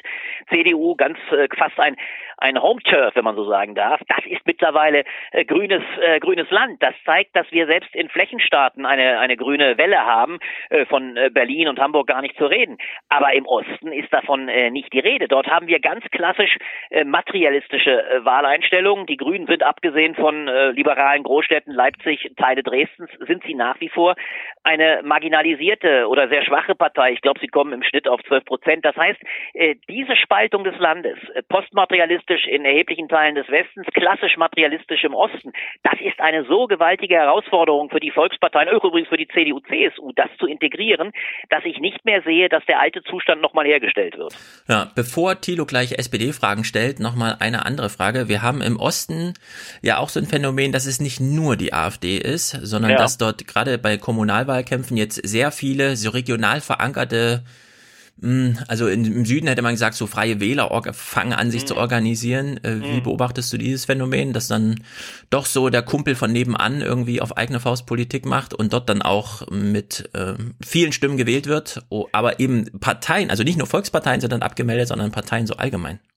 Ja, das, das, das fügt sich ja ein in eine ganz erstaunliche Aufsplittung, äh, die wir bei dieser Wahl, ist ja bemerkenswerterweise auch eben eine äh, Europawahl, aber die Aufsplittung äh, findet statt in einem Maße, wie man sie bei nationalen Wahlen gar nicht erlebt, weil wir nun bekanntlich keine Prozentklausel haben. Das heißt, dieses diese Bereitschaft, jenseits von klassischen Koalitionsbildungen zu wählen, denkt an den irren Erfolg der Partei beispielsweise, die ja äh, unter den jungen Wählern sogar die Linkspartei noch abgehängt hat. Äh, ich glaube, sie ist da sogar drittstärkste oder viertstärkste Partei geworden, nicht? Also hinter äh, den Grünen, äh, der CDU und der SPD, also noch vor den Linken. Das heißt vor der Linkspartei. Das heißt, wir haben die Bereitschaft, äh, Stimmen durchaus in einer Weise zu vergeben, die in der klassischen äh, koalitionären äh, Anordnung, wie es bei äh, Bundestagswahlen oder Landtagswahlen nicht der Fall ist, äh, der Fall ist eben nicht äh, hier hier stattfindet. Also es ist eine eine sehr stark äh, punktuell äh, orientierte Wahl gewesen und das ist so bizarr und das macht es so ironisch, weil wir diesmal und das ist ja das spektakuläre auf europäischer Ebene, wir haben es jetzt zum ersten Mal mit einem Phänomen der Koalitionsbildung auf europäischer Ebene zu tun, nachdem eben und das ist das historisch neue CDU und äh, Sozialdemokraten, also Christdemokraten und Sozialdemokraten als die beiden historisch prägenden Parteien äh, der europäischen Genese des EU-Parlaments seit 40 Jahren äh, immer mit Mehrheiten versehen waren, diesmal das zum ersten Mal nicht geschafft haben, müssen wir nun jetzt so etwas erleben wie eine Koalitionsbildung. Und das ist natürlich eine sehr positive Politisierung des Europäischen Parlaments, obendrein gestärkt durch äh, die, die höhere Wahlbeteiligung. Äh, das ist der, der positive europapolitische Befund. Und man kann jetzt wahnsinnig gespannt sein, ob äh, in der Auseinandersetzung äh, von Parlament versus Kommission beziehungsweise Nationalstaaten das Parlament doch die Oberhand gewinnt. Aber äh, das sind die Debatten, das merkt man jetzt ja schon. Und das ist fast auch wieder dramatisch. Die finden jetzt schon wieder in der, in der Brüsseler Abseite statt. Also wir haben binnen einer äh, Woche eine völlige äh, Diskussionsveränderung gehabt von der europapolitischen Debatte zurück zur nationalen Debatte. Äh, das Ende der Ära Nahles, eine Ära kann man ja gar nicht es nennen, äh, ein Jahr, aber letztlich, äh, da sind wir sofort wieder absolut ähm, national äh, besetzt in den Debatten. Ja. Immer, immer äh, ganz kurz äh, Brüssel, bevor wir nach, nach Deutschland gehen. Findest du es denn gut, dass da jetzt die Machtfragen äh, im Hintergrund, also quasi äh, in der Hinterstube geklärt werden? Und wenn nicht, wie soll's denn, wie würde es denn anders funktionieren? Nein, ich finde das natürlich grundsätzlich nicht gut. Es ist natürlich auch vor allem die eigentliche Paradoxie darin äh, zu sehen, dass gerade ein Europäer wie Macron die allergrößten Vorbehalte hatte, das äh, Spitzenkandidatenprinzip aufrechtzuerhalten. Das ist ja die große Auseinandersetzung, die im Hintergrund jetzt äh, äh, ausgetragen wird. Und äh, ironischerweise, so sehe ich die, die momentane Lage, wird es wohl doch darauf hinauslaufen, dass das Parlament, also die Parteien sich durchsetzen, dass die Koalitionsbildung innerhalb des Parlaments unter maßgeblichem Zutun auch der Grünen, die inhaltlich vieles bestimmen werden, aber auch der liberalen Fraktion, dass letztlich wahrscheinlich in der Tat dann doch ein Spitzenkandidat oder nennen wir es ein erweiterter Spitzenkandidat, denn Frau Verstager ist ja auch als die liberale Teamplayerin jetzt im Rennen. Einer derer wird es äh, das Rennen machen, aber ich bin ziemlich sicher, äh, dass es Herr Weber von der CSU nicht sein wird. Also die Ironie wird ein Kompromiss sein. Macron wird das Gesicht nicht verlieren. Er wird durchsetzen, dass Herr Weber, der ihm und das nicht ganz zu Unrecht zu schwach erscheint, er hat keine exekutive Erfahrung, letztlich den Posten nicht bekommt, aber viele spricht dafür, äh, dass es dann vielleicht doch die Spitze, die liberale Spitzenkandidatin Frau Verstager sein wird, die ja als Wettbewerbskommissarin einen guten äh, Klang und Namen hat, äh, sich sehr stark äh, durchsetzungsfähig gezeigt hat gegen die digitalen Multis. Also äh, da wird letztlich wohl ein Kompromiss bei rauskommen. Aber es wäre natürlich wesentlich positiver, wenn das nicht alles in der Abseite stattfände, wenn wir ein Stück weit mehr Transparenz bekämen. Also sonst äh, befürchte ich, äh, dass diese Diskussion natürlich, es wird raussickern, was dort diskutiert wird, aber das ist dann letztlich wieder im schlimmsten Falle als die typische, äh, so jedenfalls beleumundet Brüsseler äh, Hinterzimmeratmosphäre durchgeht. Das wäre für die Demokratisierung der Europäischen Union natürlich ein Rückschlag. Apropos digitale Monopolisten, wir hatten jetzt zwei Wochen lang nicht miteinander geredet. Äh, Albrecht, wie hast du denn dieses unglaubliche, fiese Video von Rezo bewertet vor der Wahl? Also hast du dich auch so sehr empört über diese Art von äh, Propaganda? Meinungsmache. Meinungsmache. Nein, ich konnte hier, ich, ich, eure, eure Ironie ist ja nicht zu überhören, aber insofern muss ich dir sagen, nein, ich konnte mich natürlich äh, nicht so empören. Äh, Im Gegenteil, ich äh, fand es natürlich vor allem unter, nennen wir es mal so, äh, politisch-soziologischen äh, Gesichtspunkten, auch der, der, der Frage, die Frage der kulturellen Hegemonie betreffend, äh, hochinteressant, was da passiert ist. Also, und das ist auch übrigens das Einzige, wo ich sagen würde, äh, da habe ich äh, mehr Fragezeichen. Also die Möglichkeit natürlich, in der Tat, äh, aus dem digitalen Raum in kürzester Zeit äh, mit einem Aufruf derartig politisch Einfluss äh, auszuüben, völlig berechtigterweise, aber durchaus auch hinterfragbar. Ich fand vor allem übrigens die Solidarisierungskampagne äh, von 30 bis 40 YouTubern, äh, die offensichtlich, wenn ich mir so manche der Vertretenen anguckte, davor mehr in Marketing unterwegs waren, äh, die fand ich höchst ironisch, weil ich da schon den Eindruck hatte, sehr viel mit politischen Dingen hatten manche der äh, Unterstützer nicht am Hut. Aber das interessante Phänomen war natürlich, wie völlig unbeholfen die großen Parteien auch in dieser Hinsicht aussahen. Und wie schwierig, und das macht es so wirklich auch politisch relevant, wie schwierig es mittlerweile ist, für die gestandenen Politiker und Politikerinnen eine Haltung einzunehmen, die nicht sofort am nächsten Tage zerpflückt wird. Das ist eine echte Machtfrage. Und ich wäre mit Blick auf die Zukunft schon der Meinung, äh, dass sagen wir es mal so, das lehrt ja ein Stück weit auch das Beispiel Nahles, äh, das nährt aber auch das Beispiel Kramp-Karrenbauer, dass wir ein Stück weit fürsorglicher mit unseren politischen Ressourcen umgehen müssen. Also anders ausgedrückt, äh, die, Kommentar die kommentierende Klasse, also ob es YouTuber sind, ob es auch wir sind, wir haben es um so vieles leichter. Äh, Kritik ist immer leicht gemacht. Und die äh, Position, aus der wir auch als Beobachter kommentieren, ist eine so viel leichtere, weil wir natürlich nicht rechenschaftspflichtig sind in dem gleichen Maße, wie es die Politiker sind. Äh, unsere äh, Fehleinschätzungen oder auch manchmal äh, politischen äh, Mutmaßungen werden uns nicht derartig unter die Nase gerieben, wie es bei der Politik der Fall ist. Und da ist ein Stück weit schon die Frage, inwieweit diese neue Macht, die dem Digitalen zukommt, auch der YouTuber-Klasse, wenn man es so sagen kann, also den Influencern, die ja mittlerweile den klassischen Intellektuellen fast ersetzt haben.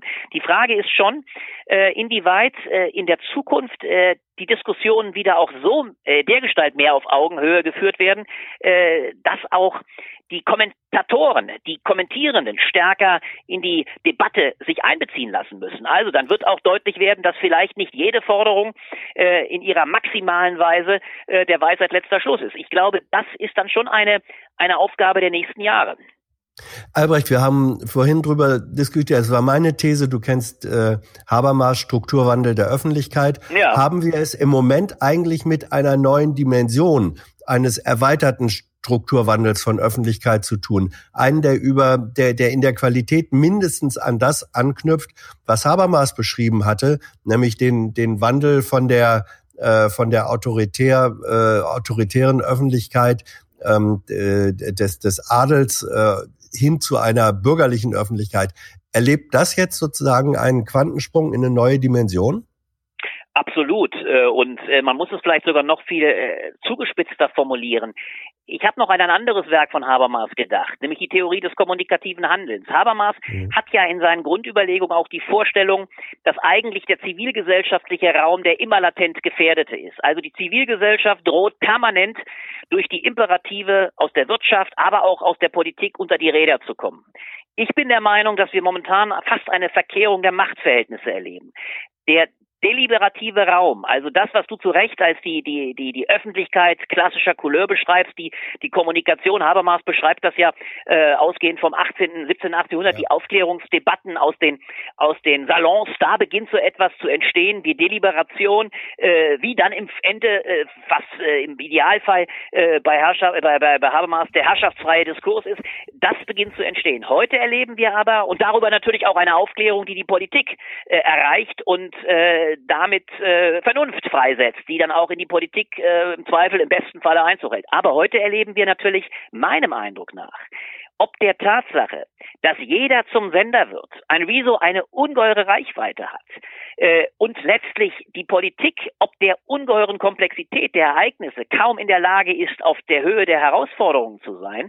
Wir erleben eine Machtverschiebung vom politischen Raum zum Zivilgesellschaft, zivilgesellschaftlich in sehr großen Anführungszeichen. Denn interessanterweise sind die Rezos, sind die YouTuber ja interessanterweise auch Unternehmer in eigener Sache. Es ist ja mehr als nur Öffentlichkeit, es ist ja auch eine, äh, ein, ein Unternehmen, was daran hängt. Das sind Leute, die sich mit sehr viel äh, investigativem Spirit, aber auch mit sehr viel unternehmerischem Geist eine Follower-Gemeinde aufgebaut haben und darüber natürlich ungemein mit Positionen, mit Meinungen, die sie beziehen, Einfluss auf die Politik ausüben können. Und wir erleben dass, ich würde es hart formulieren, die Politik mittlerweile absolut äh, unter Druck geraten ist. Und diese, diese Tatsache, dass nicht mehr, wie es früher so hieß, äh, die öffentliche Meinung nur davon abhängt, so ein klassisches Zitat, ich glaube von Paul Sete, äh, die öffentliche Meinung äh, von den 100 äh, reichsten äh, Menschen im Lande oder denen äh, gemacht wird, die in der Lage sind, ähm, äh, die öffentlichen Gazetten zu bestimmen, die die, die, die, die, die 100 Leute, die die Gazetten quasi in der Hand haben.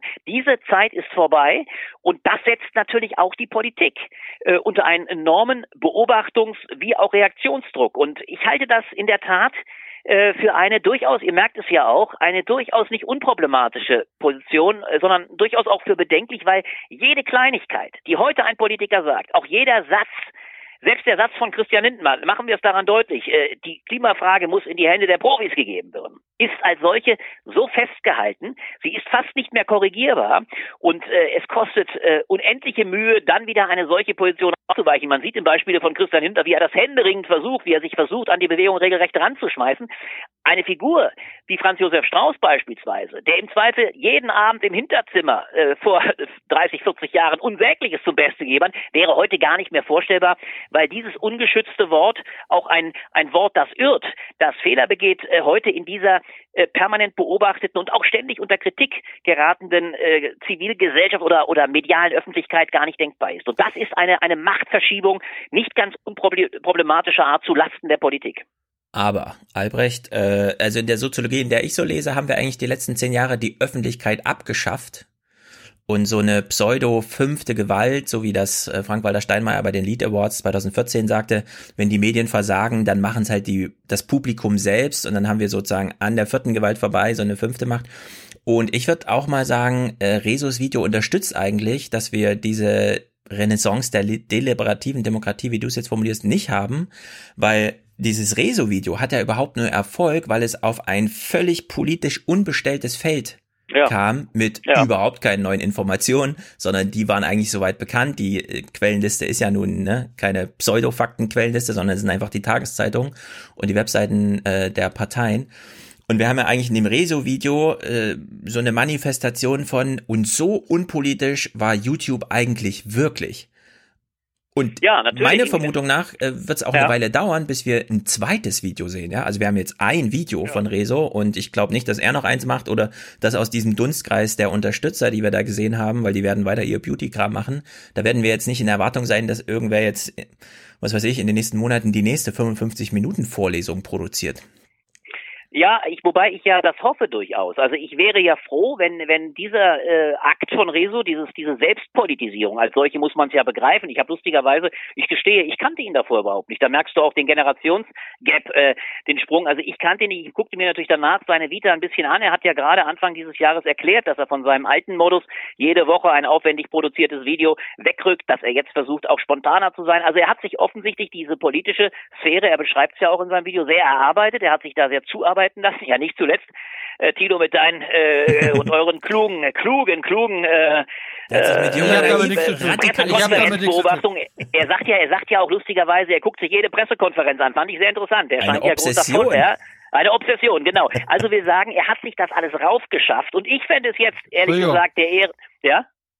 Ja, ja. also was nee, du sagen? Äh, ich, ja, ich, ich entschuldige sagen, mich aber nur dafür, dass ich ihn politisiert habe, sorry. Nein, sehr löblich von dir, sehr löblich von dir. Aber ich will nur sagen, äh, ich, ich würde mir ja wünschen, wenn diese Politisierung äh, bei den bei den anderen vor allem ein Stück weit auf fruchtbaren äh, Boden fiele, die sich also mit einer Vehemenz, das war ja das Interessante bei diesem Solidaritätsvideo, und das fand ich dann auch wieder anstößig, mit einer Vehemenz hingestellt haben und getönt haben, jetzt hat die Politik vollkommen ihre Glaubwürdigkeit verloren. Menschen offensichtlich, äh, ich könnte einige besonders aufführen, aber sei es drum, viele von denen sehen, aber offensichtlich sich mit Politik in aller Regel überhaupt nicht beschäftigt haben. Und da wird die Sache auch für mein Verständnis unglaubwürdig. Ich finde, diese Solidarisierung hätte Rezo nicht nötig gehabt. Sie diskreditiert ihn sogar ein Stück weit, denn das ist doch der springende Punkt.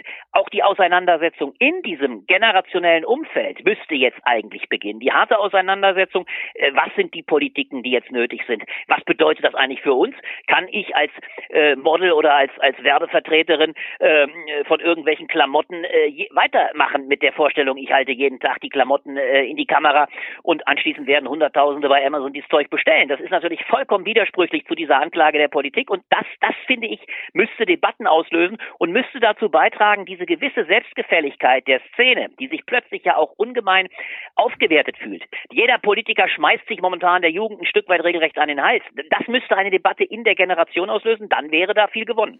Ja, also wir hatten also, ja eine Generationenfrage bis vorgestern, dann trat Nahles zurück und plötzlich musste die ARD ihr Programmpunkt austauschen. Man redet jetzt nicht mehr darüber, wie die Parteien die Jugend erreichen, sondern man macht jetzt Horse Race, wer wird neuer Chef? Ja, aber ganz kurz, aber Al ja. Albrecht, Albrecht also ja. ich, mein, ich war ja auch beim Aufruf beteiligt. Ich habe da, ja. äh, ich kenne ja auch einige.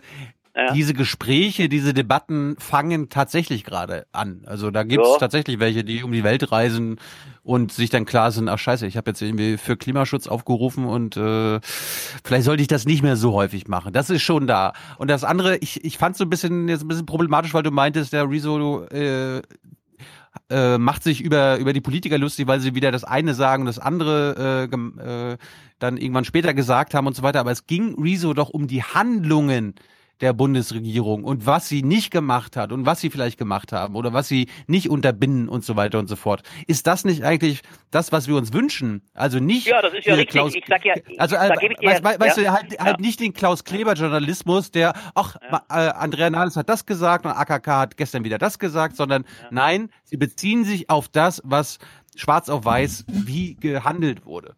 Das ist doch toll. Ja, das teile ich ja. Und da hat er, da gebe ich dir ja vollkommen recht. Und das hat ja auch äh, jenseits übrigens von Riso, der ja da auch an das anknüpft, was Greta und Tim Thunberg und andere gemacht haben. Er knüpft an und äh, macht der Politik gewissermaßen die Rechnung auf. Und das ist wirklich natürlich äh, ihm sehr äh, zugute zu halten. Das finde ich auch äh, aller Ehren wert. Das Interessante ist natürlich nur, und das macht wiederum natürlich äh, es für die CDU so ungemein problematisch. Wenn es allerdings dann überschrieben ist mit dem Begriff die Zerstörung der CDU, ja, äh, dann ist da natürlich nicht drin auf, äh, aufgehoben und enthalten.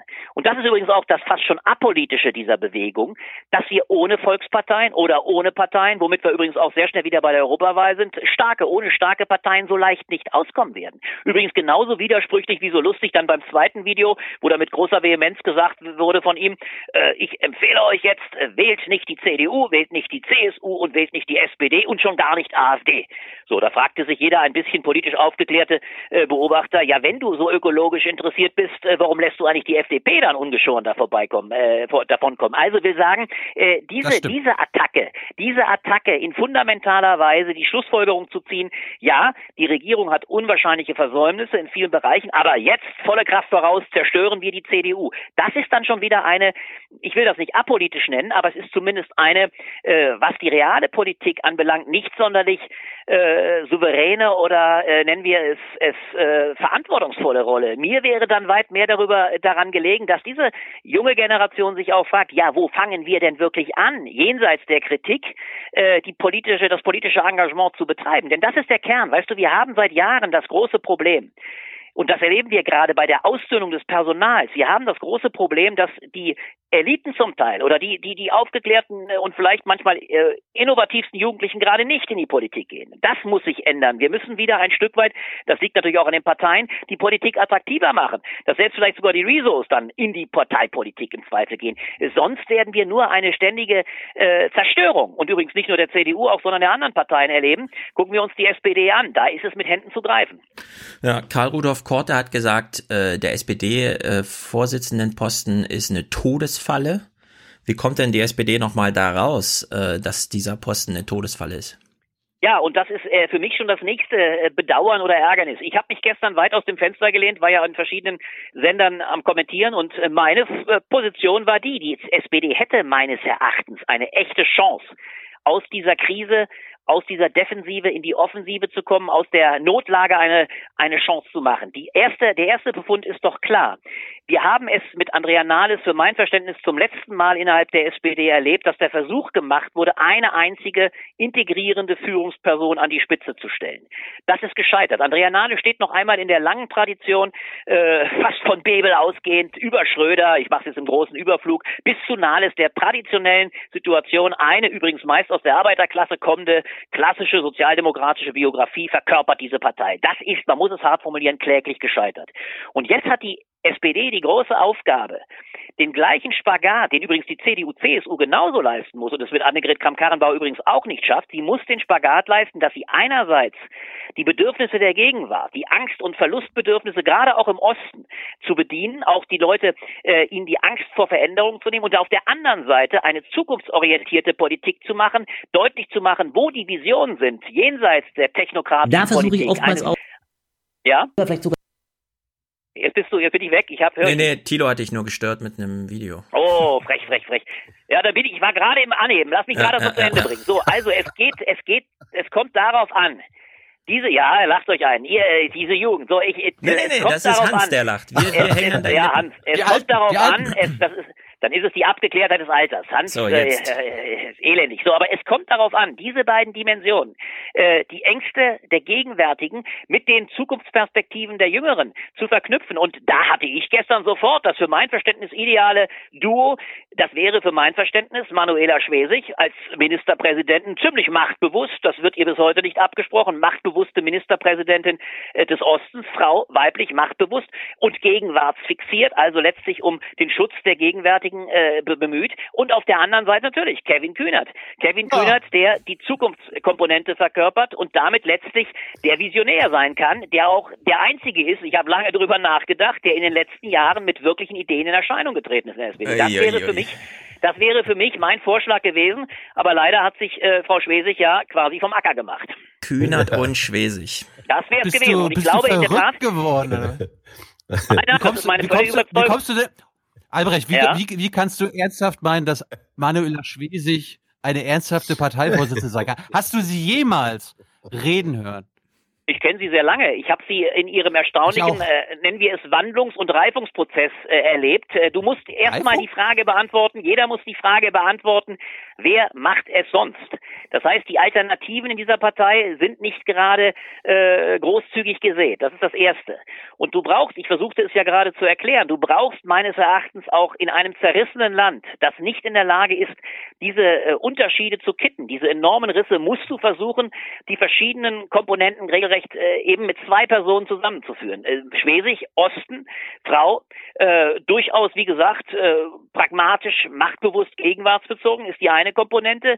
Kühnert, Visionär, Mann, West und auch postmaterialistisch. Schwesig ist klassisch äh, materialistisch. Das wäre eine Kombination. Und da darf man auch die Ansprüche äh, nicht zu hoch hängen. Wir kriegen den weiblichen Willy Brandt nicht mehr. Also wir dürfen in dem Sinne, das ist der Fehler, äh, auch nicht mit der Herablassung da herangehen. Auch eine Annegret Kramp-Karrenbauer kocht sehr mit Wasser und, und ich glaube, äh, ohne diese Reduktion der Erwartungen äh, wird es nicht gelingen. Denn macht mir mal ein anderes Duo auf und ich glaube, eines steht fest, es wird ein Duo werden. Zeigt mir mal, wer aus eurer Sicht äh, die geeigneten beiden Kandidaten sind. Ja, aber wäre es nicht eine Mindestvoraussetzung, dass sich die beiden auch ein bisschen verstehen und Kühnert und Schwesig, das ist doch wie Feuer und Wasser? Das weiß ich nicht, das glaube ich gar nicht mal. Beide sind in der Lage, wahrscheinlich zu erkennen, äh, dass sie jeweils des anderen bedürfen, um es mal auf den Punkt zu bringen. Kevin Kühnert ist momentan nicht in der Lage, äh, alleine eine Partei wie die SPD zu führen. Das halte ich momentan äh, für ziemlich ausgeschlossen. Das wäre für ihn eine Aufgabe, die gar nicht zu stemmen ist. Und er hat sich in den letzten Jahren ja enorm pragmatisch auch, oder in den letzten Monaten, als enorm pragmatisch erwiesen, ist ja sehr in den Dienst der Partei getreten. Das Einzige, was ihm viele vorwerfen, Wolfgang Thierse an der Spitze, äh, war sein äh, Kollektivierungsartikel oder Interview in der Zeit. Äh, das muss man nicht unbedingt als sehr äh, günstig begreifen, gerade im Wahlkampf. Aber auch das war übrigens der Versuch, intellektuell, visionär in die Vorhand zu kommen, denn es ging ihm ja im Kern um was ganz Entscheidendes. Es ging um die Frage, wie produzieren wir, was wird produziert in den nächsten Jahren, wer entscheidet. Es geht um die Demokratiefrage. Das ist bloß leider für mein Verständnis sehr verunglückt in diesem Interview rausgekommen und mit äh, sehr stark kontaminierten Begriffen, Kollektivierung. Das ist gerade im, vor dem Hintergrund von Ostwahlkämpfen äh, nicht unbedingt äh, eine, eine, äh, ein Pfund oder jedenfalls etwas, mit dem man wuchern kann. Und Schwesig äh, müsste oder ist vielleicht klug genug, um zu wissen, dass sie alleine äh, nicht in der Lage ist, die Partei visionär nach vorne zu denken. Also die Kompromisse müssen zwei solche Führungsfiguren machen. Das wird ohnehin im Raum sein. Ich möchte, äh, Albrecht, noch einen Schritt zurückgehen. Stimmst du mir zu, dass in einer Situation, wo die Führung der Partei ähm, nicht existent ist, sondern von einem Trio, ähm, Ja. das sozusagen in der Geschichte der sozialdemokratischen Troikas, ähm, das waren mal Brandt, Wehner, Schmidt, nicht? Und dann kam äh, Scharping, Schröder, Lafontaine, wo viele schon gesagt haben, was ist das denn im Vergleich zu den alten großen drei? Und ja. jetzt haben wir äh, Dreier, äh, Schäfer-Gümbel und ähm, Schwesig. Das, das ist ja sozusagen dritte Liga in der politischen. Das ist eine Verfallsgeschichte. Du hast völlig ja. recht. Eine absolute. Eine jetzt kommt aber noch so, eine halt. Verfallsgeschichte. Halt. Ja. Ja, mein Gedanke ist folgender bis da eine so oder so geartete, ich denke auch Doppelspitze gewählt werden kann, werden mehrere Monate vergehen. Bis dahin ja. ist die SPD faktisch praktisch führungslos. In dieser Situation wäre es doch absolut notwendig, dass das verbleibende ähm, Machtzentrum oder Kraftzentrum der Partei, nämlich die Bundestagsfraktion, dass die wenigstens eine neue Führung kriegt und handlungsfähig ist. In doppelter Weise. Äh, wie bewertest du es dann, dass offenbar, äh, die haben jetzt gesagt, ja, Rolf Mützenich soll das erstmal machen, dass offenbar Versuche in der SPD-Bundestagsfraktion gescheitert sind, zu sagen, wir müssen einen neuen Fraktionsvorsitzenden, äh, Vorsitzende, Vorsitzenden noch vor der Sommerpause wählen. Offenbar ist die Mehrheit der Fraktion nicht willens, noch vor der Sommerpause sich selbst eine Führung zu gehen, sondern sie gehen mit einem doppelten Provisorium über den Sommer hinweg. Da zerlegt eine Partei doch noch die Reste ihres politischen Gestaltungsrahmens. Ja, du hast völlig recht. Wenn es, äh, ich sage, du hättest noch mehr Recht, wenn es unter normalen Vorzeichen stattfinden würde. Es ist doch in der Fraktion äh, wahrscheinlich sehr, sehr einfach. Es gibt zwei Ambitionen, äh, nämlich sowohl vom linken wie vom rechten Flügel, wobei klassischerweise übrigens, das ist ja auch interessant für den Parteivorsitz, die Vertreter der jeweiligen Strömungen in der Regel äh, nicht als Parteivorsitzende in Betracht kommen. Es sind aber die ja. relevantesten Figuren sicherlich Matthias Mirsch ja. äh, von der parlamentarischen Linken auf der einen Seite, auch ein wirklich sehr ökologisch ambitionierter, kluger Mann, äh, und auf der anderen Seite Achim Post äh, aus Nordrhein-Westfalen als klassischer Seeheimer. Also rechts und links stehen sich auch da natürlich gegenseitig, man muss es so sagen, im Wege, beziehungsweise sind ersichtlich nicht einigungsfähig. Und äh, Martin Schulz, der ja ersichtlich Ambitionen hatte, selber Fraktionsvorsitzender zu der werden. darf nicht wieder werden ja, wollen. Ja. Der hat sich ja schon aus dem Rennen genommen, indem er davor ja. äh, übereilig agierte. Also wir sagen, diese ungeklärte Machtfrage ist natürlich etwas, was diese Fraktion blockiert. Ich halte übrigens aber Mütze nicht für einen sehr, sehr klugen Mann. Das ist ein auch vor allem außenpolitisch absolut äh, souveräner ja. und bewährter Mann. Aber du hast natürlich völlig recht. Er ist keine klassische äh, Führungsfigur als Generalist, als jemand, der auch als, äh, als Fraktionsvorsitzender äh, die harte Kante geben könnte. Das ist bisher überhaupt nie seine, seine Art und Weise gewesen. Aber du hast recht, wir haben dieses doppelte, nennen wir es ein doppeltes Vakuum. Die Grundfrage wird aber sein, und das finde ich die viel spannendere Frage. Es ist doch so, die Entscheidung über den Fortgang der SPD wird nach den Ostwahlen mit Blick auf die Frage der Fortsetzung der Großen Koalition ausgetragen. Wir sind in einem ganz gewaltigen, man kann es ja gar nicht Interregnum nennen, wir sind in einem Übergangsstadium, da regiert ja keiner. Es ist wirklich die große Lehre an der Spitze und das ist natürlich völlig haltlos, natürlich. Aber äh, wir müssen uns aber allerdings auch noch fragen, was in diesem Sommer noch überhaupt so stattfindet. Wir werden ja monatelang Wahlkampf haben. Wir werden natürlich das weitere Agieren der Minister haben. Die sind ja in ihren Ressorts agierungs- und handlungsfähig. Aber wir werden natürlich vor allem, und das ist die Großfrage, werden die Entscheidungen zu fällen sein? Welche Figuren müssen an die Spitze? Sind das Leute, die den weiten Blick haben, wie ein Kevin Kühnert, die grundsätzlichere Vorstellungen haben, auch Visionen und anders sprechen übrigens als die klassischen Funktionäre? Oder sind es die klassischen Funktionärstypen? Könnte es sein, dass Johannes Kahrs einfach mal in die Verantwortung geht, statt immer nur von innen alles zu verseeheimern? Ich will es nicht gesagt. Es kann doch keine Zukunft, es kann doch keine Zukunft der SPD darin bestehen, dass die Dominanz, man muss es doch mal klar sagen, die Dominanz der Seeheimer ohne jede Vision des rein pragmatischen Agierens, die ja über all die Jahre hochgradig dominant waren. Carsten Schneider gehört zu dem Laden, es sind die meisten ja Seeheimer. Wenn das diese Partei weiter dominiert, dann wird äh, da äh, in Beantwortung der großen Fragen nichts zu holen sein. Und ich wüsste überhaupt nichts, wo Johannes Kahrs jemals etwas äh, intellektuell weiterführendes gesagt hätte, also etwas, wo man sagt, das ist eine Antwort auf die großen Fragen der Zukunft. Und ich, das ist ja das Grundproblem. Außer Kevin Kühner, man muss es mal formulieren, sind ja Leute bisher in den letzten Jahren gar nicht in Erscheinung getreten, die überhaupt nur Anstalten gemacht hätten, die SPD grundsätzlich weiterzudenken. Und das ist natürlich ein Kern des Dilemmas. Deswegen glaube ich, werden viele, wenn jetzt von einer äh, unverbrauchten Figur ist, einer freieren Figur im Denken, werden natürlich viele auf den Namen Kevin Kühnert verfallen. Ich glaube, hätte er nicht diesen eben doch durchaus angreifbaren äh, Interviewtext gegeben, wäre dieser Ruf noch viel, viel größer. Er hat sich damit selber natürlich ein Eigentor im Vorfeld der Wahl geschossen, aber trotzdem äh, äh wüsste ich nicht, äh, wie diese Partei auf jemanden wie ihn jetzt verzichten könnte. Also le letzter letzter Punkt von mir. Ich weiß nicht, ob die anderen beiden noch eine, eine Frage haben, aber wir sind uns einig. Im Sommer, die machen das bis die klären die Parteivorsitzendenfrage erst nach den Wahlen, damit der oder die neue nicht die Wahlen verantworten muss und dann wieder zurücktreten muss. Ja.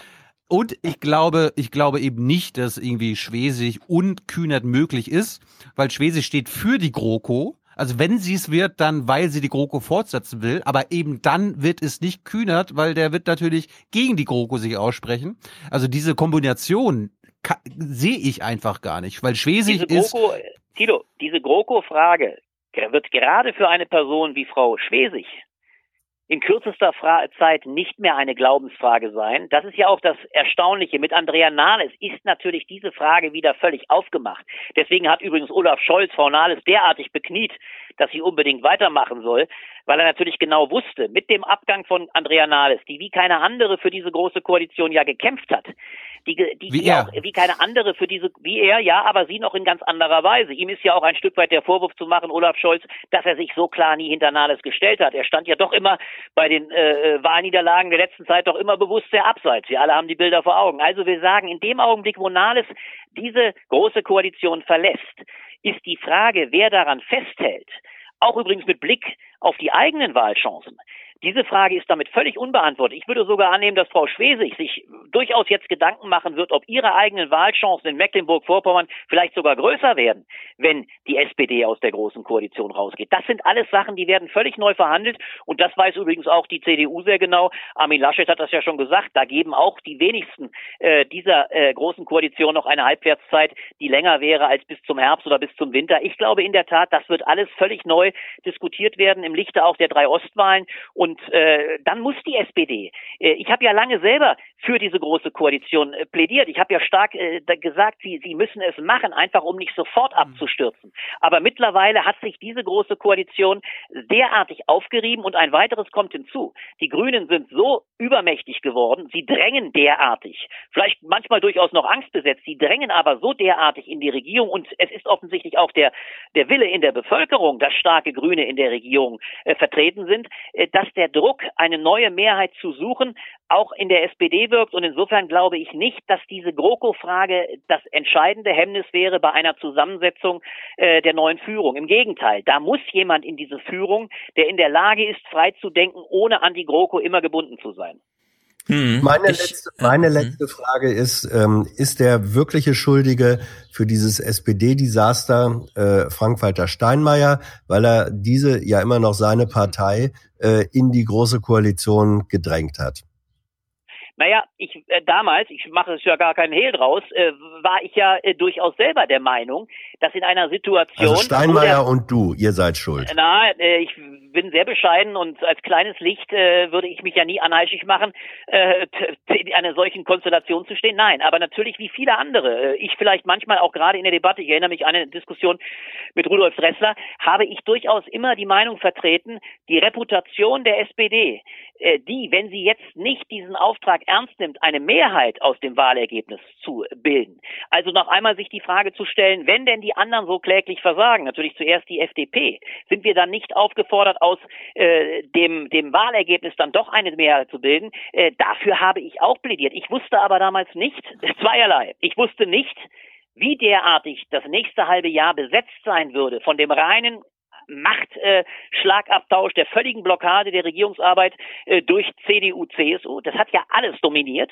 und die SPD konnte fatalerweise nicht von ihren äh, von ihren Tätigkeiten im sozialen Bereich etc. profitieren. Das Zweite, was eben hinzukam und das hat, glaube ich, tatsächlich auch übrigens Andrea Nahles dann äh, inhaltlich den Garaus gemacht, wenn eine Partei, die ohnehin schon so geschwächt ist, dann in einer Situation, wo der Ball förmlich auf dem Elfmeter liegt, also im Falle Maßen, wenn dann mhm. die Parteispitze nicht in der Lage ist, das Tor zu machen, sondern mal überspitzt formuliert sogar ins eigene leere Tor schießt, ein so fundamentales Eigentor schießt, dann schwindet natürlich der Glaube daran, dass man aus einer solchen großen Koalition doch profilierter hervorgehen kann. Und was wir jetzt ja erlebt haben, und das ist das Bild der Europawahl, dass tatsächlich diese große Koalition nicht zur Profilierung beider Parteien beigetragen hat, sondern genau das absolute Gegenteil eingetreten ist.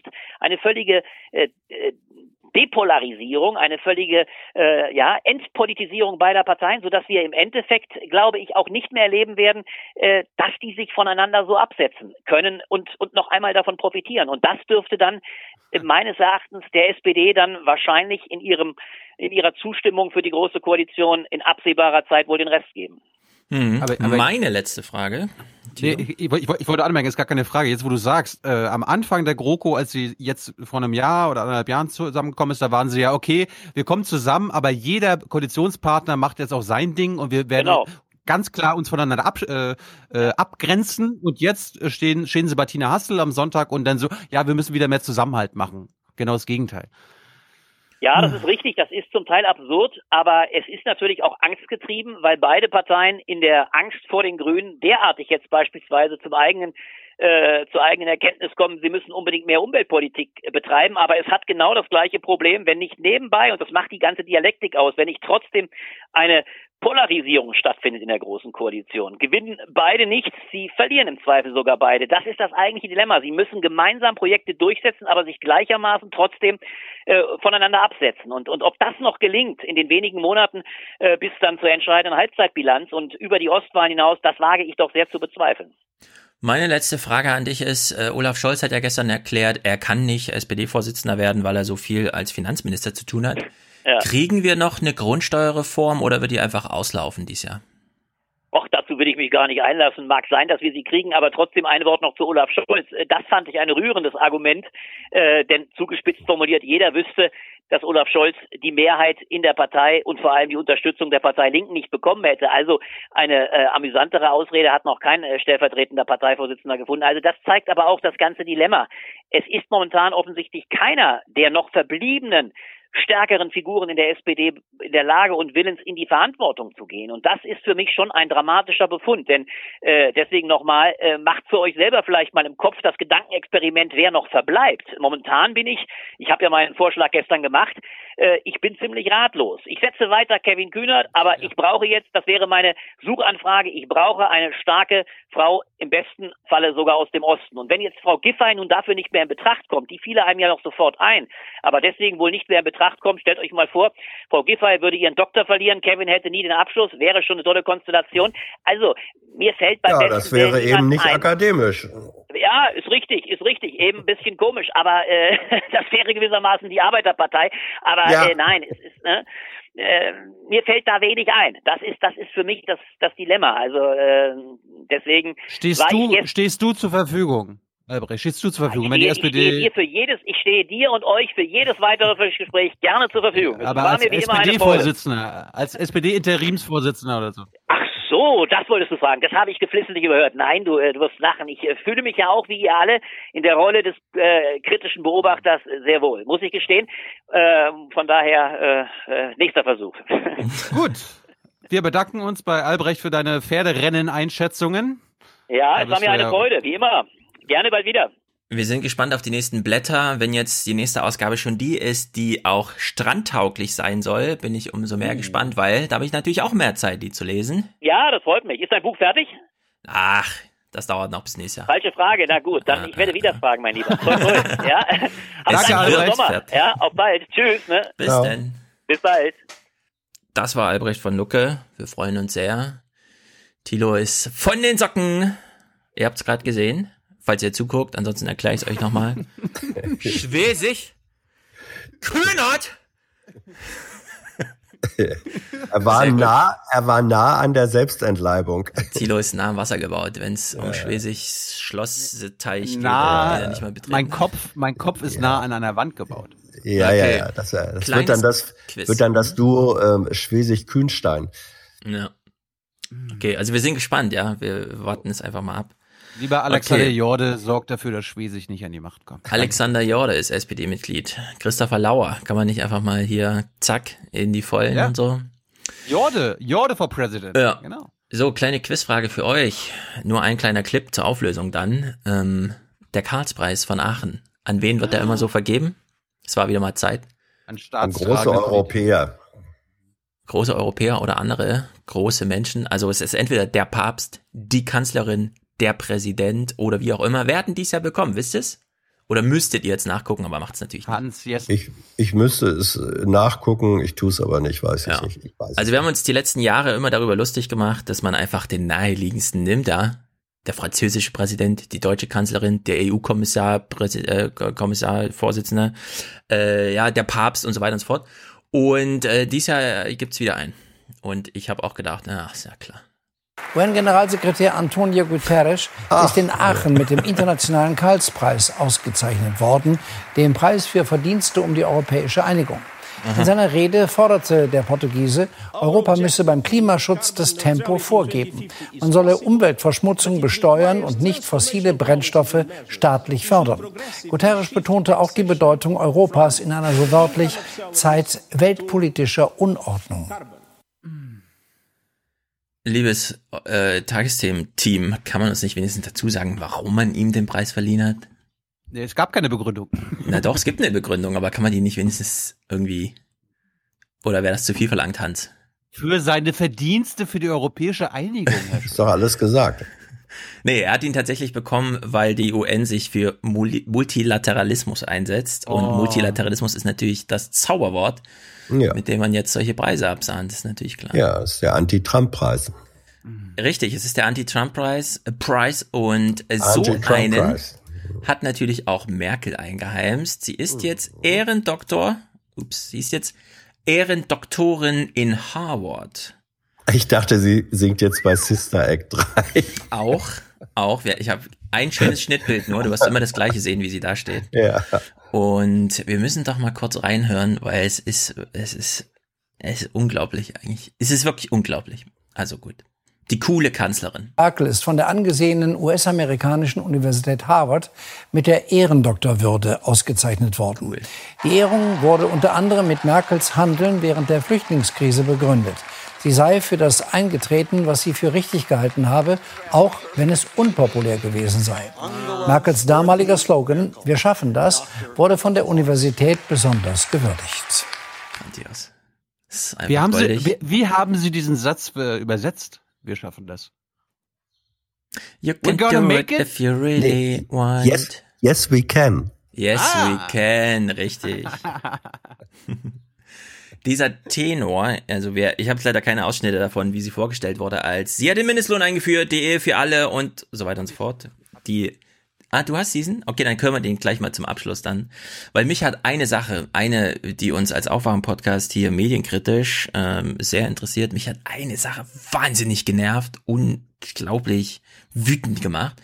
Und das ist dieser Singsang hier. Wir hören mal Pina Atalay. Der Talar, dem gerne mal etwas Altbackenes anhaftet, hielt Angela Merkel nicht davon ab, sich selbst in neuem Gewand zu zeigen. Nachdem ihr gestern die Ehrendoktorwürde der Harvard-Universität in Cambridge überreicht wurde, sprach sie vor den Absolventen der US-Elite-Universität. In gewohnter Robe, aber mit harscher Kritik an US-Präsident Trump, ohne ihn aber direkt zu erwähnen.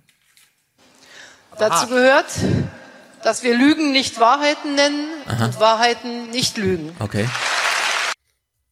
So. Ja, also dieser Halbsatz. Merkel hat Trump kritisiert, ohne ihn beim Namen zu.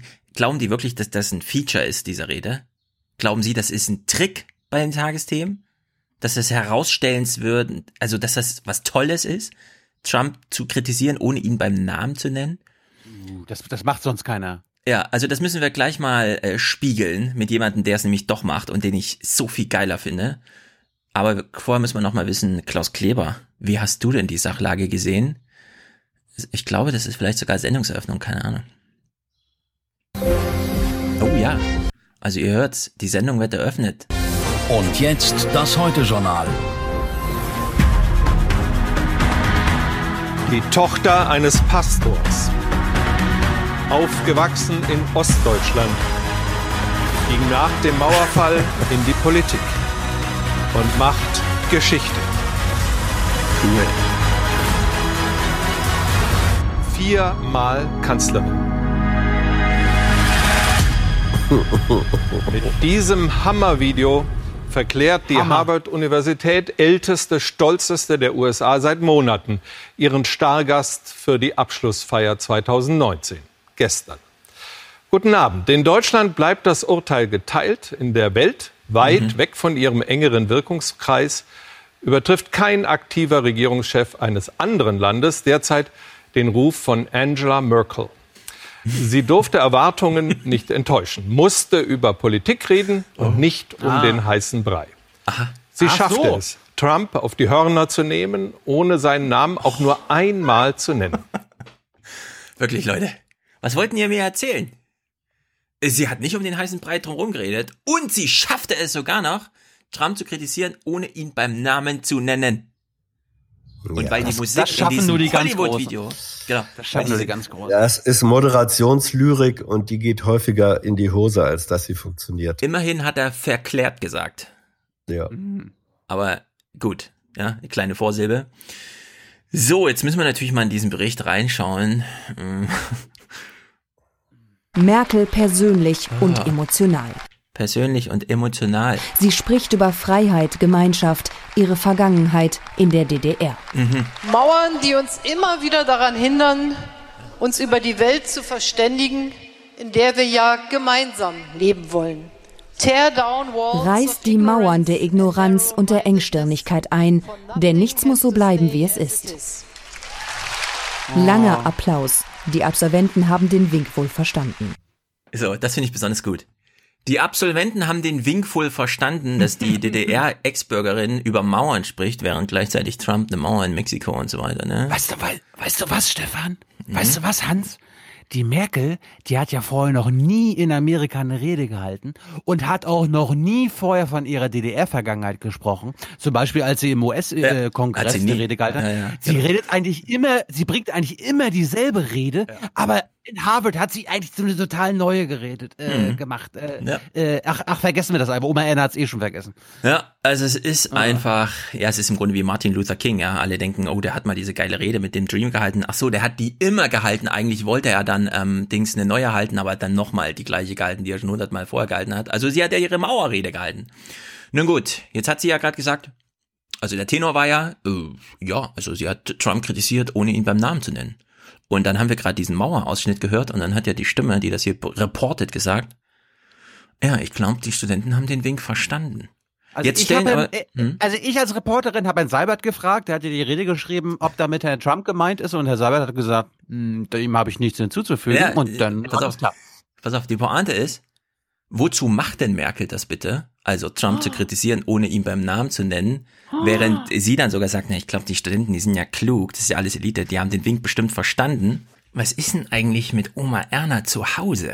Müssen wir ihr noch mal sagen, was Merkel da gesagt hat?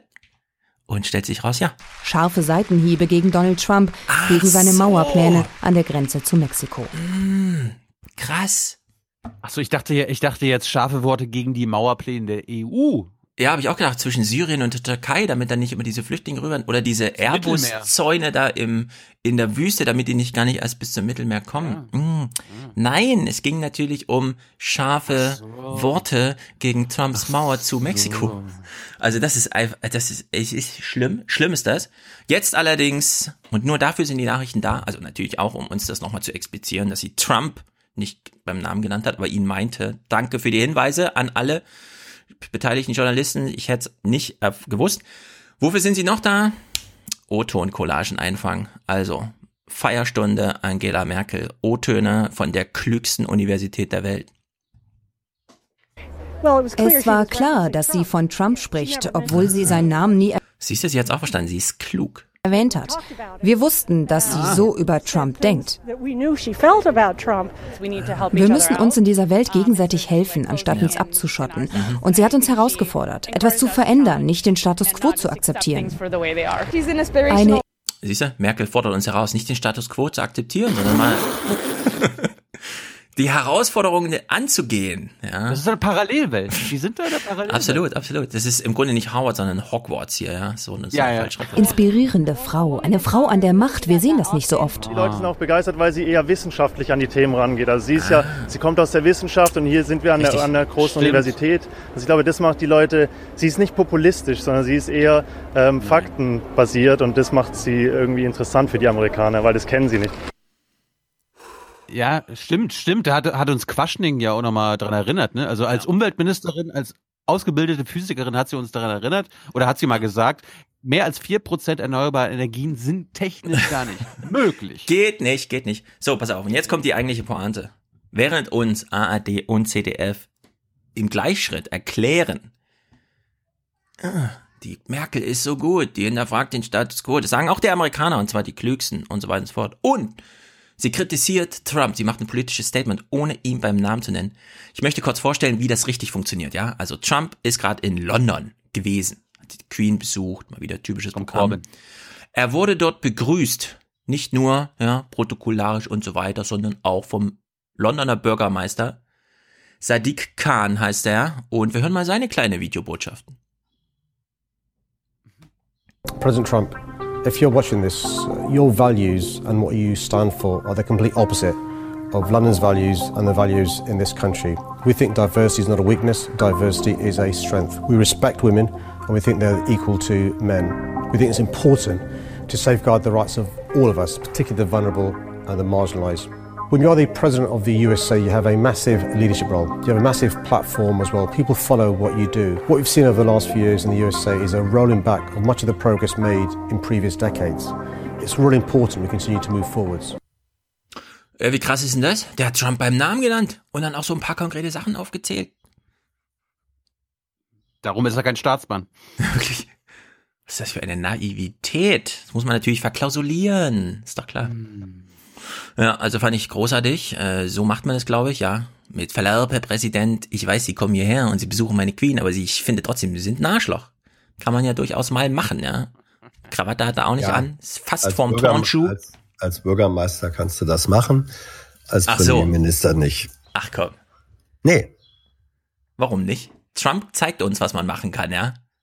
Alles Mögliche ja. kann man machen. Ja, und äh, klar, kann man machen. Wenn man das Trump-Politikmodell für richtig hält, kann man es nachmachen.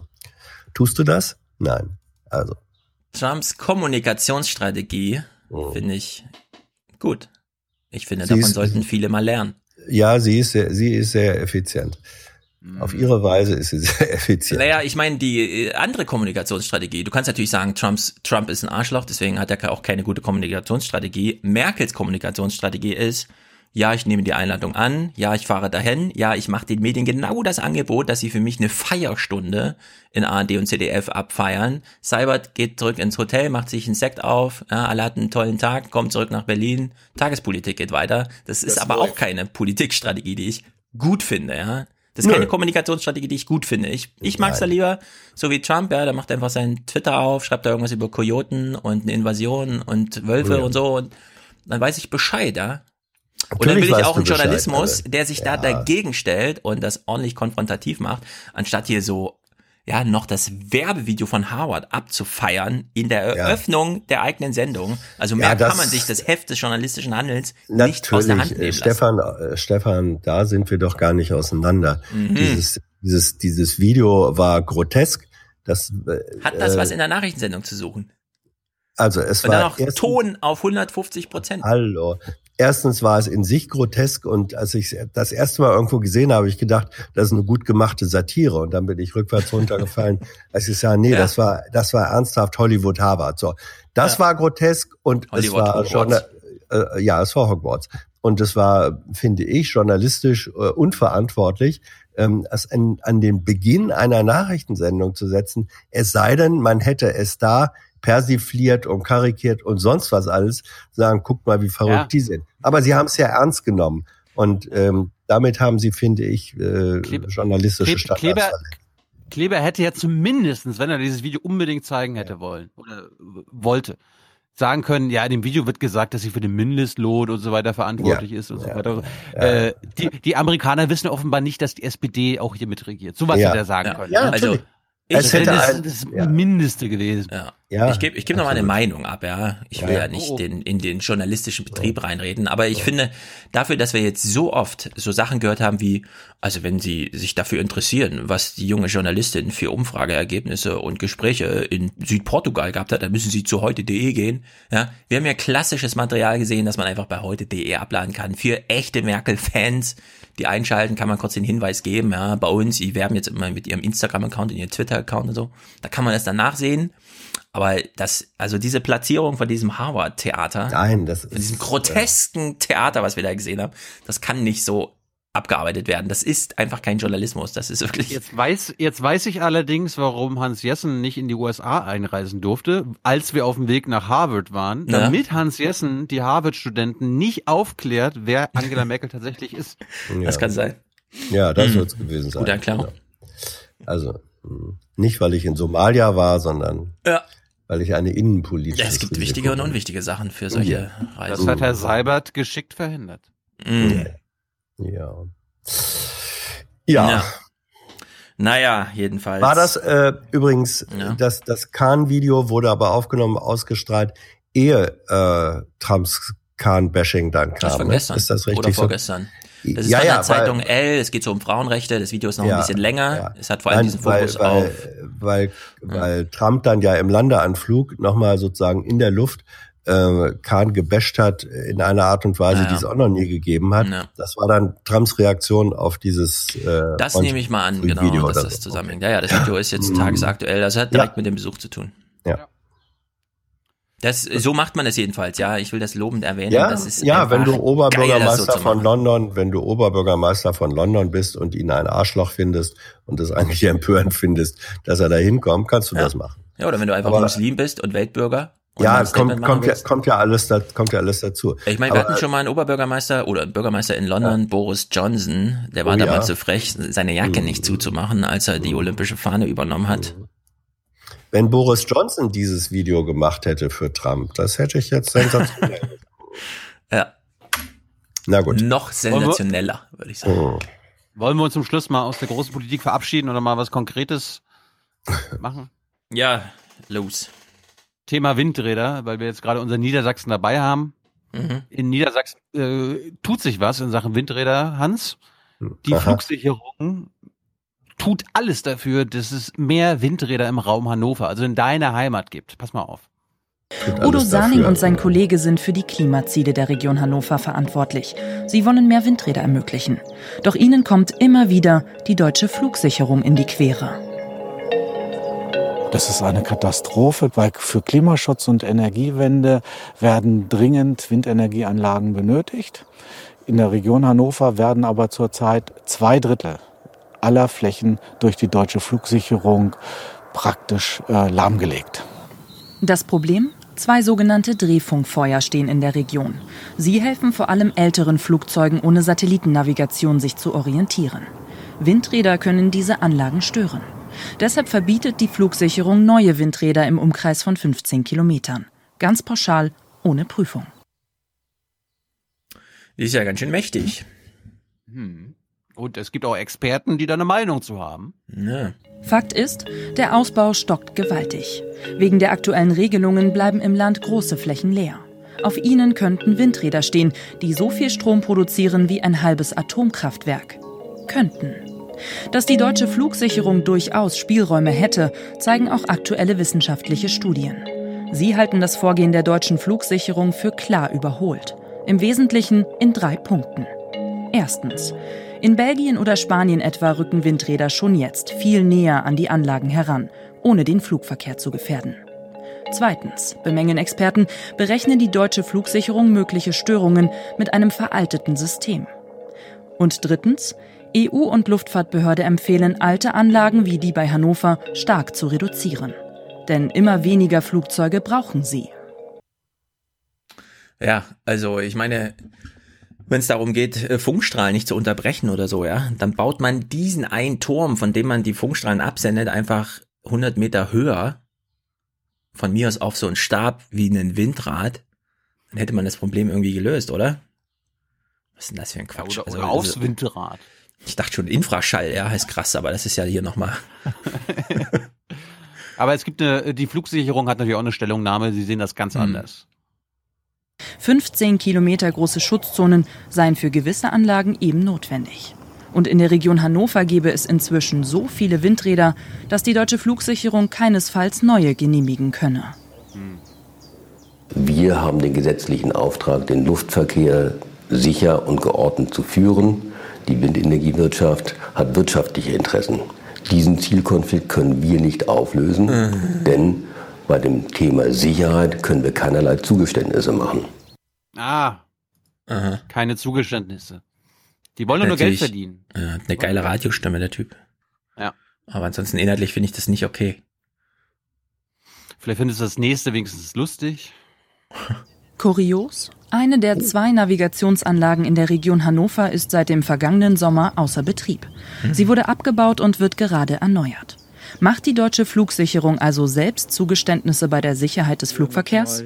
Für Udo Saling merkwürdig. Die Flugzeuge fliegen nach wie vor. Der Flughafen ist betriebssicher und funktionstüchtig. Und äh, wir fragen uns natürlich deswegen, ist diese Anlage überhaupt erforderlich? Die neue Anlage übrigens genau dasselbe Modell wie die alte. Auch sie wird sich nicht besser mit Windrädern vertragen. Okay, das war echt der kurioseste Scheiß, den ich zuletzt gesehen habe. Nein, nein, nein, nein. Das kommt als nächstes. Aha. Oh Gott. Wir sind dabei, wir, wechseln jetzt mal äh, das Bundesland und gehen nach MacPom zu den Windkraftgegnern. Es gibt ja nicht nur die Flugsicherung, sondern wir haben ja, was haben wir, was haben wir so vor ein paar Wochen festgestellt, Stefan? Wie, wie kann man sich ein Wind, wie kann man sich ein Windrad vom Leibe halten? Man muss ein Nest für einen Seeadler aufbauen, in der Hoffnung, dass die anderen nicht eine Trompete direkt daneben aufbauen, um den Seeadler, den man noch nicht gefunden hat, aber der da vielleicht nisten soll, zu vertreiben. Also, äh, Hans, du weißt ja auch, das Nordmagazin, Radio, äh, Buten und Binnen werden zu 50 Prozent Einschaltquoten geguckt. Das heißt, diese Menschen, die wir gleich sehen, haben den Beitrag, den wir ja auch im Aufwärm-Podcast äh, gespielt haben, auch gesehen und sind auf die Ah, Idee gekommen, ach so. wir brauchen einfach einen Seeadler. So, das Problem ist, was ist, wenn du einen Seeadler nicht in deinem Wald findest, Stefan? Äh, ja, dann habe ich, muss- ja, dann, dann muss musst einer her. dann- Ja, er muss den Importieren. anlocken, genau. Genau, er muss importiert werden, er muss angelockt werden und so passiert das. Das ist wie mit den. Wölfen. Wie mit den Wölfen. Nee, die Wölfe, die Wölfe sollen wegbleiben. Seeadler sind gut. Nee, du, du musst deinen Seeadler-Migrationsmagneten einschalten. Genau. Und wie das aussieht, erfahrt ihr jetzt. Hier würde eigentlich ein Adler nisten, wenn Mhm. nicht alle zehn Minuten dieser Ah. Lautsprecher ertönen würde. Genau, da ist er.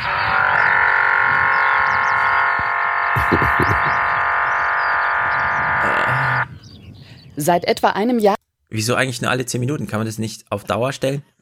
Dann gewöhnt sich der Adler dran. Oh Gott. Da steht die Konstruktion auf einem Feld bei Krain. Seit einer Woche zusätzlich ein Container, der die zwei Masten Video überwacht. Alles fing an mit Windkraftgegnern aus der Gemeinde Krain und Gelsbach. Sie wollen keine weiteren Windräder in ihren Gemeinden haben. Aber hier ist Windeignungsgebiet. Freie Sicht auf freie Landschaft. Stoppt die Windindustrie. Die Firma UKA Nord will hier auf dem Feld bei Krain 14 weitere Windräder errichten. 177 stehen aber schon ringsrum. Wollen wir schon genug in unserem Land haben? Unser Strom gar nicht verbraucht wird, der durch Windkraft erzeugt wird. Und wir an unsere Natur auch denken müssen. Wir können doch nicht hier tausende Windräder hinsetzen und wissen gar nicht, was passiert. Die ist doch gar Genau. nicht erforscht. Der Infraschall wird sogar schon in der Bundesärztekammer gewarnt, die Regierung davor, hier weiter das auszubauen. Es ist gar nicht bekannt, was das bei uns im Kopf anrichtet. Um diesen doch. zu stoppen, hat die Gemeinde eine künstliche Nisthilfe aufgestellt, um Seeadler anzulocken. Auf der einen Seite wollen wir, dass der Fischadler sich ansiedelt. äh, Und auf der anderen Seite, wenn er sich ansiedeln würde, äh, dann darf äh, die, äh, das, also die Betreibergesellschaft ähm, darf hier keine Windräder bauen. Und das ist natürlich, äh, wäre natürlich auch toll für unsere Gemeinden. Jetzt ist sie an. jetzt schon leise. Jetzt ist sie an. Jetzt ist sie an, Per Lautsprecher wehrt sich der Windkraftbetreiber, beharrt auf sein Recht. Die Firma habe den Fahnenmast als Vorsorgeschutzmaßnahme aufgestellt, der mit Hilfe einer Geräuschkulisse verhindern soll, dass Greifvögel von der künstlichen Nisthilfe in das ausgewiesene Windeignungsgebiet gelockt werden. Oh, das ist so crazy. Ehrlich, ich entwickle da so einen Hass. Das ist wirklich, also ich verstehe ja, Quaschning hat es ja auch beschrieben, man muss die Menschen irgendwie beteiligen, am besten finanziell, ja. Also jeder kriegt so ein bisschen Windrad ab und so. Ich habe ich hab Quaschning noch dabei, der das mal wieder. Ah ja, aber, aber diese, diese unfassbare Dummheit und auch dieses, also wir werden ja in den Medien immer nur belogen von den Politikern, das sind doch alles Volksverräter. Und dann ist einmal eine Kamera auf die gerichtet und die wissen genau, dass sie Scheiße erzählen. Aber sie wollen das scheiß Windrad nicht und erzählen deswegen wirklich alles, ne? Also das ist wirklich, das finde ich schlimm. Ja, aber da, darf dieser Windkraftbetreiber das überhaupt? Darf der unseren schönen Seeadler eigentlich äh, vertreiben? Wir wollen das doch nicht. Das kann nicht sein so. Ja. Die Situation hat sich noch weiter zugespitzt. Der Windkraftbetreiber hat neuerdings eine Videoanlage installiert mit dieser Begründung. Leider kam es in den vergangenen Wochen zu einer Sachbeschädigung am Fahnenmast. Als Präventionsmaßnahme wurde daher der Mast in einem Container befestigt und im Container eine Videoüberwachung installiert. Diese ist aufgrund des gewählten Kamerawinkels datenschutzrechtlich zulässig. Das lassen wir natürlich jetzt auch baurechtlich prüfen. Äh, wir lassen das über den äh, Bürger Datenschutzbeauftragten Mecklenburg-Vorpommern überprüfen und äh, ja, da warten wir auf Antwort. Da die Nisthilfe auf der Bürgermeister braucht doch mal so eine Soufflöse, die ihm sagt, äh, Datenschutzrecht ist das ja. Ja, hm. ja, ja. ja. Gemeindegrund und der Lautsprecher aber auf einem Privatacker steht, ist das offenbar legal. Was? Ich meine, da steht ein Container, ne? Oder willst du beim Bauamt anrufen, weil da ein Container aufgebaut wurde? Ein Abfallcontainer darf da stehen, wenn er vorübergehend ist, um da meinetwegen irgendwas zu entsorgen und wird dann nach einer gewissen Zeit ja normalerweise, wenn er befüllt ist, wieder entfernt. Ist also kein dauerhaft errichtetes Bauwerk, sondern auch nicht fest mit dem Boden verbunden. Danke für die Aufklärung ja, allen ja. Beteiligten. Gemeinden Krain und Gilsbach. Oh, siehst du das Schild gerade? Über 70 Windräder umzingeln unsere Gemeinden. und trotzdem sind wir pleite. Ja, das ist natürlich Quaschnings Argument stimmt, aber das, also, geben aber trotzdem nicht auf, damit hier doch irgendwann ein Seeadler nistet. Puh. Okay. So, jetzt habe ich Quatsch nicht mal mitgebracht, weil ja. das müssen wir ja gleich, das müssen wir ein bisschen kontrastieren. Äh, ich habe mit ihm ja auch über die Windräder und die Vorurteile gegenüber Windrädern geredet. Hans, du hast es vielleicht noch nicht gesehen. Teilweise. Aber äh, wir gehen jetzt mal das durch hier mit dem Infraschall. Die Oma hat ja gerade gesagt, hier der Infraschall, das wurde ja gar nicht erforscht. Die Ärzte warnen schon. Quaschnik gibt uns mal eine kleine Logikhilfe in Sachen Infraschall. Wir können doch nicht hier tausende Windräder hinsetzen und wissen gar nicht, was passiert. Die ist doch gar nicht erforscht. Ähm, auf der anderen Seite gibt es natürlich dann das Argument irgendwie gefährlicher Infraschall. Also ah, die machen so eine Schallwellen, die machen ja. mich krank. Infraschall, also es gibt ja Ultraschall, das sind ganz hohe Töne oberhalb dem, was ich hören kann. Infraschall ist ganz tiefe Töne, was ich gar nicht mehr hören kann. Und ähm, da gibt es die Gerüchte, dass das krank macht, weiß man nicht genau. Ähm, das Problem ist, dass ein Auto ungleich mehr Infraschall erzeugt als eine Windkraftanlage. Also dann zu sagen, boah, ich habe Angst vor dem Infraschall und dann sich in den Diesel reinzusetzen und loszufahren, ist so ein bisschen unglaubwürdig. Ja, weil wenn ich irgendwie 10.000 Mal so viele Infraschallbelastung beim Dieselauto fahren, wie durch die Windkraftanlage habe, dann, äh, ja, wenn die Windkraftanlage ein Problem ist, dann müsste ich ja bei dem Auto gleich tot umfallen, wenn ich da einsteige, nicht? Also, das heißt, wenn ich wirklich Angst vor Infraschall habe, dann müsste ich auch den Verkehr in den Dieselwagen auch meiden, nicht? Und, äh, das heißt also, die Windkraftgegner, also auch, da geht es nicht um Infraschall, das ist ein Argument halt, um die Windkraftanlage zu fahren. Und wenn ich Angst um Infraschall habe, dann muss ich auch die Straße und den Straßenverkehr in den Dieselfahrzeug dann verhindern. Also. Aber erklär mal kurz, warum ein Dieselauto Infraschall brummt und rattert ja auch. Also und dann gibt's halt Schwingungen im niedrigen Frequenzbereich. Also LKW, der machen ja auch ganz tiefe Geräusche, nicht? Dieses Brummen, also einfach mal die Straße hören und einfach mal gucken. Ich fahre ja häufig elektrisch durch die Gegend, deswegen also merkt man diese äh, Geräuschkulisse, wenn man an der Ampel steht und es ist dann im eigenen Auto ganz leise und dann überall rattern die LKWs und knattern und mit ganz tiefen Frequenzen. Das sind einfach, das sind diese Infrastrukturschwankungen, die dann übers äh, dann auch über die Fahrzeugkarosse dann übertragen werden und die kriege ich im Auto voll ab. Also wenn es eine Gefahr ist, dann ist der Straßenverkehr das größere Problem, deutlich größere Problem als die Windkraftanlage. Dann hat man natürlich auch Schall, klar, die machen auch ein bisschen Krach. Auch da muss man die Emissionsschutzrichtlinien einhalten. Also das heißt, die darf nicht mehr Krach machen, wie jetzt zum Beispiel ein Kiosk oder ein Gewerbebetrieb, was also im, im Umkreis gebaut wird. Und ähm, ja, eine Straße ist natürlich wieder da raus. Die hat ein ganz anderes Lärmpotenzial, aber die wird akzeptiert, weil ich ja selber Auto fahre. Ja, also das zum Schall, es ist natürlich so ein gleichmäßiger Schall, ne? Der ist schon ein bisschen nerviger als so Autos irgendwie.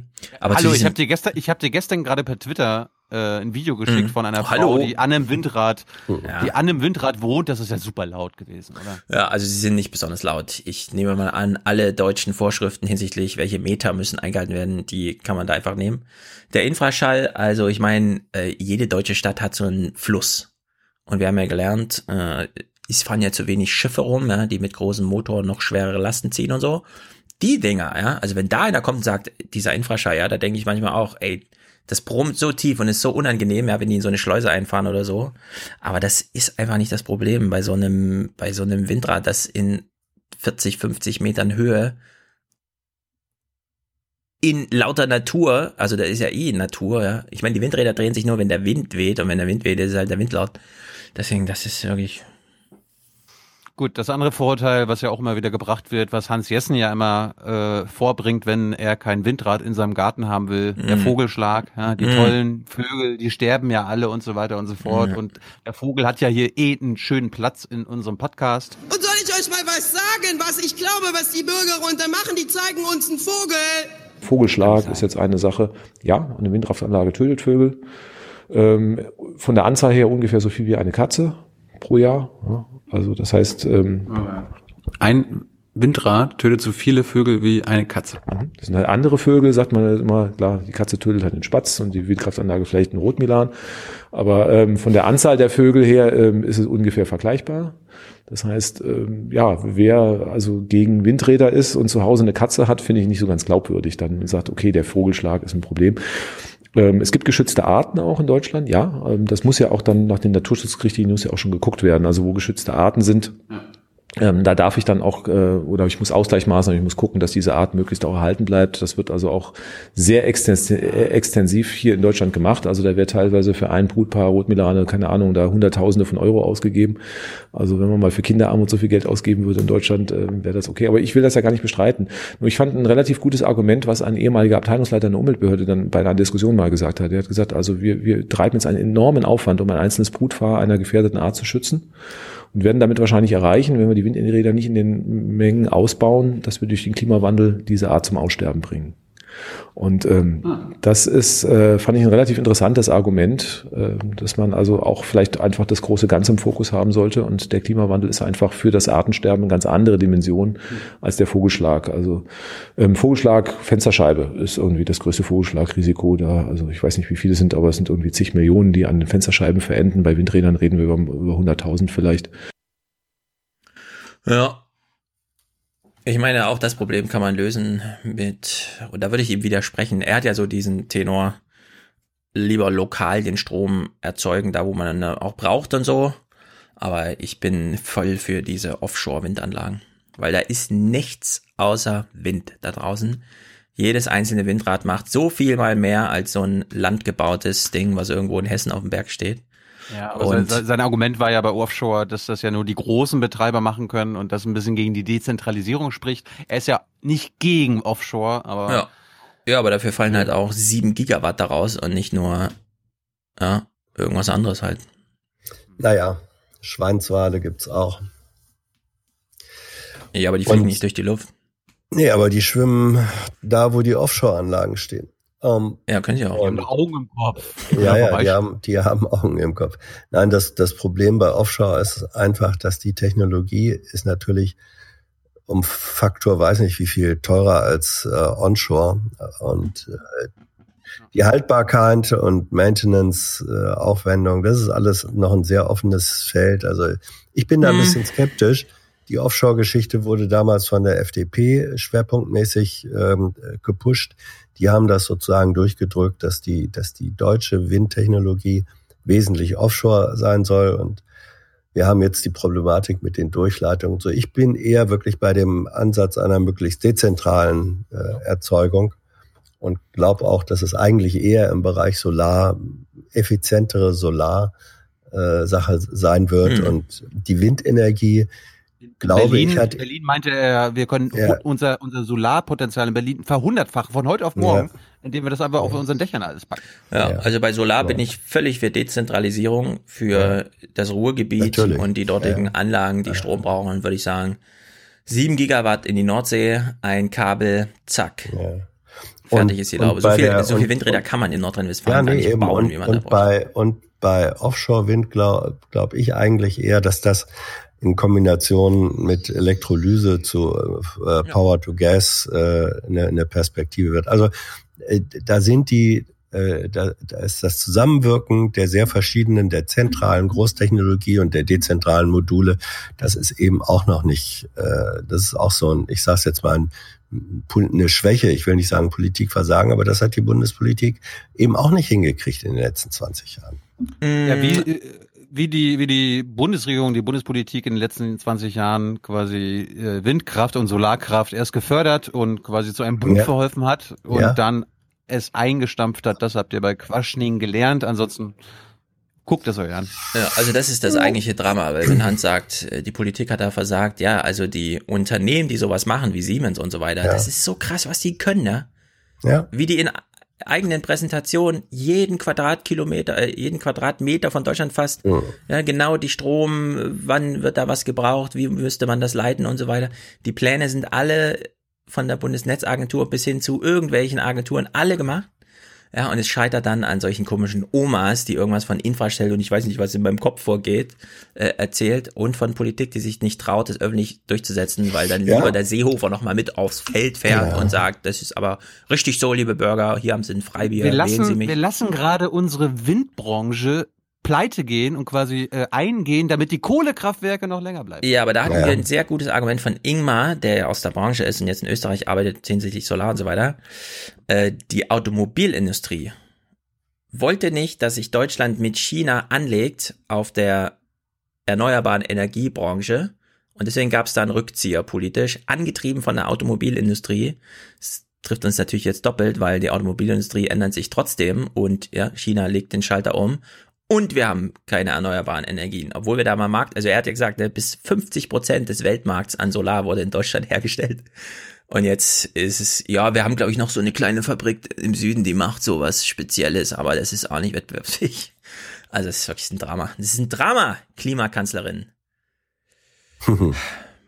auch schon lange her. Na. Naja. Das war's. Yes. Yessen. Yes, ja. Sir. Professor Jessen, wie wir hier so schön sagen. Ja, Professor ja, Jessen erläutert. Professor Jessen. Professor Jessen erläutert. Dann bedanken oh. wir uns mal ganz, ganz herzlich bei dir. Gerne. Du warst viel zu lange nicht mehr dabei. Ja.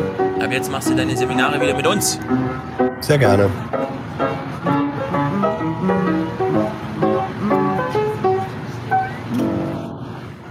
Wir wünschen Tyler einen schönen Urlaub. Der oh ja. ist gerade im Vaterurlaub.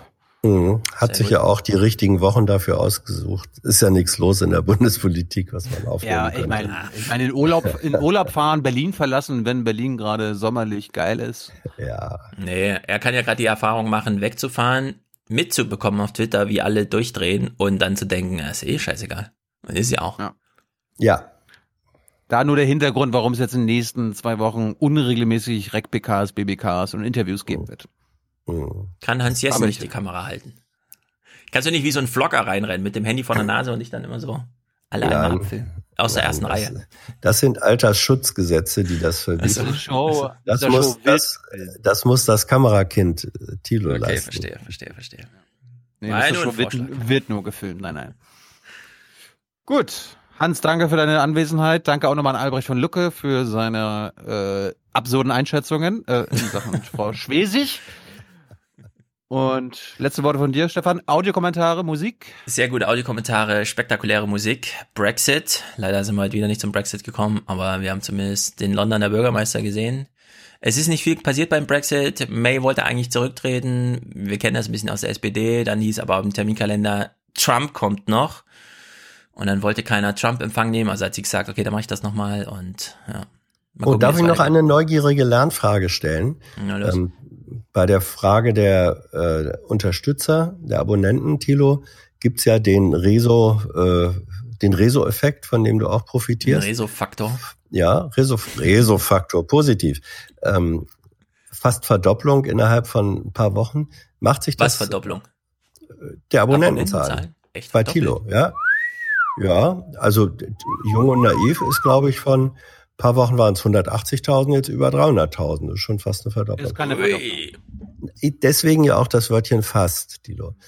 Und macht sich das in ähnlicher Weise bei der, bei der Summe der Views in den äh, zum Beispiel Podcasts äh, bemerkbar in ähnlicher Weise? Ja, es läuft ja auf Junge Naiv, YouTube-Kanal. Ja, ja, ja, auch, aber, äh, Aber auch ich kenne ja die Podcasts, Zahlen also nicht.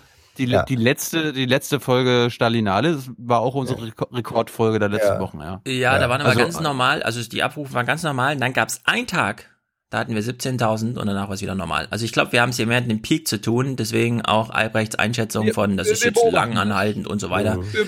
Ja, ich glaube weiter an die No-Agenda-Logik. Es ist so ein 8% Wachstum pro Jahr. Nichts außer Mundpropaganda kann das durcheinander rütteln. Mhm. Und so sehe ich das auch in den ersten Tagen jetzt Ja, nach du, diesem ich mein, Peak. Ich meine, die letzten beiden Folgen wurden von 80 und 70.000 Leuten geklickt. Wie viele da jetzt durchgeguckt haben, wissen wir nicht. Aber wenn jetzt Mhm. zwei davon übrig geblieben sind, die, hi, jetzt hier zugucken. Ja, also wir setzen willkommen, weiterhin willkommen auf. im Rudel. Ja. Ein interessegetriebenes Publikum, das sich nicht so durchscheuchen lässt, äh, lässt ja, Mhm, wie ja. ist das ansonsten so passiert. Das Gut, wollte das ich nur war's. wissen. Danke. Mhm. Wir brauchen für 384 erstens noch ein Intro-Intro. Von wem kam das Intro-Intro heute, Stefan? Uh, das ist eine sehr gute Frage, äh, da ich es Wir vorhin brauchen für, kurz wir brauchen für rausgeputzt habe. 384 auf jeden Fall noch ein Intro-Intro. Schickt es mir bis spätestens Donnerstag. Und äh, Ende der Woche gibt's eine neue Folge mit allem, was sonst noch übrig geblieben ist. Ja, das heutige kam von Roland. Danke, Roland. Ah, er hat ein Mail Delivery irgendwas Problem gehabt. Vielleicht ist deswegen nur bei mir angekommen, keine Ahnung. Weil du stehst eigentlich auch mit in der Adressatur. Wer Ja, weiß. manchmal schreibt, manch, manche Leute schreiben meinen Namen mit H, da kommt dann nichts an. Ja. Nee, Adresse ist richtig hier. Tilo at aufwachenpod.de. So lautet die E-Mail-Adresse. Wir beenden das jetzt. Wir brauchen für Folge 384 eine Unterstützung. Wir brauchen Produzenten und Produzentinnen. Das werdet ihr ab 42 Euro. Und Präsentator oder Präsentatorin werdet ihr ab 250 Euro. Schöne Woche, viel Spaß und bis bald. Herzlichen Dank und Ihnen und Ihren Zuschauerinnen und Zuschauern einen schönen Abend. It is high time we made a decision. Herzlichen Dank und äh, Deutschland alles Gute. So viel heute von uns. Ihnen noch einen schönen Abend bei uns im Ersten. Selbstverständlich werden Sie die Tagesschau und die Tagesthemen auf dem Laufenden halten. Machen Sie es gut. Gut ist, dass wenn wir einmal wo sind, bleiben wir auch. Und wir hauen da nicht einfach wieder ab. Das war hoffentlich nicht Ihr Ernst, Herr Ernst. Wir alle gemeinsam werden den Kampf gegen die Terroristen führen und wir werden ihn gewinnen.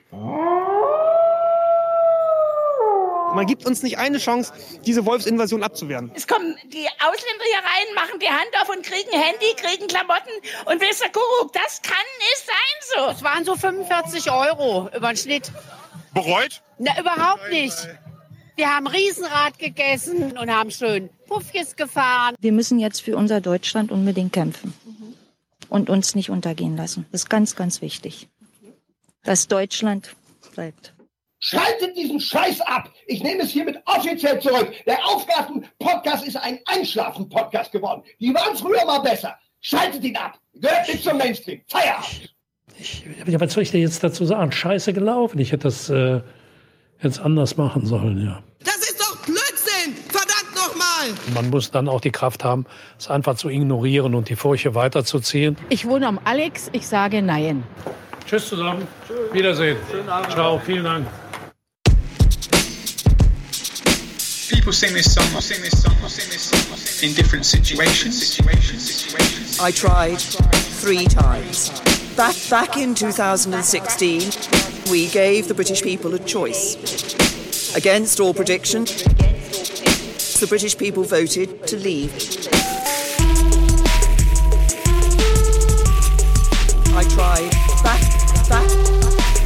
I. I. Have done everything I can to convince MPs to back that, back that deal. De- sadly, sadly, I have not sad been able to do so. So I am today announcing that I will resign as leader of the Conservative and Unionist Party. I tried People sing this song, sing this song, sing this song in different situations. on Friday, the 7th of June. We stand together, and together we have a great future. The good jobs of the future will be created not just in London and the South East. We are building more homes and we are protecting the environment, eliminating plastic waste, tackling climate change, and improving air quality.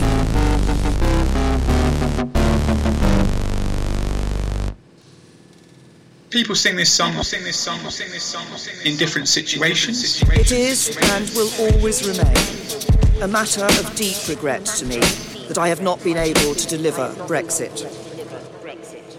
God save our gracious Queen. Long live our noble Queen. God save the Queen. Send her victorious,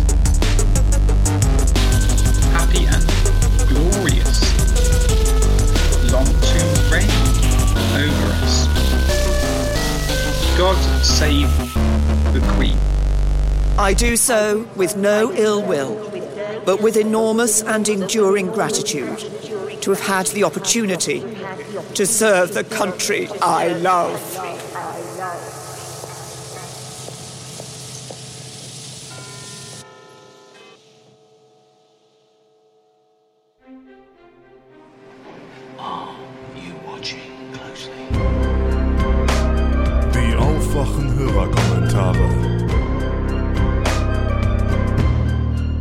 Stage is yours. Äh, hey, äh, hier ist Jakob aus Berlin. Ich habe äh, gerade die Phoenix-Runde mit Tilo gesehen und ähm, bin etwas in Rage und die muss ich irgendwo hinlassen und ich dachte, hey, mache ich das doch einfach mal als Audiokommentar. Also ich meine, Talkshows sind ja eh ein ziemlich grässliches Format. Aber also das fand ich, fand ich ja wirklich. Uff. Ähm, ich, mich würde mal interessieren, was, ähm, ob Tilo, ob du da eine Kommunikationsstrategie hast, ob du dir das irgendwie vorher überlegt hast oder ähm, äh, ob du dich da einfach so reinsetzt und ähm, irgendwie drauf losredest, weil äh, also ich fand da- das Framing der anderen und und wie du auch teilweise geframed wurdest ähm, echt ein No-Go. Also ähm, von wegen, dass man dich einfach irgendwie als, als Populist bezeichnet, ohne es irgendwie zu begründen. Also ähm, ich glaube, ich hätte an deiner Stelle einfach mal gefragt, warum bin ich jetzt ein Populist? Können, können Sie mir das irgendwie erklären und können wir erst mal darüber streiten so? Also, ähm, aber ich weiß natürlich nicht, ob das strategisch sinnvoll ist, weil man ja irgendwie eh so wenig Redezeit hat und ähm, dann ja, schenkt man dem anderen noch mehr Redezeit, wo er ausführlich erklären kann, warum man jetzt ein Arschloch ist. Ähm, ja, und dann auch so ganz viel dieses, die, die, dieses Constructing a Public. Ähm, da wird ganz viel durcheinander geworfen ähm, von, von diesem Konservativen, ich habe seinen Namen schon wieder vergessen. Ähm, was wird denn da durcheinander geworfen? Kann man das nicht mal irgendwie benennen? Also einfach immer die, die, diese ganze Zeit irgendwie diese Meta-Kommentare, ähm, ohne irgendwie Inhalte zu liefern. Ähm, so, so, sondern einfach nur in, in, in dieser typischen Passivform, da passieren diese und diese Dinge. Naja, irgendjemand muss doch diese und diese Dinge machen. Wer, wer macht denn das? Und was wird durcheinander geworfen? Und also, ähm, ja, naja. Äh, der Audiokommentar war jetzt, glaube ich, nicht so ähm, gehaltvoll an sich. Ähm, ich wollte einfach ähm, meinen Emotionen zu dieser, zu dieser Talkshow ähm, Platz machen. Ähm, wenn, wenn euch das zu gehaltlos ist, dann ähm, müsst ihr es natürlich auch nicht spielen. Also müsst ihr sowieso nie, aber ich wäre euch nicht böse. Hallo, hier ist der Kenny.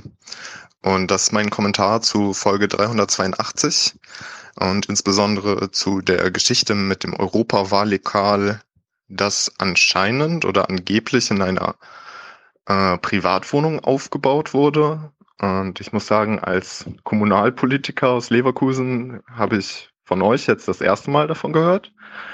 Und ich streng jetzt mal meine Kontakte an, um irgendwas rauszufinden. Äh, bis jetzt, also ich habe die Folge gestern gehört und bis heute habe ich noch nichts äh, hören können. Auch bei der Stadt habe ich niemanden erreicht. Und äh, wenn ich das jetzt auf dem langen Dienstweg sozusagen machen lasse, dauert eine Anfrage an die Stadt mindestens drei Monate. Von daher weiß ich jetzt nicht, ob man da so eine gute, schnelle Antwort kommt. Ähm, ja, wenn euch interessiert, was da rauskommt, könnt ihr mir vielleicht auf Twitter folgen. SuperKenny64 heißt ich da. Tschüss. Guten Tag. Mal wieder David aus Dortmund. Ich kann mir leider immer Namen so schlecht merken bei den Audiokommentaren.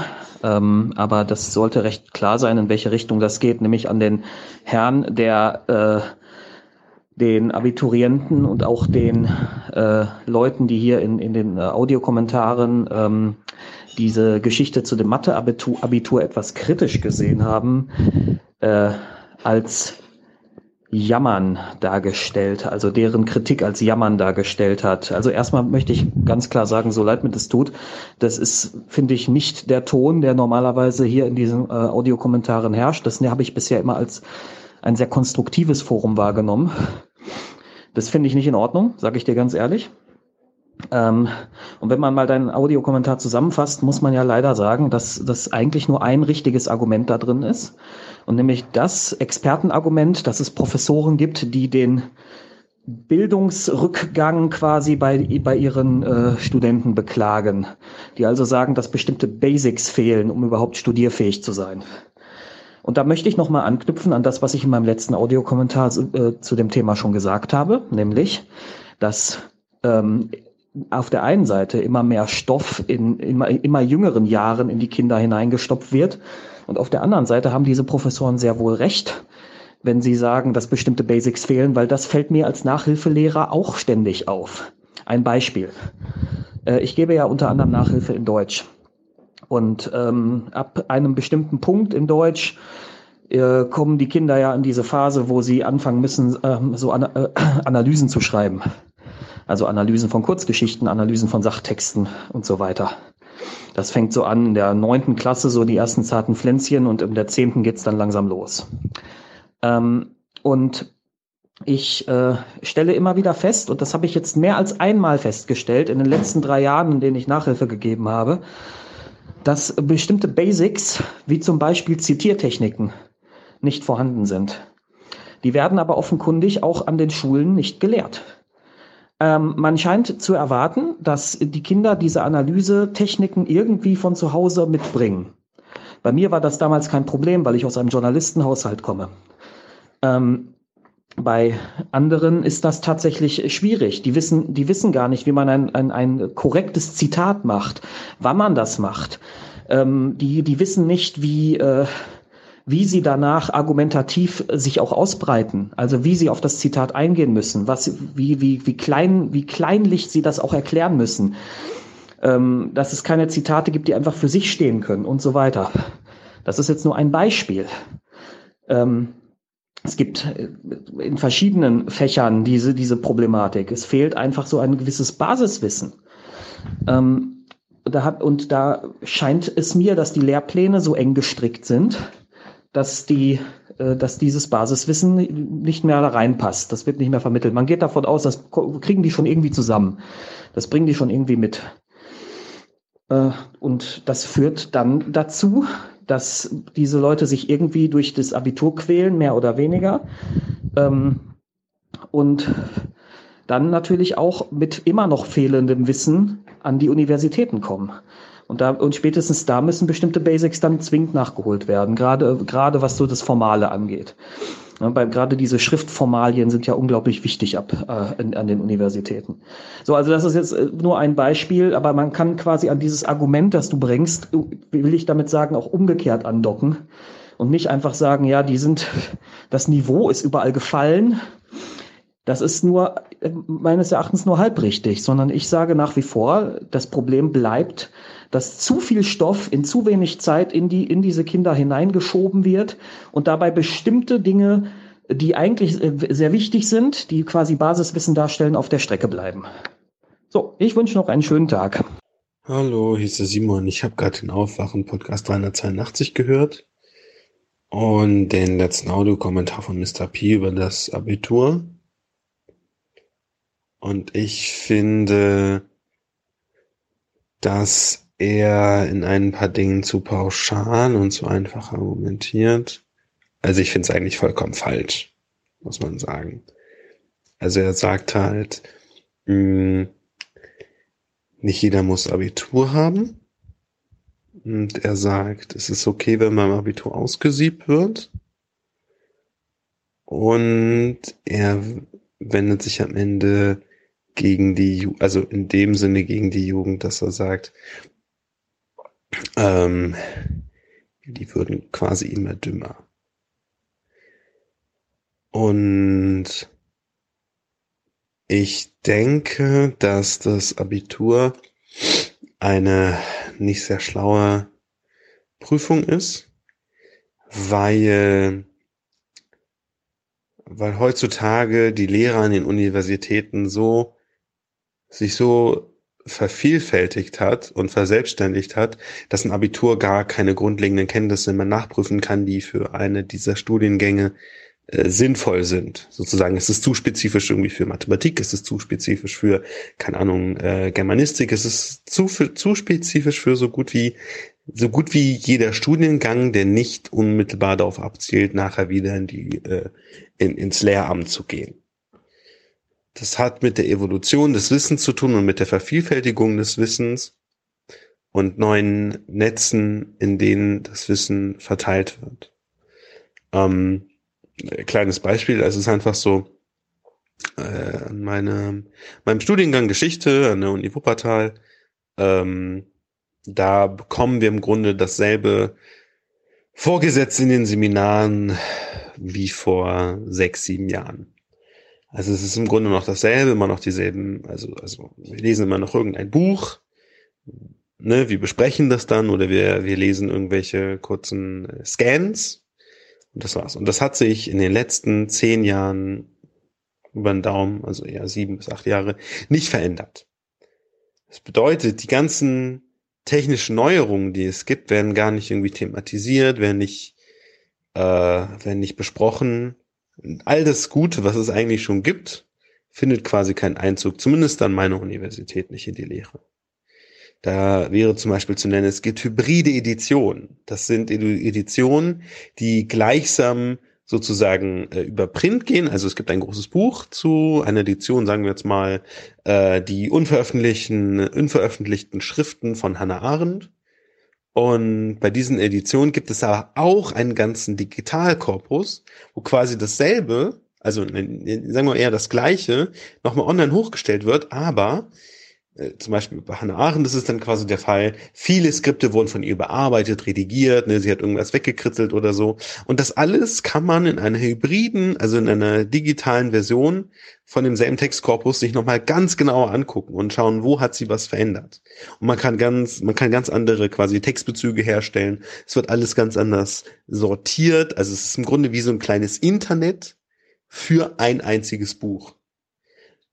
Darüber bin ich jetzt gestoßen, weil ich mich oft mit Medien befasse. Ich glaube, das wurde letztens irgendwann mal im Deutschlandfunk erwähnt, dass äh, ein Verlag das rausbringt.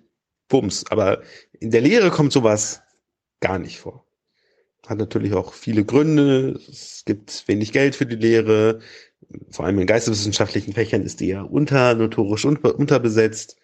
Ähm, und sozusagen die, die Leistungsanreize in einer Universität für die Lehrenden sind nicht dieselben, die eine gute Lehre sicherstellen. Aber das würde jetzt viel zu weit wegführen. Aber grundsätzlich möchte ich einfach sagen, ähm, das Abitur hat weder die Aufgabe noch die Fähigkeit, diesen Kenntnisstand oder den Fähigkeitsstand sicherzustellen, den es heutzutage braucht, um in einem Studium, Studienfach äh, sinnvoll voranzukommen.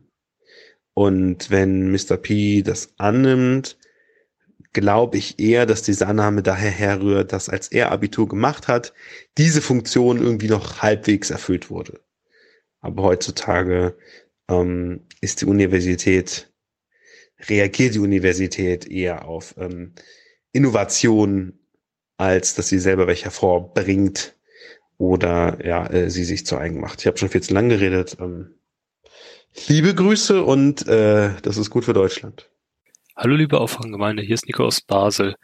Ich würde gerne was sagen zum Internetausbau und zwar komme ich gebürtig aus dem ländlichen Schleswig-Holstein und da war es immer schon so, dass man, was das Internet anging, ein bisschen hinten dran hing. Das hat damals angefangen mit der Umstellung von ISDN auf DSL Und ähm, da war schon relativ schnell klar, dass es äh, ja ziemlich lange dauern wird, bis in irgendeiner Weise DSL auch mal zu uns kommen würde. Also hat man sich dann selbst beholfen, vor allem weil meine Eltern ziemlich genervt waren, dass ich ständig äh, beide ISDN-Leitungen besetzt hat und keiner mehr anrufen konnte. Und haben zehn Kilometer entfernt, wo es DSL dann gab, ähm, einfach eine Antenne gebaut haben das Signal verstärkt, haben das zehn Kilometer zu uns ins Dorf rübergeschickt, haben das nochmals verstärkt und ja, dann letztendlich zehn Haushalte damit versorgt. War natürlich zu Stoßzeiten dann auch ein bisschen langsamer, aber immer noch wesentlich schneller als äh, das ISDN zu der Zeit. Und vor circa sechs Jahren gab es eine Initiative von der Gemeinde, dass man Glasfaser ausbauen würde, solange 50 Prozent aller Haushalte zustimmen würden und sich dementsprechend auch anschließen würden. Das äh, wurde dann von den Gemeindewerken ähm, auch gebaut. Und zwar so, dass ähm, an den Hauptstraßen die Glasfaserkabel verlegt wurden und bis zu 30 Meter auf das Grundstück auch noch. Und die restlichen Meter musste man dann selber zahlen, was in unserem Fall noch ungefähr 15 Meter waren und der Meter hat dann ungefähr 20 Euro gekostet. Also man war dann so mit ähm, circa 300 Euro noch dabei. Ähm, ja, was ähm, das eigentlich nur zum Ausdruck bringen soll, ist, dass man sich wahrscheinlich nicht ähm, zu sehr auf die großen Anbieter in den ländlichen Regionen verlassen darf, sondern da ja, tatsächlich eine gewisse Eigeninitiative gefragt ist. Also dann, tschüss zusammen, Wiedersehen, ciao und vielen Dank für den Podcast. Hallo Thilo, hallo Stefan, ja Alex. Ähm, ich weiß nicht ganz genau, wo ich da Bezug drauf zu nehmen soll, ob das hier jetzt richtig ist, aber ich wollte gerne was zu dem Baskast-Interview von Thilo bei Jung und Naiv sagen. Äh, ich selbst bin Kinderarzt aus Süddeutschland. Ähm, ja, das ist an sich ein ganz gutes Interview, nur äh, äh, der Bas bleibt ein bisschen im Wagen mit dem Diabetes. Ich weiß, er erwähnt es an der Einstellung so ein bisschen, aber dass man Diabetes mit Ernährung im Griff kriegen kann, trifft wirklich nur für den Typ 2 zu. Ähm, ich sage das deshalb, weil es tatsächlich immer wieder durchs Internet geistert, dass man sämtlichen Diabetes mit irgendwelchen Ernährung oder eh was in den Griff kriegen kann. Nur wer wirklich unter Diabetes Typ 1 leidet, der wird dann einfach, also dann produziert er kein Insulin, der stirbt dann einfach, wenn man äh, kein Insulin äh, substituiert. Ähm, ansonsten super Interview, ihr habt auch einen tollen Podcast. Gerne weiter so. Genau, dann äh, war mir einfach wichtig, das nochmal zu sagen, weil im Internet liest man so viel Mist. Deswegen. Alles klar. Dann schöne Woche euch. Ciao. Hallo liebes Aufwachenrudel, hier ist Benjamin. Ich will kurz einen Kommentar im Zuge des Baskast-Videos äh, zum Thema Fischkonsum loswerden. Und da will ich unterscheiden zwischen der Meeresbefischung und der Fischzucht und fange mit ersterem an. Und zwar ist es so, dass ähm, die Fischerei ihren wesentlichen Teil zum Artensterben beiträgt da die Fisch, äh, Schiffe ja mit riesigen Netzen unterwegs sind und einen enormen Beifang haben. Man sagt so ungefähr vier von fünf Fischen dürfen eigentlich gar nicht gefangen werden und müssen demnach wieder über Bord geworfen werden. Und nur dieser eine Fisch ähm, wird tatsächlich dann verarbeitet. Und das führt eben dazu, dass jährlich unter anderem etwa 100 Millionen Haie und Rochen, 300.000 Wale und Delfine sowie 250.000 Meeresschildkröten durch die Fischerei sterben müssen, da sie sich in den Netzen verfangen. Außerdem kann man sagen, dass die Fischerei somit das brutalste ist, was man Tieren antun kann. Die Leidenswege der Tiere sind deutlich länger als bei anderen Tierindustrien. Und man muss einfach sehen, dass diese Fische die gleichen Nerven haben wie Rinder und der Schmerz nicht in irgendeiner anderen Weise geordnet ist. Guckt euch vielleicht diesbezüglich auch gerne mal Videos von Thunfischfang an. Bei der Fischzucht ist es allerdings alles auch nicht viel besser, weil da ist es so, dass diese Fische in unglaublichen Zahlen in viel zu kleinen Becken gehalten werden und da sie sich auch entledigen müssen, heißt das, die schwimmen dann die ganze Zeit in ihrem eigenen Kotwasser rum, was dazu führt, dass alle Fische krank werden würden. Und da der Züchter das nicht will, reagiert man wie in der Rinderzucht mit Antibiotika, das über das ähm, Fischfutter zugefügt wird und am Ende auch im Magen des Konsumenten ankommen. Ich persönlich finde das in Sicht von Artensterben immer ein bisschen paradox, wenn sich die Leute darüber aufregen. Wir hatten jetzt letztens mit den einen Millionen Arten oder so, die aussterben werden. Ähm, und wenn man dann für sich nicht die logische Konsequenz daraus zieht, finde ich das immer ein bisschen schade, weil der Tierkonsum, die Tierindustrie fügt einen sehr großen und sehr relevanten Teil zum Artensterben dazu. Die Regenwälder werden abgeholzt hauptsächlich für Soja, das dort angepflanzt werden kann, damit die Rinder das essen können. Und auch die Überfischung der Meere führt zum Artensterben dazu. Äh, Studien sagen, dass ungefähr 110 Arten täglich durch den Tierkonsum quasi aussterben.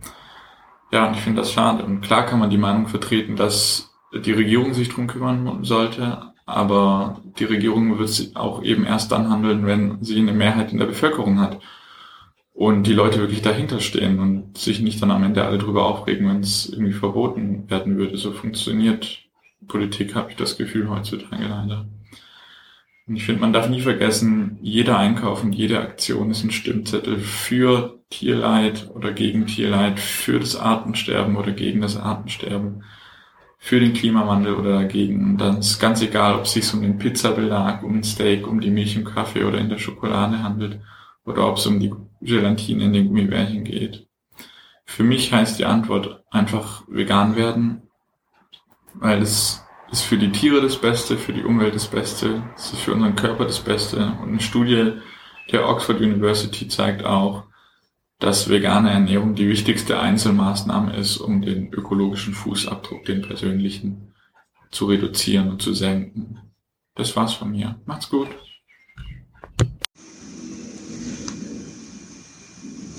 Ja, moin, hier ist Carsten. Ähm, Im aktuellen Podcast sagst du, dass die USA viel strengere Regeln haben, was den Diesel angeht und ähm, das stellt sich so dar, als ob die Amerikaner da irgendwie plötzlich aus äh, einer Form von Umweltbewusstsein gehandelt hätten und das ist so natürlich ähm, ja eine falsche Interpretation, sagen wir es mal so. Ähm, das Ding ist, dass Diesel in den USA lange einfach nur als reiner Lkw-Brennstoff galt. Also das war im Prinzip ein Abfallprodukt der Benzinproduktion und ähm, der wurde nicht entschwefelt. Äh, der war noch voller Schwebstoffe und der taugte somit wirklich nur als als Treibstoff für schwere äh, großvolumige Motoren und nicht für die hochgezüchteten ähm, ähm, leistungsfähigen Diesel, die wir sie hier in, in Europa als PKWs haben. Also LK, äh, Diesel war ein reiner LKW-Brennstoff in den USA und hatte daher auch ähm, eine schlechte Verbreitung an Tankstellen. Das heißt, es gab immer nur äh, einige Zapfsäulen, einige LKW-Zapfsäulen, aber an den normalen Tankstellen in der Innenstadt hast du meistens nur verschiedene Sorten Benzin bekommen. Ähm, das hat sich dann langsam, langsam geändert, als äh, die äh, Deutschen immer mehr von ihren ähm, Dieselmotoren äh, in, in den Markt gedrückt haben. Speziell so äh, Mercedes mit den ähm, Blue Motion Modellen oder wie die Dinger hießen. Und dadurch wurde Diesel halt auch in den USA immer populärer und es wurde dann halt auch hochqualitativerer Diesel angeboten, der mit diesen Fahrzeugen kompatibel ist. Das heißt, wo dann nicht dauernd die Filter verstopfen oder der äh, die Motorsteuerung in den Notlauf geht, weil halt so viel Schwefel äh, Diesel ist. Äh, das fanden die Amis natürlich auf der einen Seite scheiße, weil dadurch die Deutschen weitere Marktanteile oder die europäischen Fahrzeuge weitere Marktanteile äh, sich ähm, erobert haben. Und da kam man dann auf die Idee, dass man diese äh, Fahrzeuge, die Dieselfahrzeuge so ein bisschen einhegen kann, indem man die NOx-Grenzwerte erhöht. Weil das ist eine, ja, eine Metrik, ähm, an der du drehen kannst, ohne den großvolumigen Benziner, der von vielen amerikanischen Herstellern ähm, immer noch gebaut und vertrieben wird, äh, in irgendeiner Weise zu reglementieren. Wenn man da irgendwie über CO2-Ausstoß oder sowas gegangen wäre, hätte man sich einen Fuß geschossen, weil du damit die großen V8 ähm, äh, Benzinverbrenner auch mit reglementiert hättest. Ja, und dann ist dann natürlich auch noch diese Geschichte mit der Steuer oder mit der, ja, mit dem Importzoll. Hm, was viele immer ignorieren ist, dass die USA seit den ja, späten 70ern eine, eine äh, Importsteuer auf Fahrzeuge haben von 25 Prozent und auf eine bestimmte Art von Fahrzeugen, nämlich sogenannte Light Trucks. Das sind nach der dortigen gesetzlichen Definition im Prinzip ähm, kleine Nutzfahrzeuge. Mit anderen Worten Pickups und Fahrzeuge wie der Sprinter oder der äh, Fiat Ducato oder was auch immer, das was man hier als Lieferwagen bezeichnet.